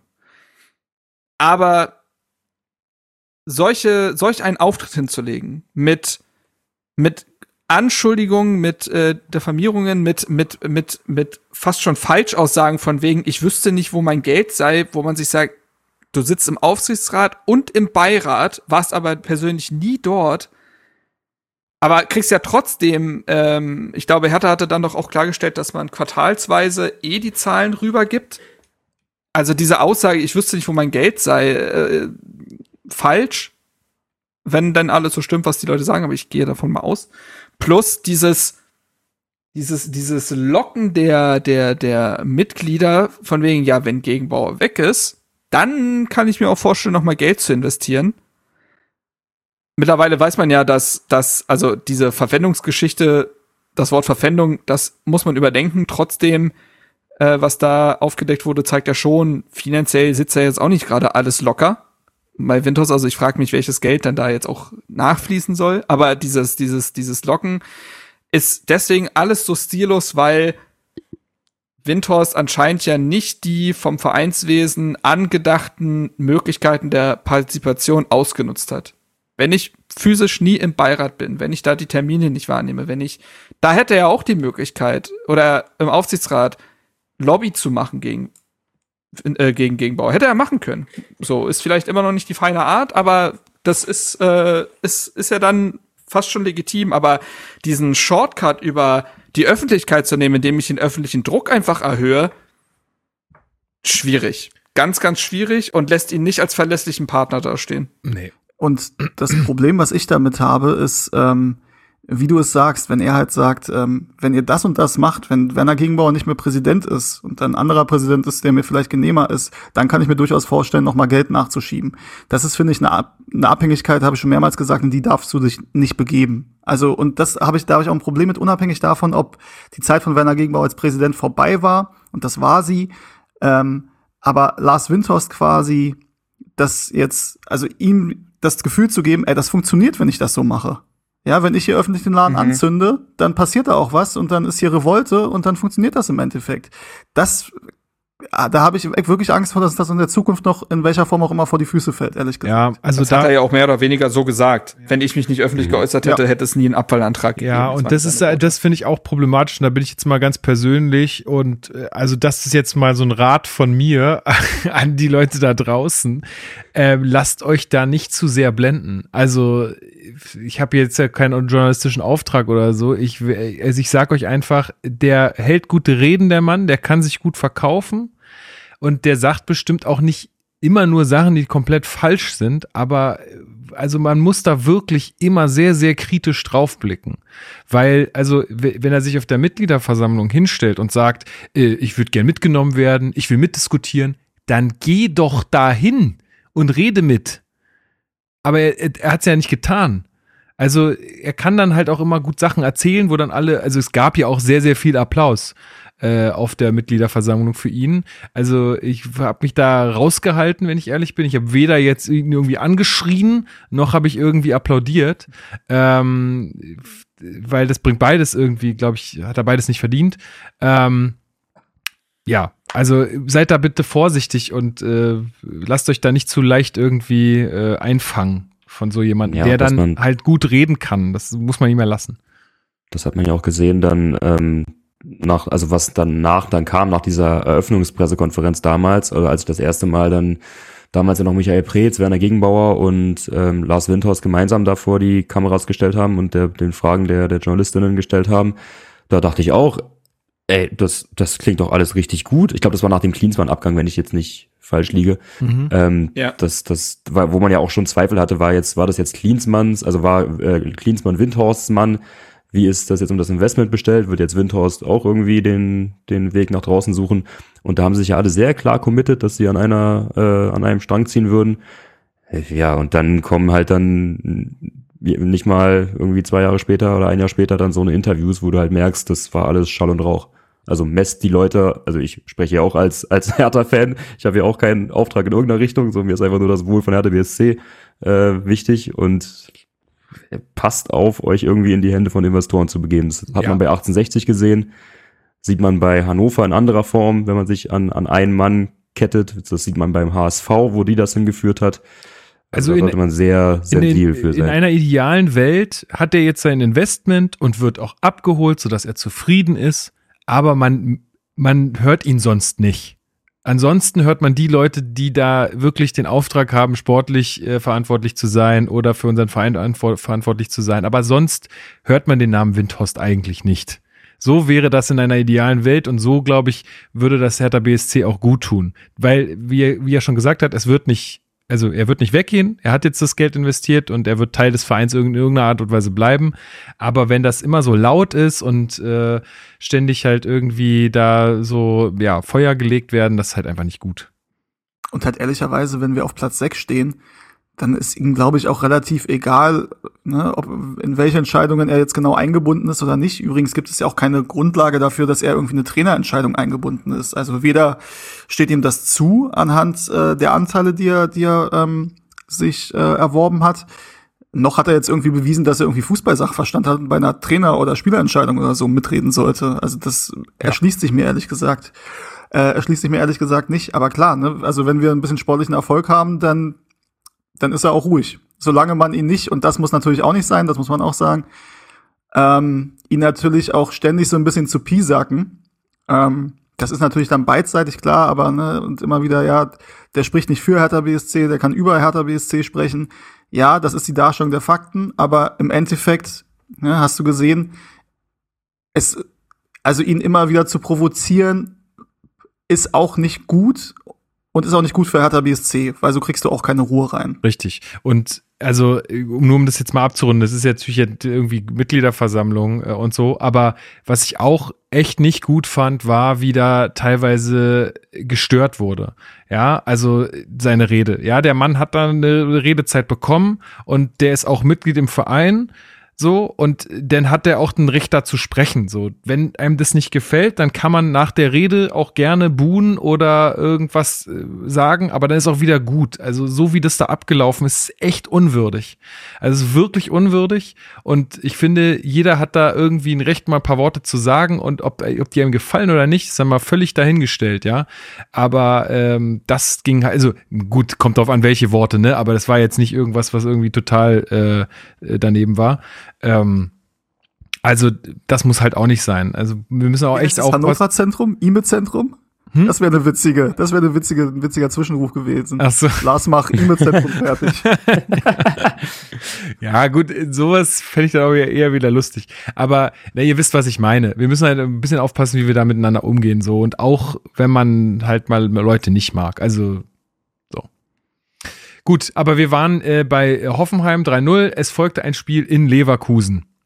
Ähm, ich war auch da spontan vor Ort. Ähm, Leverkusen zu der Zeit dann deutlich besser unterwegs in der Liga. Äh, ich finde das Spiel sehr schwer zu bewerten. Also pff, war jetzt keine schlechte Leistung, war aber auch nicht wirklich gut. Ich glaube, alle da im Block hatten auch mehr so die Augen auf dem nächsten Spieltag, auf dem äh, Derby dann zu Hause gegen Union. Es gab dann auch Applaus nochmal aus dem Block, äh, wo die Mannschaft dann reinkam. Also es gab so ein bisschen, war okay, abgehakt, Leverkusen auswärts, scheiß drauf. Äh, wir brauchen jetzt hier einen Sieg am nächsten Spieltag. War aber auch das erste Spiel wieder mit aktiver Fanszene. Richtig, richtig. Ja. Ja, Ja, und eine Sache war noch so ein dazu. Spiel, wo Hertha eigentlich okay war, aber ich glaube, was sich da eher gezeigt hat, sind halt diese eklatanten Probleme des Kaders gewesen. Ja. Hertha konnte halt überhaupt nicht Genau. nachlegen und das hat sich in dem Spiel einmal mehr gerecht. Ja, was noch ein Problem war, war ähm, die Verletzung von Marvin Plattenhardt, die dann unter der Woche bekannt gegeben war. Und das war für mich dann auch wieder, ich Ah, habe ja. vorhin schon von einem Augenöffner gesprochen, das war der nächste Augenöffner, dass ich dachte, oh Gott, wie sollen wir ohne Mar- Marvin Plattenhardt ein Spiel gewinnen? Nun, ja. Hat sich ja bewahrheitet. Also ohne ihn ging's nicht. Tatsächlich. Ja, und dann ähm, gab es ein ähm, ausverkauftes Haus zum Derby äh, mit Fanmarsch, ähm, äh, Fan-Run würde ich es eher nennen, aber ja. ähm, Boah, ey, ja. das war schon gutes Tempo auf jeden Fall. Ähm, ja, und Stadtmarathon. so wirklich, so ein bisschen, so ein bisschen war das so. Ähm, ja, und es ist halt wieder eine Klatsche. Ja, und wieder gegen Union. Ähm, bitter, vor ausverkauftem Haus. Die Stimmung war echt gut, muss ja, man sagen. Das war wirklich, das war wirklich brutal. Ich war sehr glücklich, da zu sein mit meinem Vater. Also im Nachhinein denkt man sich immer so ein bisschen, hm, aber wenn man es nochmal komplett reflektiert, war es schon schön. Ja. Ähm, auch eine Sache. Also gut, der Pfosten vorm Gesicht, der war natürlich so sicher. ähm, ja, dazu muss man sagen, äh, die hatte gute Plätze. Herr Schwitzky hatte gute Plätze. Ja, also, eigentlich war es, eigentlich war es ja, also anders. Man muss andersrum sehen. Es war sehr umsichtig von Steven, uns möglichst wenig von diesem Spiel zu zeigen. Also das kann man so, kann, so kann man das auch auslegen. Ja, eine Sache, die man da, da natürlich auch noch ansprechen muss, ist diese äh, Trikotaktion ähm, der, der Ultras. Also die Mannschaft muss dann äh, irgendwie nach dem Spiel die Trikots ablegen. Haben wir auch schon ausführlich drüber gesprochen. Ähm, ist also es hat die Falschen getroffen von der Mannschaft, glaube ich. Es waren aus, also vor, vorwiegend junge Spieler da, alle Spieler, wo man sagt, hey, die müssten Verantwortung übernehmen, die waren schon in der Kabine, was auch irgendwie äh, ja eine Aussage ist. Ähm, äh, ja, haben wir genug drüber gesagt. Es ist äh, demütigend, äh, wäre nicht unser Weg. Ähm, Frust ist verständlich, aber so kann man auch nicht miteinander umgehen. Äh, Gut, Punkt. Ähm, es folgte dann eine Phase, wo sich sozusagen die Mannschaft so ein bisschen, ja, eingeschworen hat. Jetzt kann man natürlich sagen, hey, hat doch super funktioniert, was wir da gemacht haben. Ähm, aber die Mannschaft äh, ist äh, ja nach, äh, nach dem, auch nach dem 1 zu 0 Sieg dann in Augsburg äh, nicht, nicht mehr in die Kurve gekommen, hat so ein bisschen Wagenburg-Mentalität gehabt, ne? Also es war so, man hatte so das Gefühl, das erste Mal war die Mannschaft so ein bisschen eine Mannschaft und hat sich da so eingeschworen was dann ähm, ja auch wichtig war für dieses äh, Augsburg-Tor. Und da muss ich sagen, also mal, wir nehmen das Plattenhardt-Tor natürlich raus, ne? Aber das war das Tor der Saison für mich. Dieses ähm, Brutal. Richter ja. auf Serda, Hacke, das war einfach nur geil. Ja. Das und war, ja auch ja, die, und das, Nee, da, geh erstmal aufs Tor ein, ich habe noch einen anderen Punkt. ich wäre aufs Spiel eingegangen, von daher. Ach so. Ja. ähm, ja, ich wollte nur noch kurz sagen, das war ja auch die Phase, in der dann, ähm, na gut, mit Ausnahme dann der, der, der Spielphase ganz zum Ende, aber wo Kevin Prince Boateng ja dann sein Comeback gefeiert hat. Ähm, das war ja dann das erste Spiel nach, oh Gott, ich weiß nicht wie vielen Partien, wo er wieder dann mit von Anfang an dabei war und äh, ja, es ist halt wirklich fatal oder immer noch traurig. Wir haben da schon öfter drüber gesprochen, was mit Hertha eventuell hätte passieren können, hätten wir diesen Transfer. Also wäre er damals nicht zu Frankfurt gegangen, sondern äh, zu uns gekommen. Weil, boah, in dem Alter immer noch so eine Übersicht zu haben, so eine Ruhe am Ball und der Mannschaft ja wirklich auf dem Platz so viel geben zu können, da möchte man sich irgendwie in den Schlaf weinen, wenn man überlegt, dass das schon vier Jahre vorher hätte passieren können. Das ist wie, ja, das Spiel war wie so ein Märchen. Der Prinz küsst die alte Dame wach. Ja. Ähm, und das, man hat so das Gefühl, Kevin Prinz Boateng weiß etwas über dieses Spiel, was alle anderen auf dem Feld nicht wissen. ähm, das ist krass, was der für ein Faktor in der Partie war. Zum einen mit der Ruhe am Ball, aber auch gegen den Ball. Auch, auch diese Leidenschaft, dieses intelligente Pressen, ähm, hat ja oder hat ja auch den äh, das Tor eingeleitet, indem er den Ab äh, den Einwurf mehr oder weniger abgefangen hat oder abgefälscht hat. Ähm, stand da ja auch 70 Minuten immerhin auf dem Feld und das nach äh, also es war das Startelf Comeback nach 196 Tagen. Ähm, und ja, also äh, Magath hatte ja die Startelf erheblich umgebaut im Gegensatz zum Unionsspiel. Da hatte man ja dieses 5-3-2 gespielt mit einem äußerst unglücklichen Julian Eitschberger als muss auf der auch falschen erwähnen. Position. Ja, das ja, muss man halt erwähnen. Das hätte ich, das wollte ich jetzt auch im Zuge dessen machen, weil ähm, es ist, das zieht sich ja in der Bewertung auch bei Magath dann durch, dass es immer wieder zu zweifelhaften Personalentscheidungen kommt hier, aber ja, vieles richtig gemacht. Also Plattenhardt war dann wieder da, war klar, dass es spielt, aber Davy Selke, Serda, Richter, Boateng, also auch alles, was irgendwie Mentalität und Feuer hat, irgendwie aufs Feld geschickt. Und dann äh, ging's los und ich finde, dass das, das, das, Spiel hat härter gehört. Das war sicherlich jetzt auch kein Glanzauftritt. Woher sollte es aber auch kommen? Das ist ja logisch, dass das jetzt nicht äh, wahnsinnig taktisch wertvoll ist oder schön gespielt, äh, blau-weiße Ballett. Aber man hat gekämpft und äh, Boateng hat es schon gesagt, wir haben gekämpft und in den richtigen Momenten Fußball gespielt, wie eben ja beim Tor. Ne? Und ähm, das war so, so, so, so, so, so, so dramatisch schlecht dieses Derby gewesen ist. Glaube ich im Nachhinein wirklich, dass das so ein, so ein ähm, Tiefpunkt war, dass die Mannschaft gar nicht anders konnte, als sich zusammenzureißen. Also dieses Derby war schon dafür verantwortlich, glaube ich, dass dass man mit so geschärften Sinn dann durch die nächsten drei Spiele gegen die direkte Konkurrenz gegangen ist. Ja, fairerweise ist aber bei den beiden Derby-Niederlagen davor nicht so passiert. Gut, hattest du mit Bayern dann nach dem Pokal auch natürlich einen anderen Gegner. Ja, Ähm, aber ich glaube, jetzt war vielleicht auch der Faktor, dass es so spät in der Saison war und man gar nicht mehr anders konnte. So konnte man sich Mhm. immer erzählen, ja, wir haben ja noch genug Spiele. Das stimmt. Ja. Ja, wo machen wir weiter? Na, ich würde sagen, äh, Stuttgart. nächstes Stuttgart. Spiel, I guess. Oh, das war so schön. Das war Stuttgart so war schön. heftig. Ja.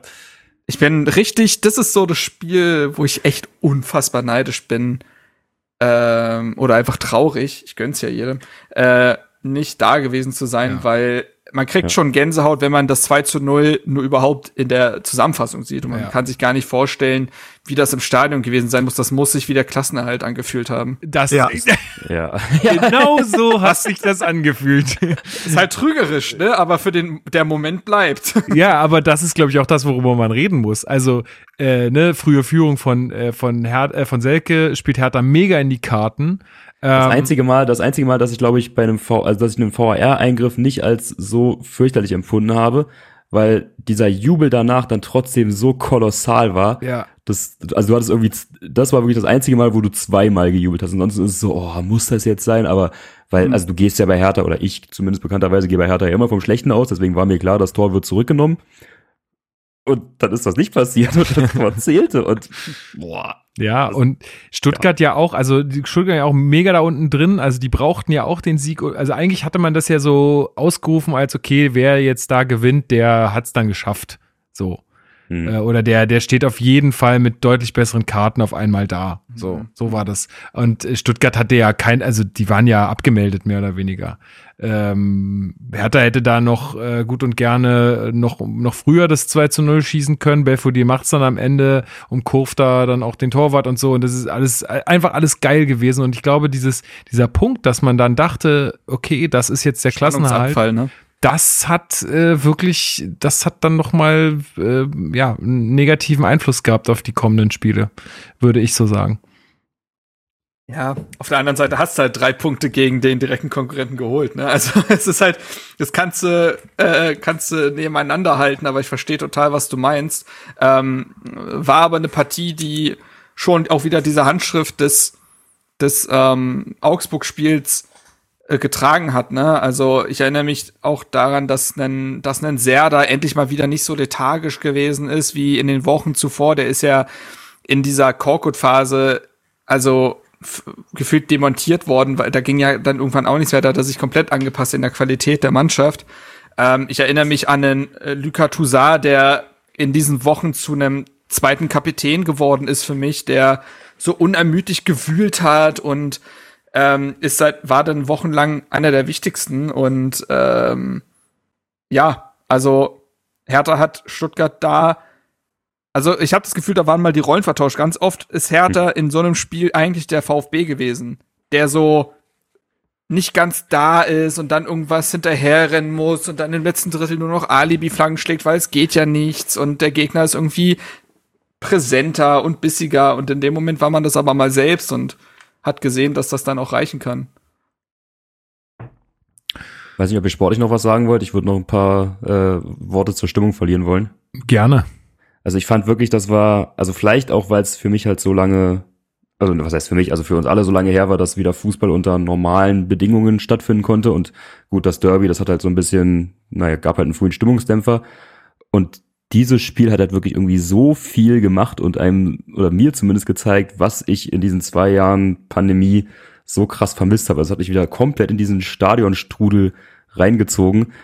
Und also bei diesem 2 zu 0, das war, glaube ich, wirklich einer der, also einer dieser vier, fünf Momente, man hat ja nicht viele Momente als Hertha-Fan, wo man so diese totale Ekstase hat, an die man sich halt noch ganz, ganz lange erinnern wird. Und in dem Fall ja zum Glück dann auch nicht wie bei diesem Hoffenheim-Spiel damals mit so einem Ja. weinenden Auge, weil es halt am Ende dann in die Relegation mit einem schlechten Ausgang ging, sondern diesmal hatte man ja zum Glück das Happy End. Und noch eine Sache, ähm, ich war ja zusammen mit Steven im Stadion in der Ostkurve und ich bin halt wirklich schon immer ein krasses Nervenbündel, wenn, wenn wir so führen, also eine 1-0-Führung und dann es irgendwie darum geht, das irgendwie über die Zeit zu bringen. Aber das ist wirklich eine absolute Katastrophe, weil normalerweise habe ich dann Leute neben mir, die mich dann so halbwegs beruhigen und sagen, ey, wird schon, ist nicht so schlimm. In dem Spiel hatte ich Steven neben mir. und ich glaube, wir, wir, also beide irgendwie, sobald Stuttgart nur über die Mittellinie gekommen ist, war so, oh, um Gottes Willen, die, die machen jetzt ein Tor. Geil. Ich bin echt ne, also um einiges gealtert in diesem Spiel. Ja, das war wirklich. krass. Und ja, aber also wirklich die Erleichterung nach dem 2-0. Wir wussten ja nicht, was noch passiert in den nächsten in den nächsten Wochen. Die Erleichterung nach dem 2-0 war wirklich krass und äh, es ist so, wie du sagst, Alex, das ist wirklich vergisst man tatsächlich nicht. Hört sich so lapidar an, ja, Ja. es sind 2-0 irgendwie äh, kurz vor Schluss, aber ist wirklich ein Moment, den man nicht vergisst. Also das muss man sagen, so scheiße die Saison war, wir hatten zwei solcher Momente, die man wahrscheinlich ähm, nicht mehr vergisst. Dieses 2-0 gegen Stuttgart und dann später natürlich in der Relegation. Ja. Ja, und dann geht's aber nach Bielefeld. Ihr wart ja auch vor Ort, ähm, Ja. Mhm. wo man mit einem Sieg, ähm, glaube ich, den Klassenerhalt hätte fix machen können. Und Mhm. Äh, ja, Na, Glaube wenn, wenn Stuttgart nicht. verloren hätte, ja. aber hat, Stuttgart haben, hätte verlieren müssen und wir hätten gewinnen müssen, dann wäre der Klassenerhalt fix gewesen. Ansonsten, aufgrund der schlechten Tordifferenz, wäre auch Hm, bei dem ah ja, Unentschieden so. von Stuttgart nicht der Klassenerhalt sicher gewesen. ah ja, okay. Okay. Dann hatte ich das falsch abgespeichert. Aber es wäre auf je, sagen wir mal so, es wäre auf jeden Fall eine deutlich bessere Ausgangssituation gewesen, hätten wir gewonnen. Zumal man zu dem Zeitpunkt noch davon ausgegangen ist, dass ähm, Stuttgart halt nichts bei den Bayern holt. Ja Dazu kommen wir auch noch. ähm, ja, Führung durch Toussaint, aber auch erst in der zweiten Halbzeit. Ähm, Hm. Und dann später haben ähm, ja, Wollschläger und Maxi das 2-0 noch so auf dem Fuß. Äh, vertändeln das dann aber leider kläglich. Ähm, haben wir, glaube ich, auch schon viel drüber geredet. Ist, glaube ich, viel, also bei dem einen ist es dann irgendwie, ja, vielleicht auch der Kopf, bei dem anderen ist es dann auch die Unerfahrenheit. Ähm, ja, bitter. Und dann gibt's halt noch den späten Ausgleich. Also der hätte halt auch nicht sein müssen. Ne? Also man kann jetzt natürlich sagen, ja, äh, die hätten es mal machen müssen, aber man hätte halt auch den späten Ausgleich nicht kassieren dürfen. Und Und aber also der Doppelwechsel Wollschläger Gechter für Selke Richter ist schon auch mutig. Und Wir vor allem haben- Gechter ja auch nicht als Innenverteidiger, sondern ich glaube, der hat dann irgendwo auf der rechten Seite gespielt. Ne? wir haben Das darüber gesprochen, Erinnerung. ja, dass Magath da schon einige zweifelhafte Entscheidungen getroffen hat. Und was auch zur Geschichte des Spiels gehört, ist, dass wir ja tatsächlich dann in der, wann ist der Ausgleich gefallen? In der, neuen, in, in der Nachspielzeit, ne? Ja, Genau, bei uns ist der 90 Ausgleich in der Nachspielzeit 1. gefallen und beim VfB parallel ist der Ausgleich für den VfB gegen Wolfsburg in der 90., 89. gefallen. Ähm, sprich, wir hatten eigentlich in der 89. Minute den Klassenerhalt sicher und dann sind eben zwei Tore gefallen, auch zwei Plätze. So war Dadurch das. wurde uns das Ding dann entrissen. Deswegen habe ich da, ja, genau, so war das, Mhm. genau. Ja, und dann, äh, wollt ihr dazu noch was sagen? War das eine. Nee, über die Auswärtsfahrt reden wir lieber nicht, äh, über die Rückfahrt, das bleibt verschlossen. Nee, sobald sobald also halt, nicht mehr dabei war, ging's los. Oha. Okay, krass. Ach stimmt, äh, du Korrektiv bist ja da gefehlt. geblieben. Du bist ja Das da Korrektiv hat gefehlt, ja. Ja, Mann, war ich ein Korrektiv, du. äh, Ähm, genau, ja, da ja, können wir auch weitergehen zum Mainz-Spiel.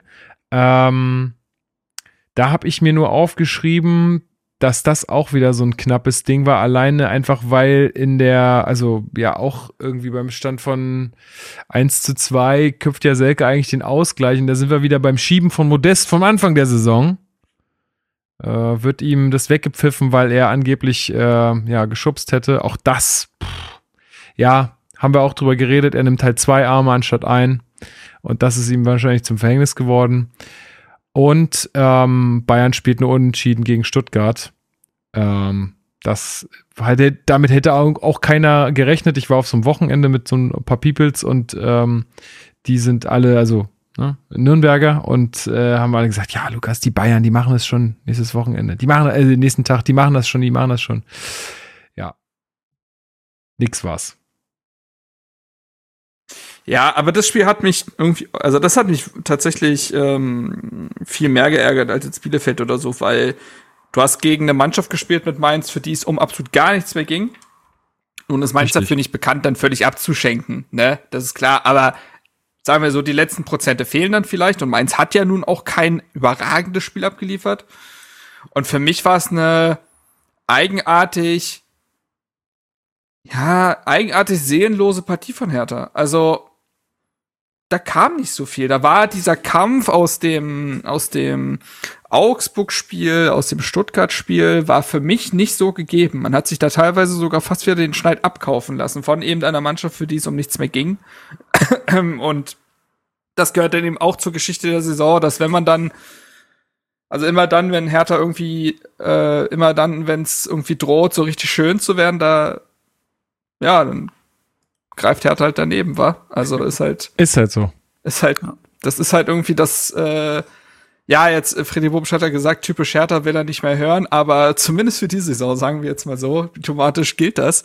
Und ähm, das hat halt für auch nochmal bewiesen, dass, also Hertha muss oder musste in dieser Saison ans absolute Leistungsmaximum, um überhaupt Bundesliga-tauglich zu sein.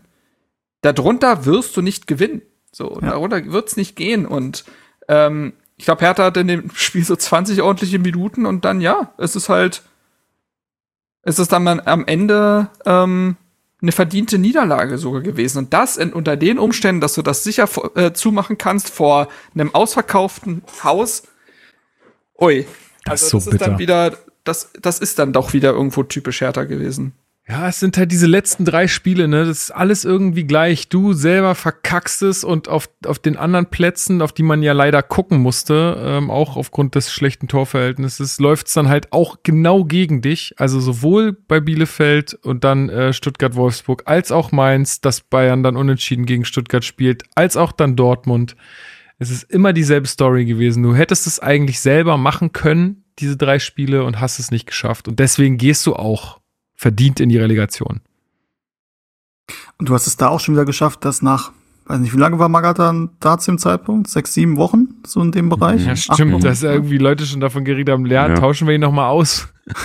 Ja, ähm, also äh, auch deswegen wahrscheinlich, weil du das Gefühl hattest, dass es auch innerhalb der Mannschaft Leute gibt, die sagen, was macht der da, wie stellt er auf, wie wechselt er und so. Also auch in dem Spiel ja, äh, Martin Dardai als Linksverteidiger aufgestellt, was nicht funktioniert hat. Fairerweise muss man aber sagen, dass er dann äh, Maxi Mittelstädt reingekommen ist und man auch gemerkt hat, also so gut seine Form teilweise äh, so im Winter war, so schlecht war sie dann auch, oder ist sie mittlerweile dann Ja. zum Saisonendspurt gewesen. Also das war auch gar nichts. Ähm, ja, also du hattest das Gefühl, okay, es, es hat schon wieder funktioniert. Äh, die Mannschaft und der Trainer haben nach wenigen Wochen miteinander gebrochen. ähm, ja, und äh, also kann man ja sagen, das war am Samstag 18.30 Topspiel, Hertha Mainz vor 71.000 Leuten. Ähm, und dann tatsächlich, ich war da so eingestellt, ich dachte, ist kein Problem, die Bayern machen das. Felix Magath hat ja schon seine Mind Games äh, rausgeholt. Also s- im Positiven wie im Negativen. Im Negativen fand ich, er hat er schon fast ein bisschen die Relegation herbeigeredet gegen den HSV, zu einem Zeitpunkt, als es eigentlich, ne, als es eigentlich nicht danach Das aussah. war nicht vorherzusehen. Ey, wirklich nicht. Ja. Vor allem war da auch der HSV ja noch meilenweit weg von der Richtig, Relegation. Richtig. Also das ist ja, hat ja wirklich prophetische Züge. Ja. Oder dann- im Wettbüro irgendwas, ne? Nein, war ein Scherz, war ein Scherz. Und dann hat er ja nach dem Bielefeld-Spiel, hat er schon damit angefangen, die, die Bayern anzuzählen, so nach dem Motto, die Saison geht 34 Spieltage, da kann ich verstehen, wieso einige anscheinend vorher aufhören. Ja, ist doch aber Ähm, wirklich so. Sorry. Ich gebe ihm da tatsächlich auch recht. Ähm, natürlich, ja, wir hätten es aus eigener Kraft schaffen können, vorzeitig, alles, alles richtig.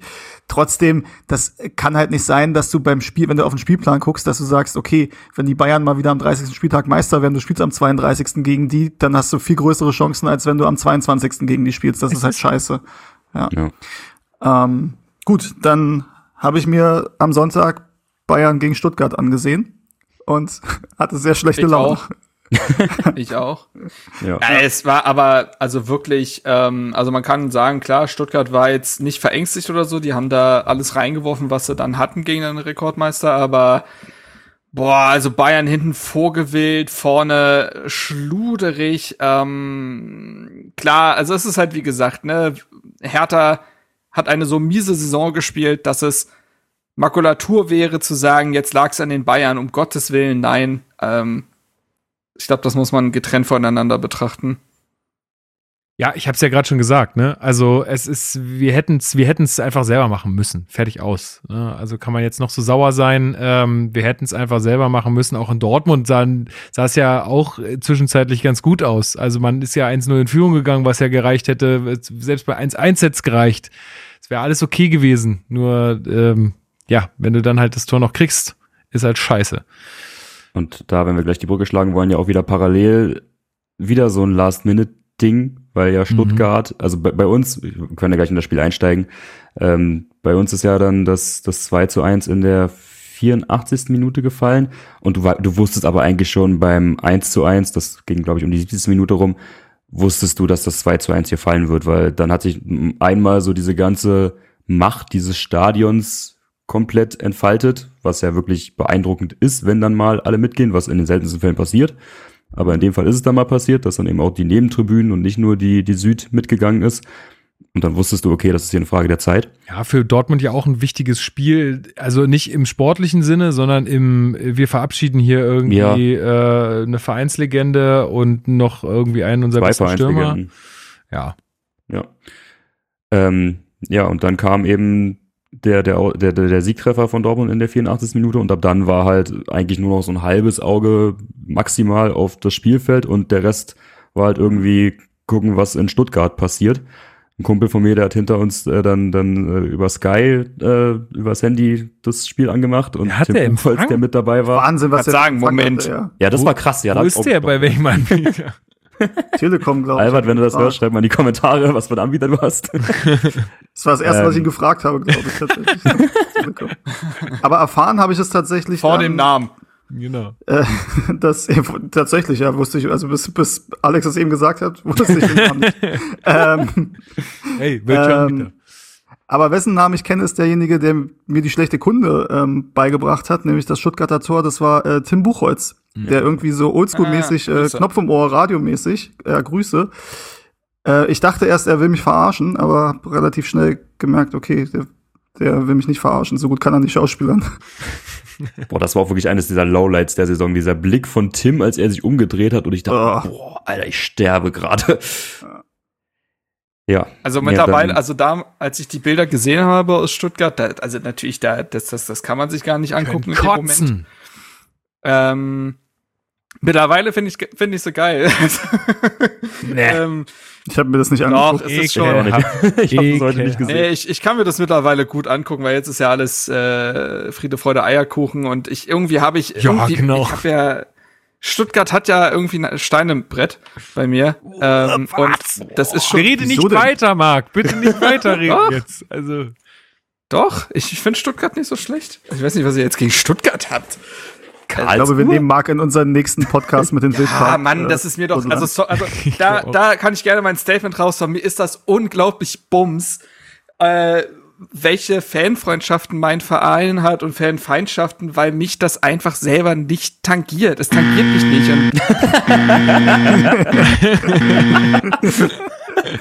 Dann wird mir das von irgendeiner Vereinshistorie irgendwie da auferlegt. Ja, So. ja, ist ja okay, ist ja okay, ist ja okay. Muss jetzt jeder selber wissen, ob er dir noch auf Twitter folgt, ne? Das ist Uff, Alter. Direkt mein Freund. Ei, ei, ei. Nein, ist alles Gut, gut. Kann, ja. Ist ja auch fair. Äh, ähm, war eine, also ich habe selten nach einem Spiel ähm, solch, solch eine Leere gefühlt wie nach dem Dortmund-Spiel. Ähm, jo. Hm. Und äh, ich hatte ja nach dem Spiel die zweifelhafte Ehre, noch für den RBB zu schreiben und das war echt, also ich musste sagen mal so, ich habe mich eine halbe Stunde gesammelt. Meine Erfahrung Ähm, war schlimmer. Ich musste einen Berliner, Ui. Ich musste einen Berliner Pilsner trinken. Nach dem Dortmund-Spiel. Finde ich jetzt bekanntlich nichts falsch. Ja, ich weiß, dass du das in Köpenick anders siehst. So, sorry, Marc. Junge, Junge. Du hast den, äh, du hast So, den RBB ich- geschrieben. Nee, nächster Punkt, mir ist Bier egal. Jetzt, jetzt geht's los, richtig los. Jetzt geht's richtig los. Jetzt ist also, kriegst. Und ich mochte die pinken Hertha-Trikots. So. Da bin ich auch, da bin ich auch nicht so weit von weg. Da, da können wir uns die Hand geben. Ich mochte auch die go äh, goldenen Trikots mit dem veränderten Logo. Ey, da war letztens Boah, so ein Jungs, Post, ey. da war letztens so ein Post, ähm, da war letztens so ein Post irgendwie, was war, wer war wann das wieder? Tommy irgendwie, was war euer Lieblings äh, Hertha-Trikot oder was? Irgendwie so? Nee, das war nicht er. Hertha Keine- selbst macht doch aktuell auch hier so Oldschool-Trikots. Ja, ja. Aber was da die Leute gepostet haben, wo ich dachte, was, das ist euer Lieblingstrikot? Also, sorry. Aber das kann ja also jetzt keine modischen Gründe haben. Das muss ja irgendwie dann mit der Zeit zusammenhängen, wie mit diesen ganzen, Ja, ist es bei mir wahrscheinlich auch. mit diesen Aber- ganzen Logos, also die wir da hatten, also, boah, furchtbar. Dieser komische Adler und dann, also dieses, äh, Der Adler geht gar nicht. nee, und, Also nicht so, wie er da umgesetzt wurde. Und Und, auch dieses- mit Hertha BSC Berlin 2006. Unglaublich. und dieses, äh, dieses Haar in diesem komischen Wappen, das war auch furchtbar.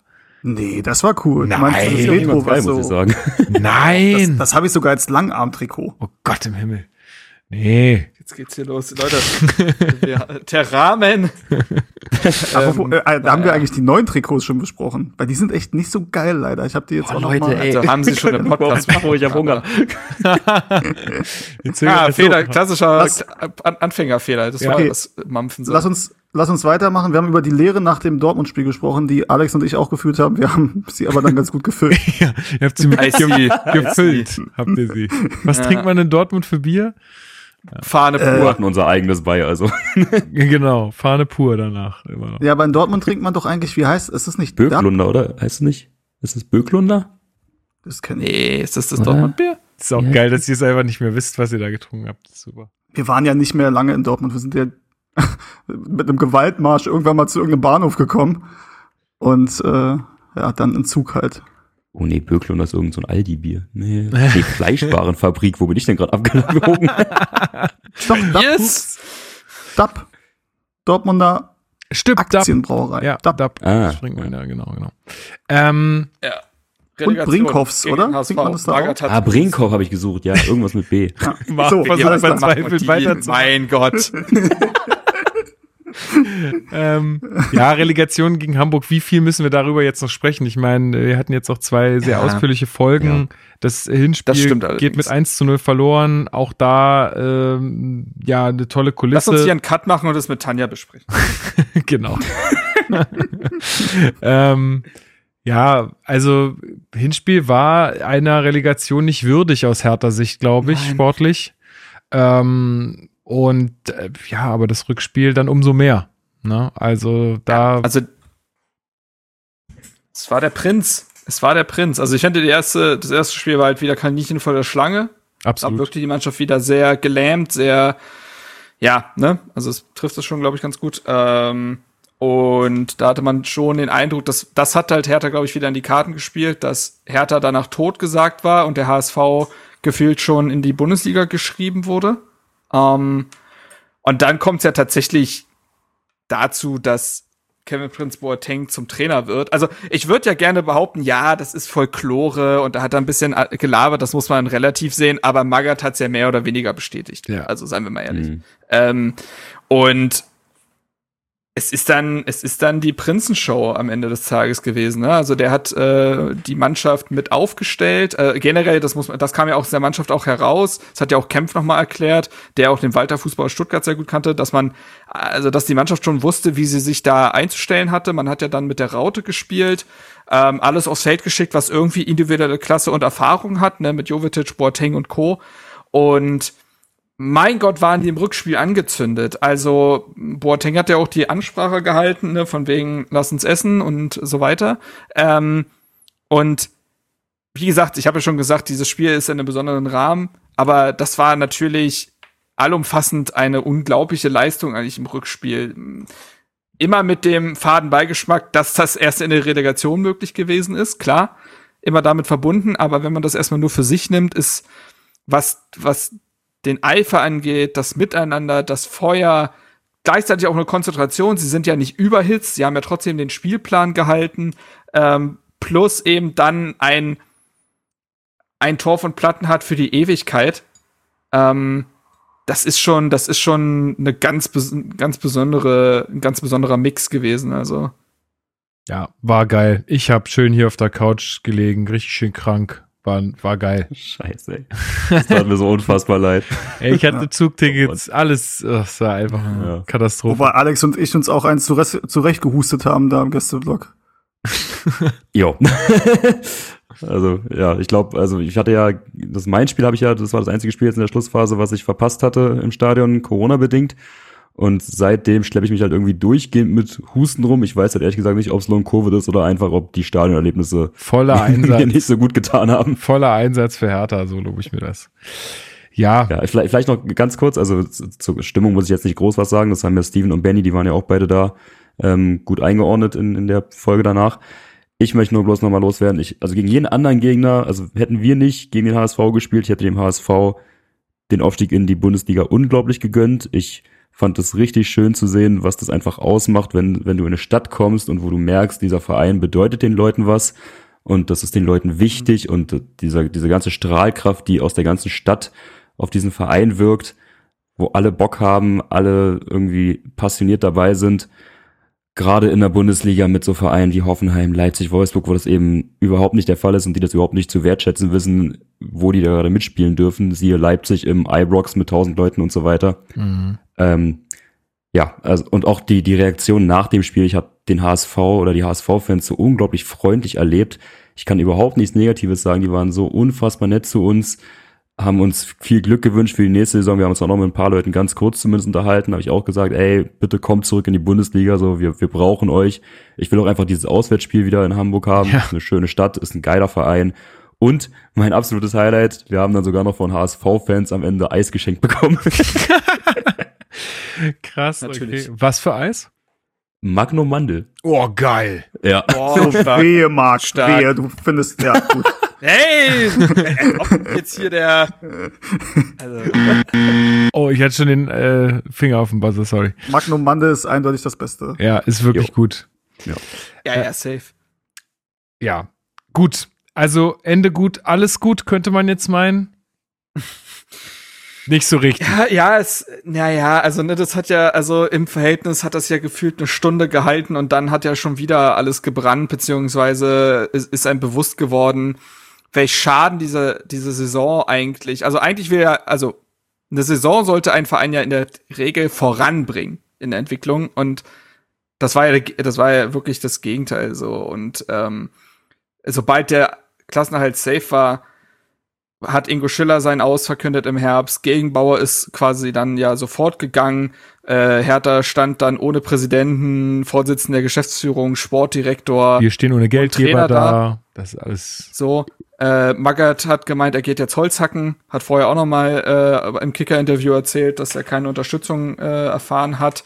Ähm, wie, wie wie weit das auf Gegenseitigkeit beruht, beziehungsweise, ne, das äh, es wurde jetzt auch in der Sportbild gemeldet, dass Magath jetzt aber auch nicht alles in die Bewegung gesetzt hätte, um den ganzen Verein auch mitzunehmen. Also dementsprechend stehen, stehen die Aussagen da so ein bisschen gegenüber.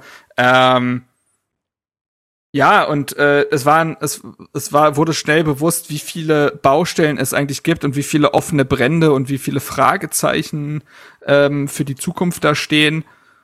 Und gewisse Fragezeichen wurden ja jetzt mit der Mitgliederversammlung geklärt oder auch ein bisschen aufgemacht. Ne? Ich, ich würde gerne. Beispielsweise. Ja, ich würde gerne noch Ja. einen ganz kurzen Vergleich ziehen, ähm, also der so ungleich ist eigentlich äh, zu, zu Stuttgart. Also ich habe es jetzt nur auf Twitter so ein bisschen mitbekommen. Ich weiß jetzt nicht, wie es in Gänze ist. Vielleicht hat da jemand von euch noch ein paar andere Einblicke.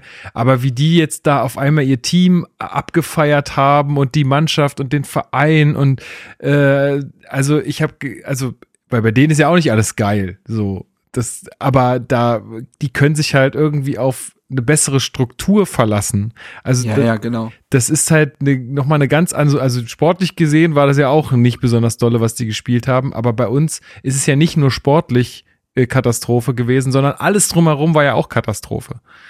Also da gibt's ja wirklich nichts, was man jetzt, außer vielleicht die äh, League of Legends Abteilung, die man positiv herausheben kann, äh, gab's ja da jetzt irgendwie nicht, so. gab's ja jetzt da nicht viel, wo man jetzt äh, lobende Worte verlieren kann, was, was aus dem Verein kommt. Also Nein. das ist leider so. also Das, das Ja, Merchandise ist teilweise ein bisschen besser geworden. das, das, das Merchandise an sich, also die, die Sachen, aber wenn man, wenn man sie dann mal bekommt. Hast du eigentlich jetzt da, naja, ist auch e- egal. Ja, Ja, habe aber ich. Hast du recht. die, Jacke, Ist- die Jacke wird am 16. eingelagert und kommt dann zu mir. Danke. traumhaft. Ähm, ja, aber dementsprechend, ne, es, es, es hat diese äh, Euphorie, ist ja eher eine Erleichterung gewesen, ähm, gar nicht so lang angehalten und ähm, jetzt geht's weiter. Hertha muss einen neuen Präsidenten wählen, generell Präsidiumsmitglieder. Ähm, einen Trainer hat man. Man hat jetzt auch einen neuen, also einen weiteren neuen Geschäftsführer. Ähm, Vorsitzender Geschäftsführung wird ja anscheinend nicht besetzt. Ähm, genau. Also machen, wir- lasst uns das noch ganz, lasst uns da ganz kurz noch Zeit für nehmen, äh, einmal das so ein Ja, bisschen äh, zu besprechen. Also einmal Mitgliederversammlung hat man jetzt keine Folge zu gemacht. Ich glaube, da gab es auch äh, genug andere Hertha-Podcasts, die das ausführlich nochmal besprochen haben. Ich war ja als einziger vor Ort, ja. Das Alter, wie der die Karte hier. Wo warst du eigentlich, Steven? Dann müsst ihr den Podcast hören vom Relegationsspiel, vom Rückspiel. Stimmt. Dann wisst ihr es. ähm, nee, alles gut. Aber tatsächlich, ich war, also für du die, warst ja fast anwesend, muss man für sagen. meine Situation war ich echt, äh, also unverhältnismäßig viel am Handy. Das war eigentlich, äh, ja. Ja. Nee, also äh, auch da nochmal, ähm, Mitgliederversammlung, wenn ihr Mitglied seid, super und kommt zu diesen Mitgliederversammlungen, auch wenn vielleicht der Weg weit ist, aber das ist äh, was, was wirklich auch immer irgendwie ein Gefühl dafür gibt, dass dieser Verein mehr als Windhorst oder irgendwelche Sponsoren oder Sky oder irgendwie sowas ist, sondern da passiert mehr äh, und das ist schön zu sehen. Also macht das gerne, wenn ihr noch kein Mitglied seid, werdet es. Ähm, ich fand's echt krass. Also ich fand diese ganze Veranstaltung wirklich krass, weil es wirklich hoch herging teilweise. Also da wurden auch sehr populistische Reden geschwungen, die äh, meiner Meinung nach wirklich nicht gut tun dem Verein. Also da müssen wir auf jeden Fall alle dran arbeiten, dass wir da wieder zueinander kommen. Das wurde jetzt auch ja von vielen Verantwortlichen auch immer wieder betont, dass es nur gemeinsam geht und so weiter, weil das hat, das hat man schon gespürt, dass da wirklich Gräben sind ähm, auch in der Art der Kommunikation. Ähm, ja, an sich, äh, ja, müssen wir jetzt halt äh, darauf äh, hoffen, dass wir da ein gutes Präsidium auf die Beine gestellt bekommen am 26.06. Auch das wird ziemlich wichtig sein. Also auch da kommt da gerne hin äh, und nehmt da von eurer oder macht da von eurer Stimme Gebrauch. Ähm, nur der Vollständigkeit halber, also es gab ja Abwahl, also Abwahlanträge gegen das ganze Präsidium. Äh, zurückgetreten ist Thorsten Manske dann ähm, mit wie viel Prozent?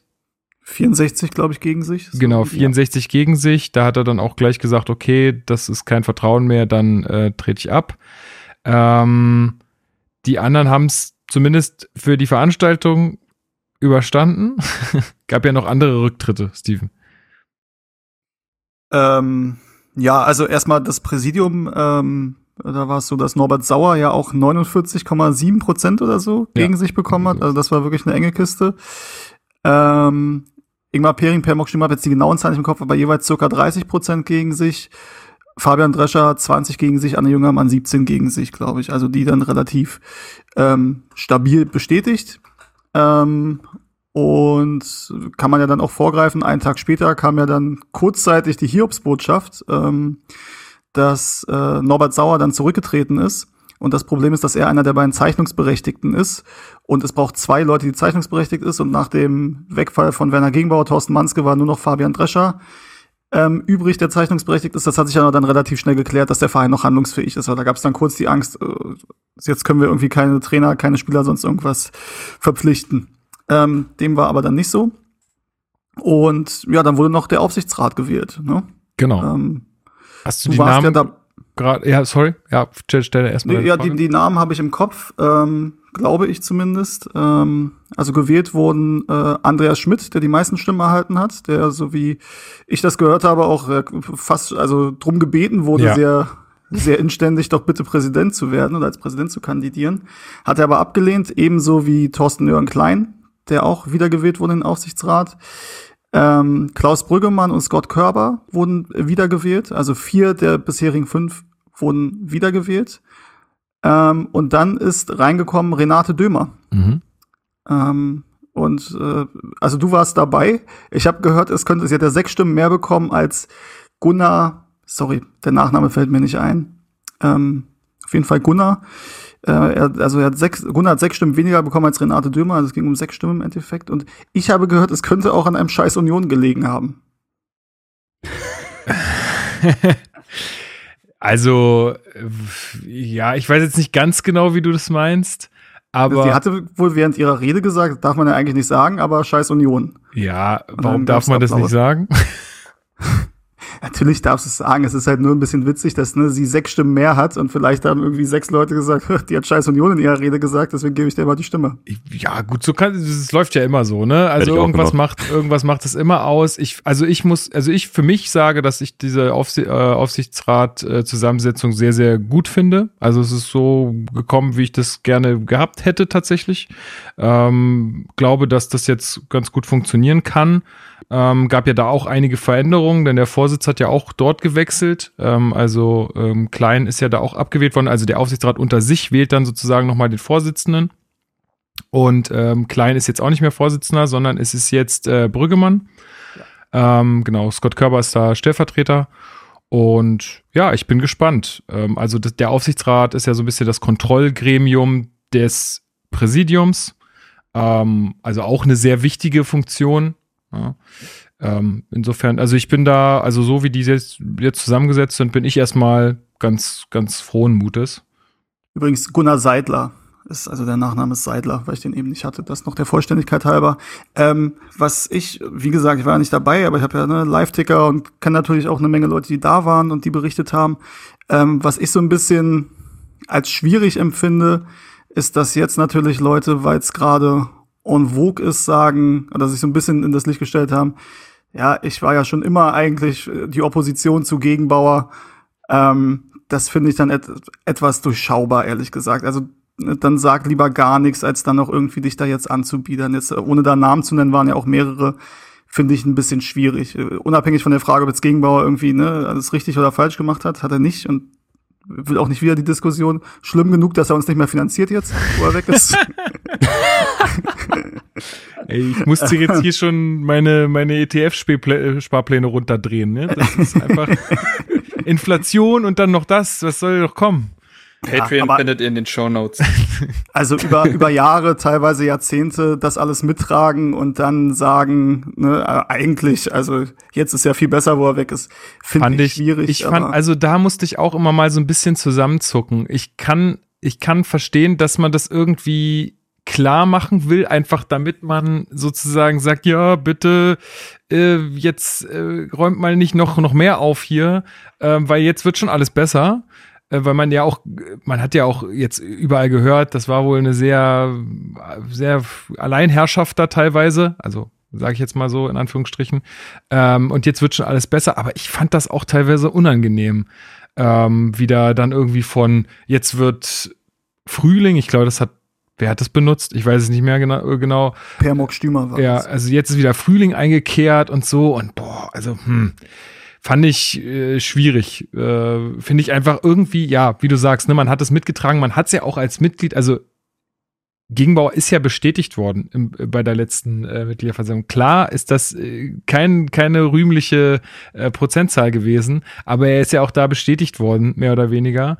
Ähm, da hat man ja auch sehr gut gesehen, dass da schon der Graben entsteht. Ne? Die Hälfte will's, die andere Hälfte nicht. Ähm, der Vollständigkeit halber übrigens, weil du es angesprochen hast, den Spruch mit dem Frühling ähm, von Permok Stümer. Ähm, ich habe mit Permok Stümer nach der Mitgliederversammlung gesprochen und habe ihm das auch gesagt, dass ich diesen Spruch nicht gut fand. Und er hat sich, also nicht mir gegenüber, sondern hat, äh, weiß das selbst und hat sich da wohl auch gegenüber Gegenbauer entschuldigt dafür. Also das und der Vollständigkeit halber, das soll jetzt auch nicht unerwähnt bleiben. Ja, ja, trotzdem. Also fand ich ja, da musste ich ja so ein bisschen zusammenzucken.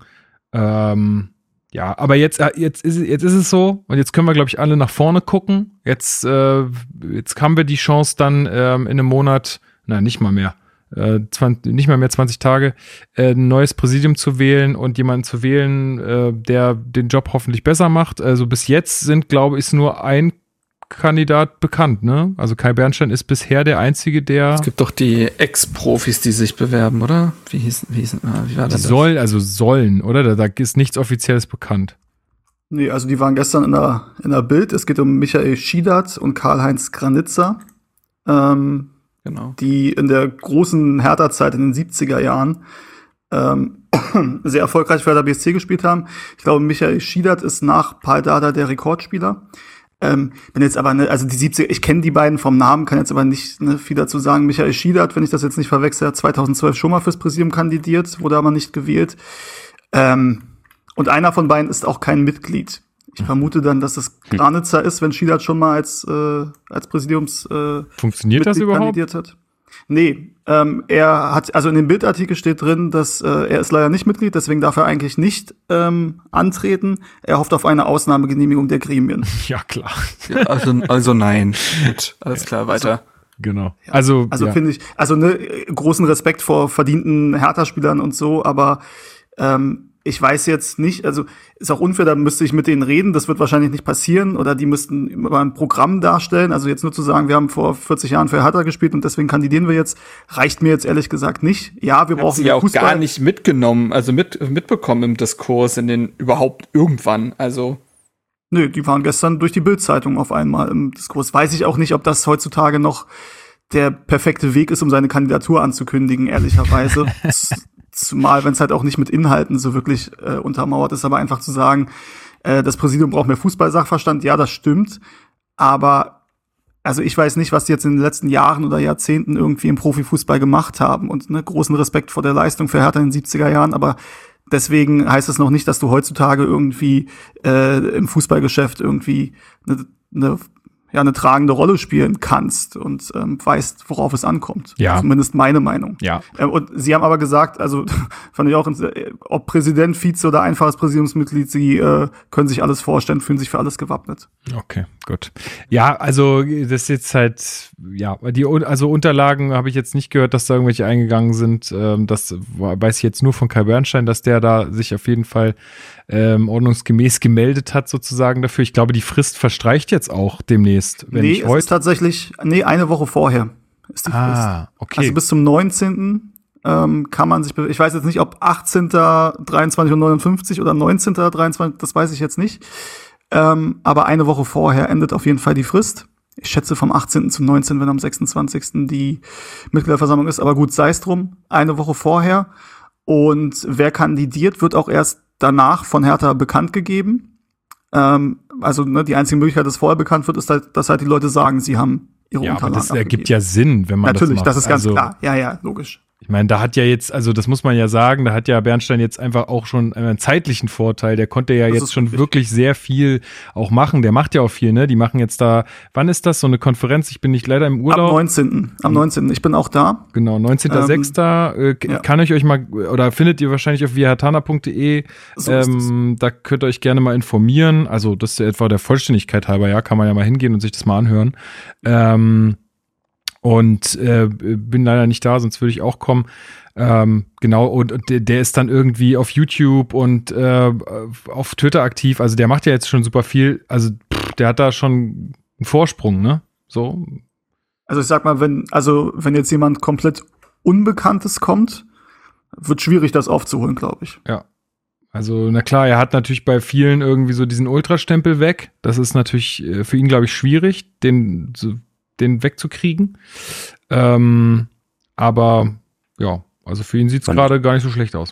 Fand ich übrigens auch lustig. Wir waren ja, äh, also Steven, Lukas und ich, wir waren ja bei dieser, ähm, bei diesem, ja, was war das, Infotag von den Harlequins. Hm. Ähm, das war ja am Sonntag nach dem Dortmund-Spiel. Und da hatte ich dann ja auch, weil da gab es dann danach so eine offene Fragerunde und also war echt ein netter Abend oder ein netter Nachmittag, hattet ihr ja auch schon oder hattest du ja, Ja. Lukas, auch schon berichtet im Podcast. Und dann hatte ich ja die Frage gestellt ähm, in der offenen Fragerunde danach, wie das denn jetzt aussieht äh, bezüglich Unterstützung für Kai Bernstein für die Kandidatur, weil die dann ein paar Tage vorher publik gemacht wurde. Und also die haben jetzt kein Geheimnis daraus gemacht, die haben auch offen gesagt, dass natürlich die das unterstützen und die das gut finden, aber ähm, jetzt noch nicht darüber beraten haben, äh, wie sie das jetzt unterstützen und ob da jetzt irgendwie aktiv Wahlkampf gemacht wird. Und dann war ja fünf Tage später das Relegationshinspiel gegen den HSV und dann hing da ein großes Wir Herr Plakat Das hing wohl über, schon aber über der auch Kurve ein. dann wusstest du schon, okay. Ja, ja, das habe ich nämlich auch gedacht, aber hing das, also irgendjemand hat gesagt, es hing auch schon einen Spieltag vorher da. Okay, das weiß ich nicht, da war ich nicht im Stadion gegen Mainz, Ja. das kann ich nicht sagen. Das weiß ich auch nicht.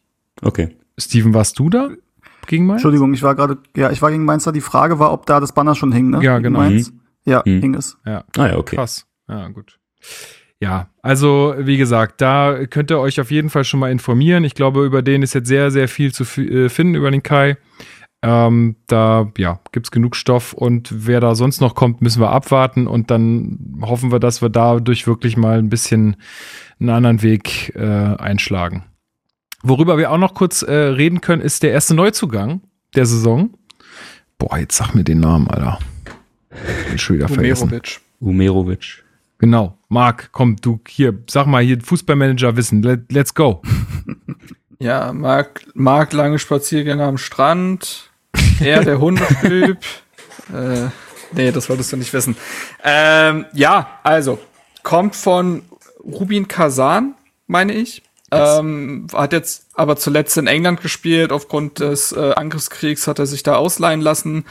Ähm, genau, ist Innenverteidiger, kroatischer Innenverteidiger, kann auch in der, auf der Rechtsverteidigerposition spielen. Also hat das zum Beispiel bei Kroatien gemacht, der hat sechs Länderspieler, aber ist schon eigentlich ein klassischer Innenverteidiger. Ist jetzt nicht so, dass man sagt, ja, könnte man sich das schon vorstellen. Das ist eher Notnagel. Ähm, 25, ähm, was kann man noch sagen, ist glaube ich, bei Rubin Kazan sogar Kapitän gewesen. Also durchaus jemand, der Verantwortung übernehmen kann und möchte. Und äh, kommt ablösefrei, eben aufgrund der Situation in Russland. Das äh, ist natürlich auch nicht so ganz verkehrt. Das ist in härter Situation wahrscheinlich sogar immens wichtig. Und ja, wird den Konkurrenzkampf in der Innenverteidigung anheizen. Das ist ein Rechtsfuß. Das äh, ist natürlich auch wichtig, weil äh, ne, die Konkurrenzsituation auf der linken und rechten Innenverteidigerposition ja unterschiedlich ist. Und genau, das ist, sind so erstmal die Grunddaten. Aber finde ich ganz schön krass, dass man jemand für die Innenverteidigung holt, weil ich hm. da jetzt nicht so die große Baustelle gesehen habe, wenn ich ehrlich bin. Also Kann der nicht ja, auch noch rechts nicht, spielen? ne? Man weiß ja nicht. Bitte? Ich, ich, da, ich meine gehört zu haben, dass der auch rechts spielen kann. ja, ja, aber anscheinend Das habe ich ja gesagt, aber Ja, okay, ja, äh, ist jetzt nicht unbedingt, also würde er halt sehr defensiv interpretieren. Ist jetzt Ja. halt vor allen Dingen Innenverteidiger. Ähm, ja, man weiß ja nicht, was passiert, ne? Also ähm, stark ist weg. Ich bin mir sehr sicher, dass mindestens äh, einer von Torunariga und Dada gehen wird. Wer weiß, ob beide gehen. Es steht zumindest im Raum. Und dann brauchst du einen Innenverteidiger. Ja, ja, gut, dann Und gibt es schon Sinn, aber krass. Ja, ich bin auch ganz gespannt auf den. Also, der hat mir jetzt erstmal in seiner Vorstellung und so, wie was man so als erste Bilder gesehen hat, hat das mir gut gefallen, kann ich mir gut vorstellen, dass der zu, Resolut, leidenschaftlich. ja, dass der zu Hertha passt, so. Aber mehr, keine, keine Ahnung, müssen wir abwarten. Haben wir darüber geredet, dass Jessica Nankam zurückkommt? Noch nicht, aber Noch nicht. yeah. Tun wir das doch jetzt. Großen Applaus. Äh, man muss ja sagen, es war ja unser Spieler. also zurückkommen. Aber äh, ja, Fürth hat ja eine Kaufoption, die man jetzt anscheinend sozusagen rausgekauft hat. Also man hat jetzt noch Ja, ja, Geld genau. für den Spiel bezahlt, den man eigentlich schon die ganze Zeit hatte. Ähm, ja. Ja, aber wenn ich das richtig verstanden habe, ist es so, dass Fürth ihn für 1,5 Millionen kaufen konnte und Hertha ihn für 2 Millionen gekauft hat. Also die Differenz ist ja dann quasi das, was man verliert. Ähm, und klar, ist immer noch ungünstig, wenn der Spieler ausgeliehen ist, aber jetzt hatte man nun mal die Kaufoption vereinbart und ist jetzt aber nicht so, dass man da Millionensummen verbrennt. Ähm, dann kam, wissen wir alle, hatte sich dann, als er nach Fürth ausgeliehen wurde, in der ersten Trainingswoche ein Kreuzband gerissen, kam spät zurück, hat dann aber in den wenigen Spielen, in sechs Spielen, sofort Eindruck hinterlassen bei Fürth, auch waren drei Toren beteiligt immerhin. Und äh, ja, ich glaube, wir alle hatten ja schon vorhin auch schon mal gesagt, dass wir die, äh, dass wir die Leihe an sich schon gar nicht so verstanden hatten, weil man das Gefühl hatte, er könnte Hertha jetzt auch was geben.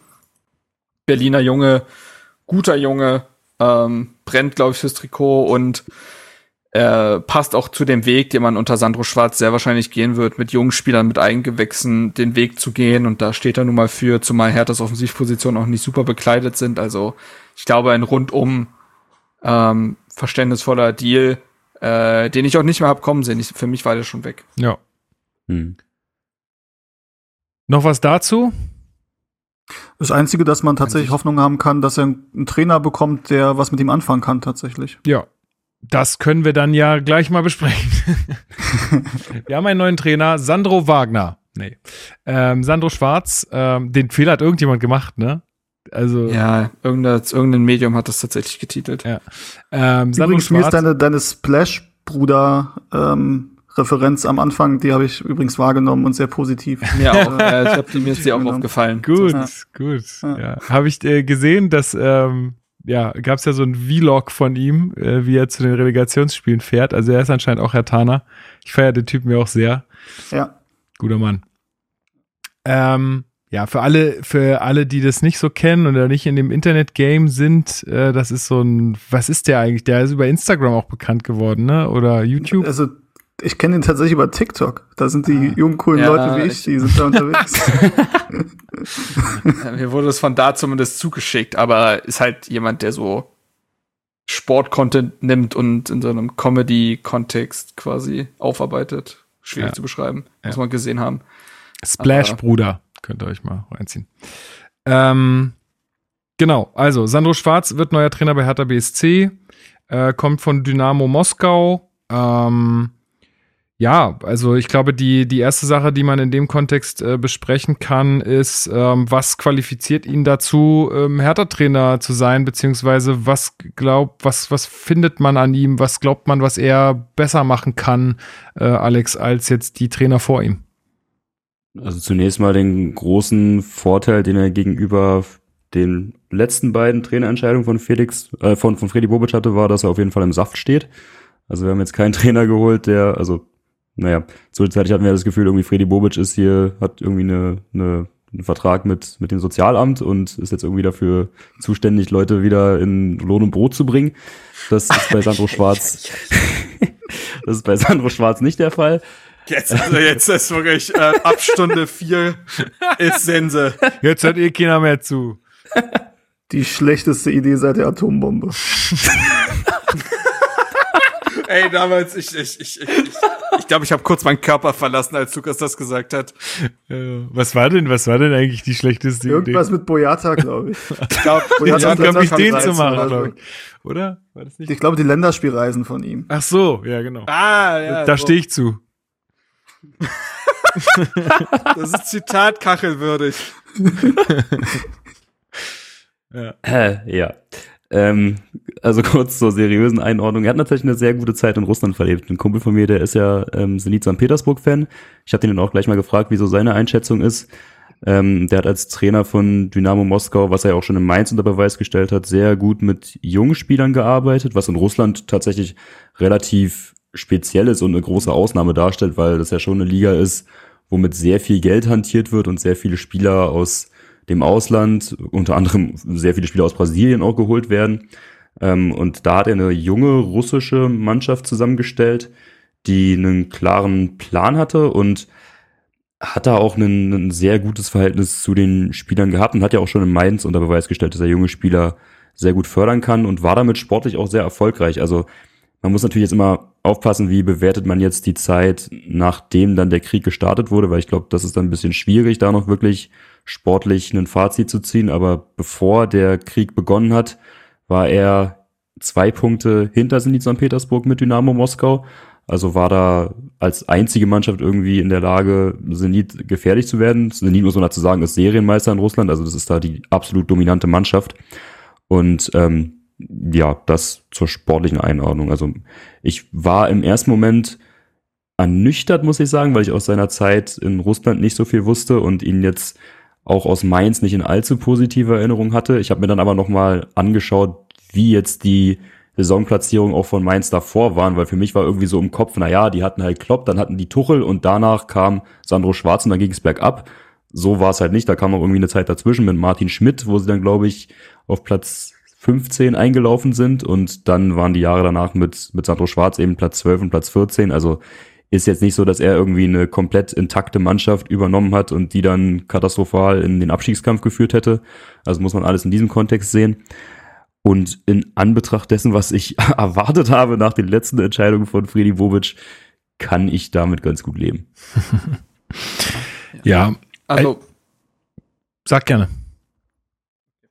Zu seiner Zeit, also du hast jetzt schon viel zu seiner Moskauer Zeit gesagt. Ähm, zu seiner Zeit in Mainz muss man schon einordnend sagen, ich habe da auch mit vielen Leuten gesprochen, äh, die Mainz sehr nah beobachten und das stellt sich auch noch mal ein bisschen anders dar. Das ist, das wird ihm ja am meisten so rein im Sportlichen vorgehalten, dass äh, in Mainz ja nicht viel ging und die Saisonplatzierungen werden sich nur angeguckt und so weiter. Ähm, der Verein war zu dem Zeitpunkt für Mainz Verhältnisse überraschend zerrüttet. Also das da äh, ist äh, viel lag vieles am Argen und Äh, seine Entlassung war auch mehr oder weniger so ein Alleingang, den viele gar nicht mitgetragen haben. Die Mannschaft, da haben wohl viele Spieler wirklich geweint, als er gegangen ist. Die hatten zu ihm ein richtig gutes Verhältnis. Ähm, in Russland hatte er ja auch sehr, ein sehr gutes Verhältnis zu, seiner, zu seiner äh, zu seiner Mannschaft und den Mitarbeitern, was ja der Hauptgrund war, warum er überhaupt dort geblieben ist. Können wir von mir aus auch gleich drüber sprechen. Ähm, also diese Zeit in Mainz, da hat, da sind Spieler wie Burkhardt, Riedle Baku, Barrero, Zentner, Florian Müller, sind alle unter ihm debütiert. Spieler wie äh, Suat Serda und andere extern dazugeholte Spieler, die äh, haben unter ihm extreme Schritte gemacht. Also er kann junge Spieler massiv weiterentwickeln, Marktwerte schaffen, alles, was Hertha jetzt, worauf Hertha angewiesen ist. Zudem ist es so, dass Sandro Schwarz diese Mainz-DNA in sich trägt, die ja ähm, daher rührt, dass, äh, also die ist ja mit ähm, Wolfgang Frank, ich weiß nicht, ob man den kennt, äh, entstanden, der ja als Trainerlegende gilt, der hat all das, wofür dann auch Jürgen Klopp und Tuchel und so stehen, die durch die Mainzer Schule gegangen sind, hat er quasi entwickelt oder unterfunden und eben auch schwarz. Und das heißt, es ist ein sehr aktives Spiel. Es ist, also es hat eine hohe Intensität. Man will immer mitten im Spiel sein, dynamisch sein, aggressiv sein. Alles, wofür Hertha in den letzten Jahren nie gestanden hat, muss man ja so ehrlich sagen. Ähm, es ist also wirklich, es steht diametral zu dem, was Hertha bislang hatte. Und man kann nur hoffen, dass er die Ruhe und die Zeit bekommt, diese Idee hier entwickeln zu dürfen, weil es braucht natürlich auch Zeit, ist ja klar. Also so ein ganzer Mentalitätswechsel und Spielwechsel und so weiter, das wird Zeit brauchen. Ähm, aber diese Einbindung der Jugend, diese klare Philosophie, auch etwas, was Hertha einfach seit Jahren vermisst hat, sind alles Dinge, finde ich, die deutlich für ihn sprechen und die auch genau dafür sprechen, dass es das ist, was Hertha jetzt aktuell halt braucht er kann Leute mitnehmen vor allem. Das ist halt auch so dieses Gemeinschaftsgefühl, dieses Wir-Gefühl, was man ja bei Hertha auch immer wieder vermisst hat, was wir heute ganz oft angesprochen haben. Auch das ist etwas, was äh, unter Schwarz in der Regel wirklich stimmt. Und ähm, ja, man muss jetzt nicht so tun, als wäre er eben schon Jürgen Klopp oder ist. Auch er wird seine Fehler machen, aber er hat seine Erfahrungen auch gesammelt. Und äh, ich stehe dem mittlerweile sehr positiv gegenüber. Ja, ich stand dem noch nie negativ gegenüber.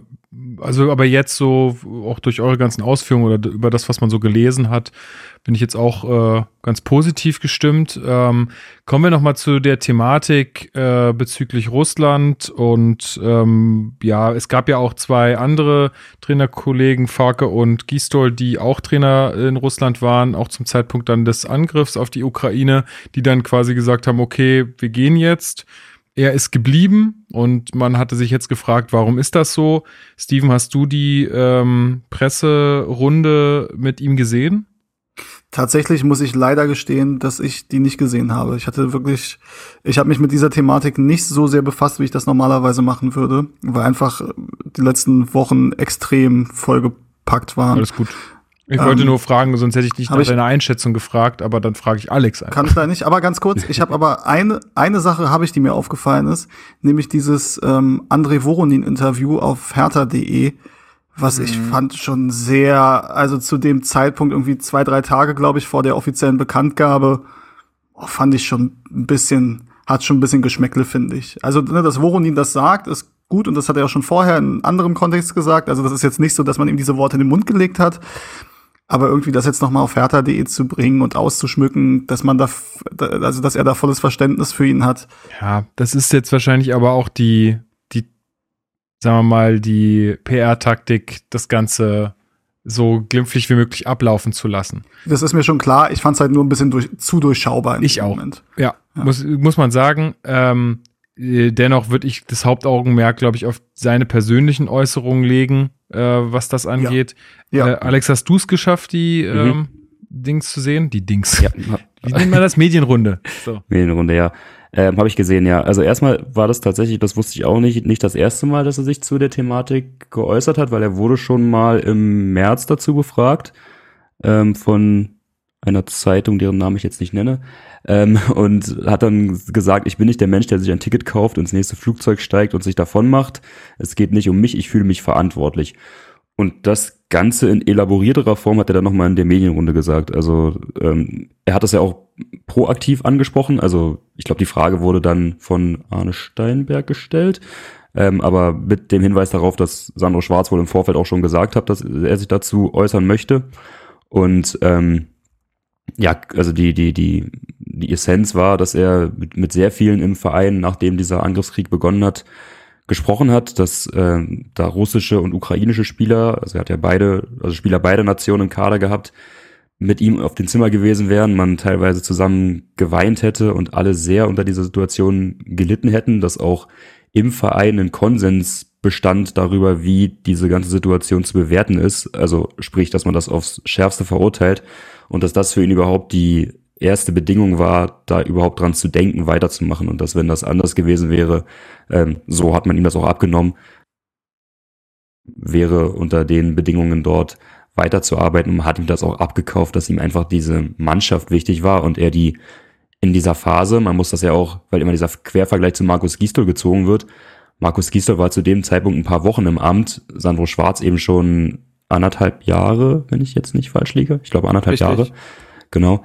Und das ist eine komplett andere menschliche Basis, die man da hat. Und dass man dann nicht von heute auf morgen sagt, ich breche jetzt meine Zelte ab und lasse die Jungs hier alleine. Zumal ich finde das auch besonders schwierig, sich in unserer Situation, also keiner von uns kann sich das vorstellen, wie das ist, in einem Land zu leben, das gerade einen, jetzt wollte ich gerade, jetzt wollte ich, habe ich mich gerade ertappt, ich wollte gerade sagen, ungerechtfertigter Krieg, also das ist selbstverständlich jeder Krieg ungerechtfertigt, aber ich denke, ihr wisst, was ich meine. Das ein, ein Land angreift. Das kann sich keiner vorstellen, wie das ist, in so einem, in so einem Land zu leben und sich dann irgendwie auf den moralischen Sockel zu stellen und zu sagen, wie man da handeln müsse, wenn man keinerlei Vorstellung hat, wie das ist, halte ich für komplett vermessen und würde ich mir auch nicht anmaßen. Und mit der Begründung, die er da geliefert hat, finde ich es, also ich fände es mal richtig, dass die Frage gestellt wurde, das nicht falsch verstehen. Ich fände die Vorwürfe unberechtigt, aber dass man die Frage stellen muss, das finde ich gut. Ja und, und, und sinnvoll und ihm da diese Möglichkeit zu geben, sich auch zu erklären. Und mit dieser Erklärung ist für mich alles gesagt. Also es gibt da für mich keinen Grund, da irgendwie dran zu zweifeln. Das wirkt ja alles sehr authentisch und auch zu 100 Prozent nachvollziehbar. Ja, er hat ja auch gesagt, es war dann auch klar, dass er nicht weitermacht, so nach der Saison. Das ist mhm. ja dann auch ein klarer Cut. Das finde ich auch fair, dass man das dann äh, macht. Äh, was ich auch noch eindrucksvoll fand, und das ist ja vielleicht auch, wo man nicht so dran denkt äh, im ersten Moment, aber die Spieler sind ja alle wehrpflichtig. Also er hatte, er hat ja auch ganz klar ausgeführt, es ist ja, er, er war auch mhm. da und musste unterstützen, weil die Leute Zukunftsängste hatten. Die hatten teilweise ja auch Angst, dann irgendwie, ja, dann steht da jemand vor der Tür, dann muss ein Krieg. Ja. So. Also ich glaube schon, dass er da eine wichtige Rolle ähm, gespielt hat und dass er die dann nicht so einfach aufgeben wollte. Klar kann man auch sagen, jemand anders hätte vielleicht anders gehandelt, aber ich finde, man kann es ihm nicht vorwerfen. So, mhm. das glaube ich ist äh, das Entscheidende. ja also ich trage alles komplett mit, was ihr bislang gesagt habt, besonders äh, auch bei Alex halt äh, auch dieser Punkt mit, naja, dieses, das ist ja diese typische Twitter-Krankheit, zu glauben, alles und jeden beurteilen zu können und man selber habe da keine, habe keine Fehler oder würde in dem Moment genau wissen, dass man anders handeln würde.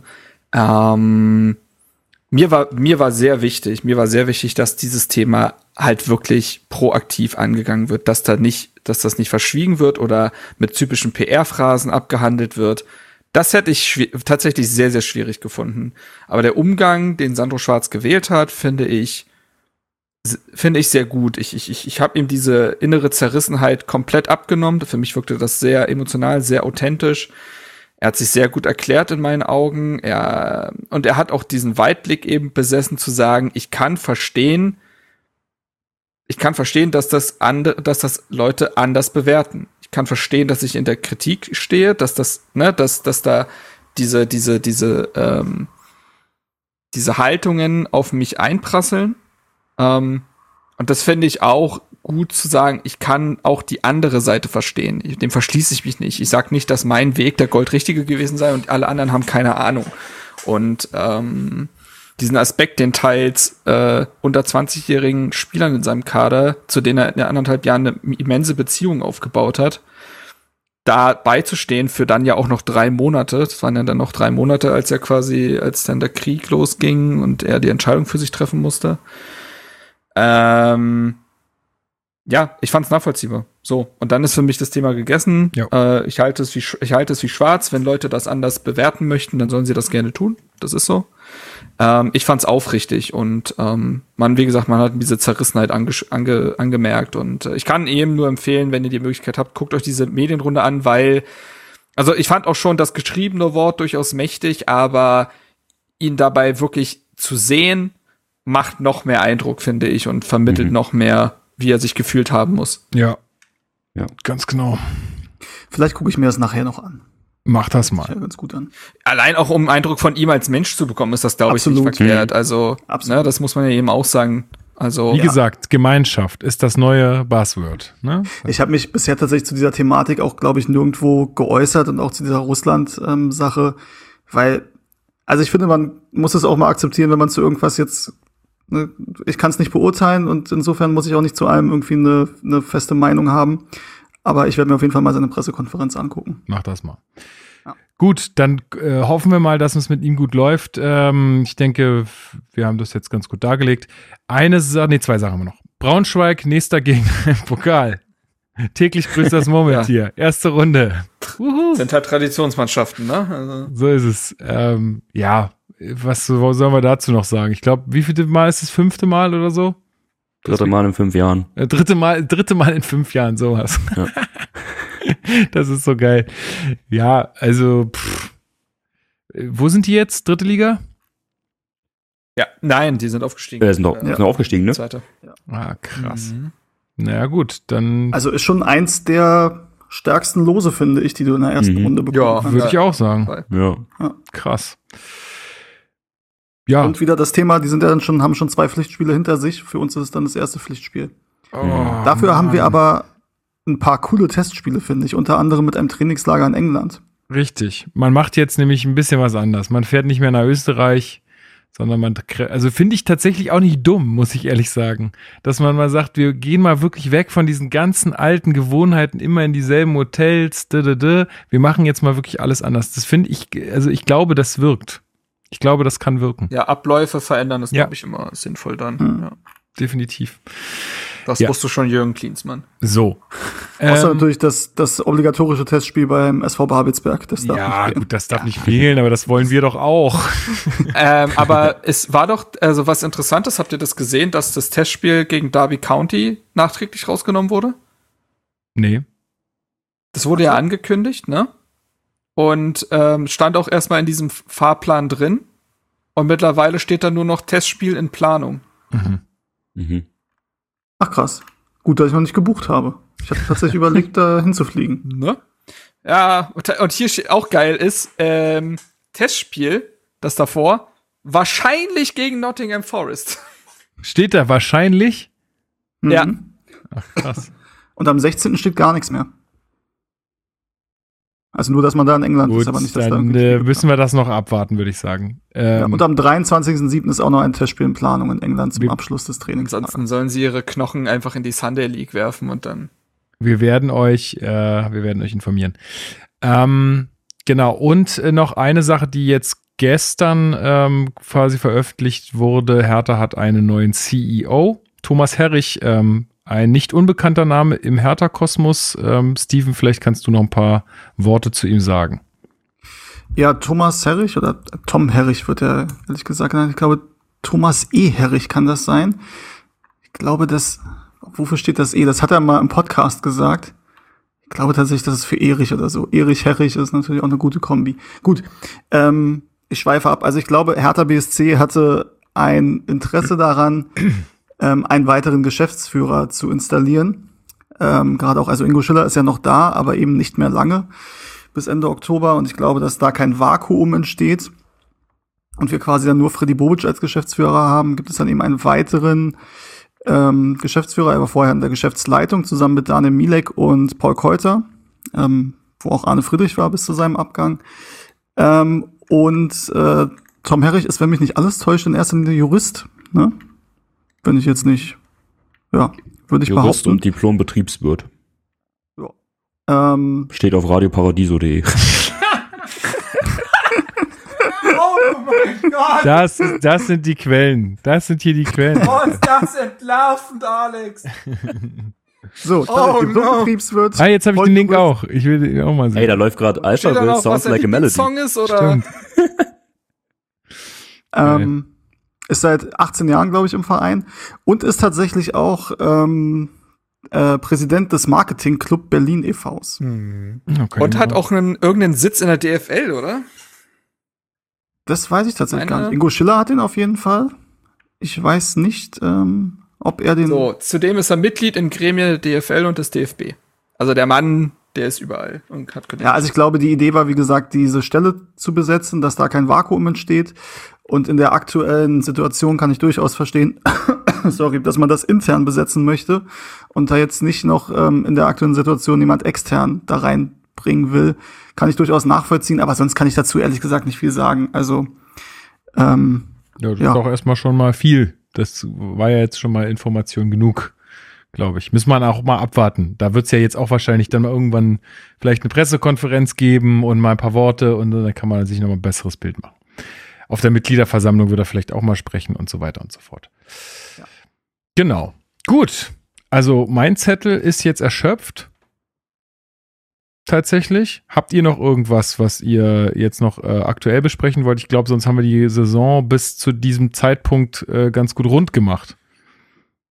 Ja, nee, ich glaube. Ja, passt. Also, Also ich glaube, ich habe jetzt auch, also ja, ich würde tatsächlich doch noch eine Sache ergänzen. Wir haben ja gar nicht gesagt, wofür eigentlich äh, Tom Herrich zuständig ist. Wir haben gesagt, dass er Jurist ist und äh, Diplom-Betriebswirt. Er ist verantwortlich für die Organisation, Spielbetrieb, Hospitality, Ticketing, Recht und Personal, Fan- und Mitgliederbetreuung.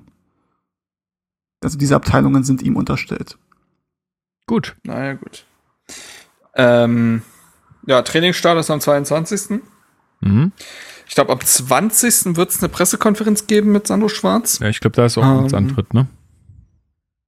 Ja, und ähm, genau, soweit. Ja, auch nochmal vielen Dank So an alle. Ich hatte ja auf, auf Twitter gefragt, was wir nicht vergessen dürfen. Ich glaube, wir haben davon alles äh, besprochen, mehr oder weniger, ähm, was da äh, uns zugetragen wurde. Also vielen Dank auch nochmal da. Das hat mir in der Vorbereitung auch nochmal geholfen. Ähm, ja, Als nächstes kommt die Kaderanalyse. Genau. Hoffentlich in ungefähr einer Woche. Ich kann es noch nicht mit Gewissheit sagen. Also das genaue Datum der Aufnahme steht einfach noch nicht fest. äh, Aber wird passieren. Und, Und im, im genau, Juli kommt dann- noch ein absolutes Highlight, muss man sagen. genau. Da kommen wir ein absolutes Highlight.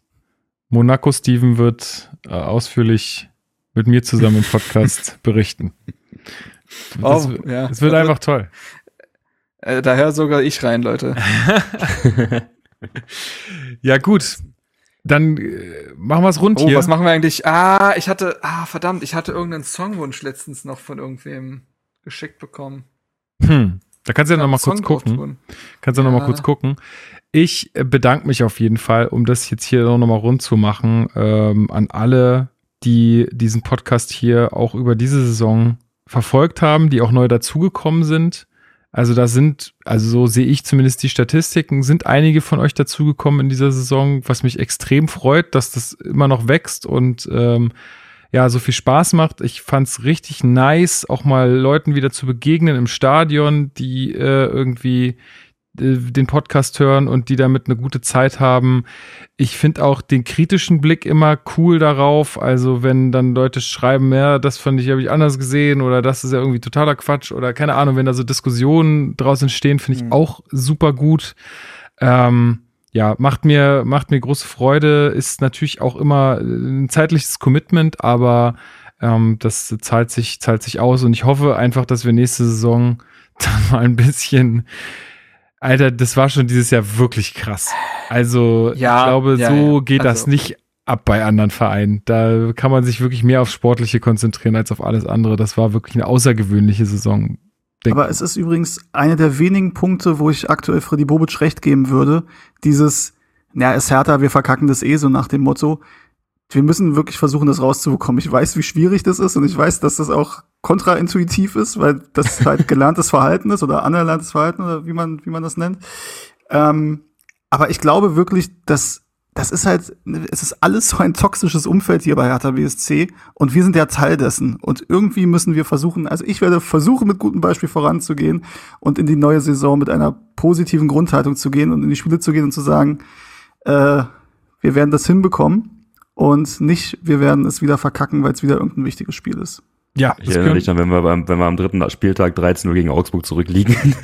Aber apropos positive Nachrichten, wir haben nicht alles erwähnt, was äh, sich gewünscht wurde für die Folge. Wir haben nicht erwähnt, dass Yvonne endlich ihr Kind bekommen hat. Ach Gott. ey. Das stimmt.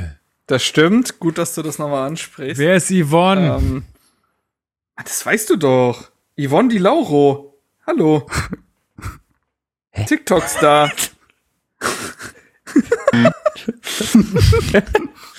Okay. Die hat früher, aber ich muss sagen, ich verfolge sie nicht mehr so, ist nicht mehr meine Art Content so richtig.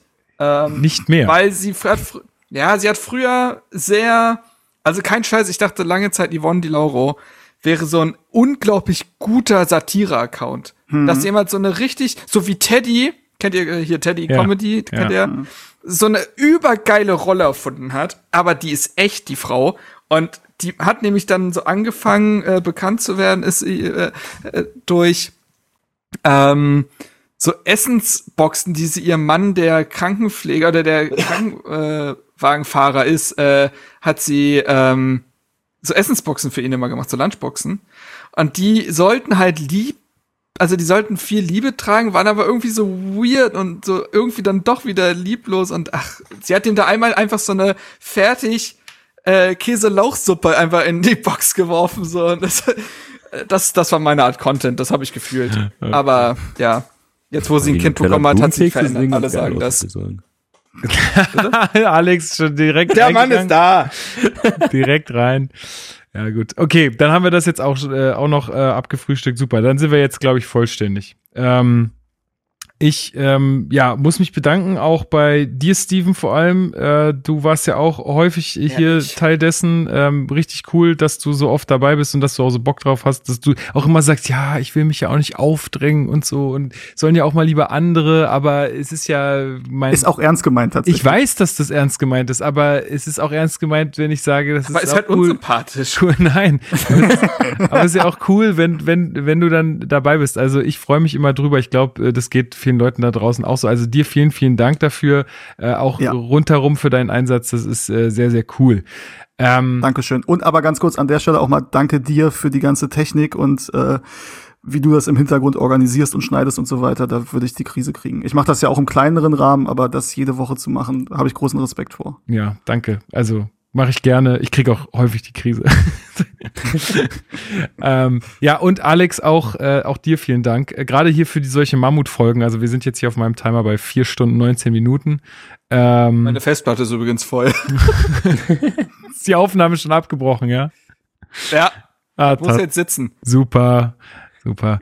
Ähm, ja, also Alex, auch dir vielen Dank. Und äh, ja, wir, wir werden ja jetzt im Hertha-Kontext noch ein bisschen mehr zu tun haben in nächster Zeit miteinander. Das ist ja auch schön.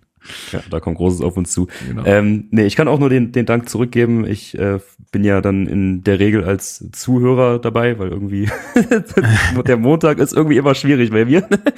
ähm, nee, also ich kann mich das Steven nur anschließen. Vielen Dank für euer Engagement auch an dich, Marc, dass ihr da das jede Woche so, ja mittlerweile ist es ja jede Woche, kann mich noch erinnern, als wir nur zweimal im Monat aufgenommen haben. Das war irgendwie noch die, die graue Vorzeit, als es alles ein bisschen entspannter zulief. Ich bin wirklich begeisterter Hörer, natürlich auch befangen, aber es macht mir da großen Spaß, auch wenn ich nicht dabei bin oder erst recht dann, weil ich mein eigenes Gelaber nicht hören muss, euch zuzuhören. Und ähm, ja, kann nur nochmal den, den Rat rausgeben an alle da draußen, engagiert euch im Verein, geht zur außerordentlichen Mitgliederversammlung. Es ist die Chance, was zu bewirken im Verein und das haben jetzt die ganzen Stadionerlebnisse und dieses zunehmende wieder aufeinandertreffen, jetzt wo es möglich ist, nach der Pandemie, gezeigt, dass dieser Verein so viel mehr ist als die paar Hanseln, die da an der Spitze irgendwelchen Unsinn veranstalten in Form von Lars Windhorst. Ja, Deswegen nutzt das und beteiligt euch und macht aus diesem Verein was noch Schöneres. Ja, finde ich auch. Sehr guter Hinweis. Kann ich mich auch nur anschließen. Das ist mega wichtig. Und äh, wie gesagt, diese Mitgliederversammlungen sind da immer irgendwie ein ganz guter Motivationsschub, finde ich zumindest. Ja, und Marc, mein Lieber, Ähm, vielen Dank, dass du mich auch in der letzten Zeit häufiger mal vertreten hast. Ne? Das äh, kam mir jetzt auch häufiger mal vor. Ähm, schlecht als recht bestimmt, aber. na, pf, das auf keinen Fall. Also zum Beispiel die letzte Folge ist, glaube ich, die meistgehörteste Folge äh, ever, ever. Also, Ever, ever. ja, ever, ever. Also, da war ich ja nicht dabei. Das hast du ja übernommen. Insofern kann es ja so schlecht nicht gewesen sein. Ähm, ja, und äh, ich hoffe, dass das jetzt noch äh, lange so weitergeht. Ich rede mit kaum einem Menschen so lange am Stück wie mit dir regelmäßig. Stimmt. Das muss man ja auch, muss man ja auch mal festhalten. Weiß nicht, ob Hennen da rankommt, ne? Es ist, also ich versuch's halt möglichst gering zu halten, ne, aber auch nicht immer. Ähm, nee, also ich habe sie ja mittlerweile leider auch in den Hertha Kosmos gefühlt. Sie ist äh, todtraurig, dass Niklas Stark geht. Ähm, Piontek geht auch. Jetzt wird's wahrscheinlich, jetzt ist wahrscheinlich Eckelenkamp der neue Liebling, der muss jetzt liefern.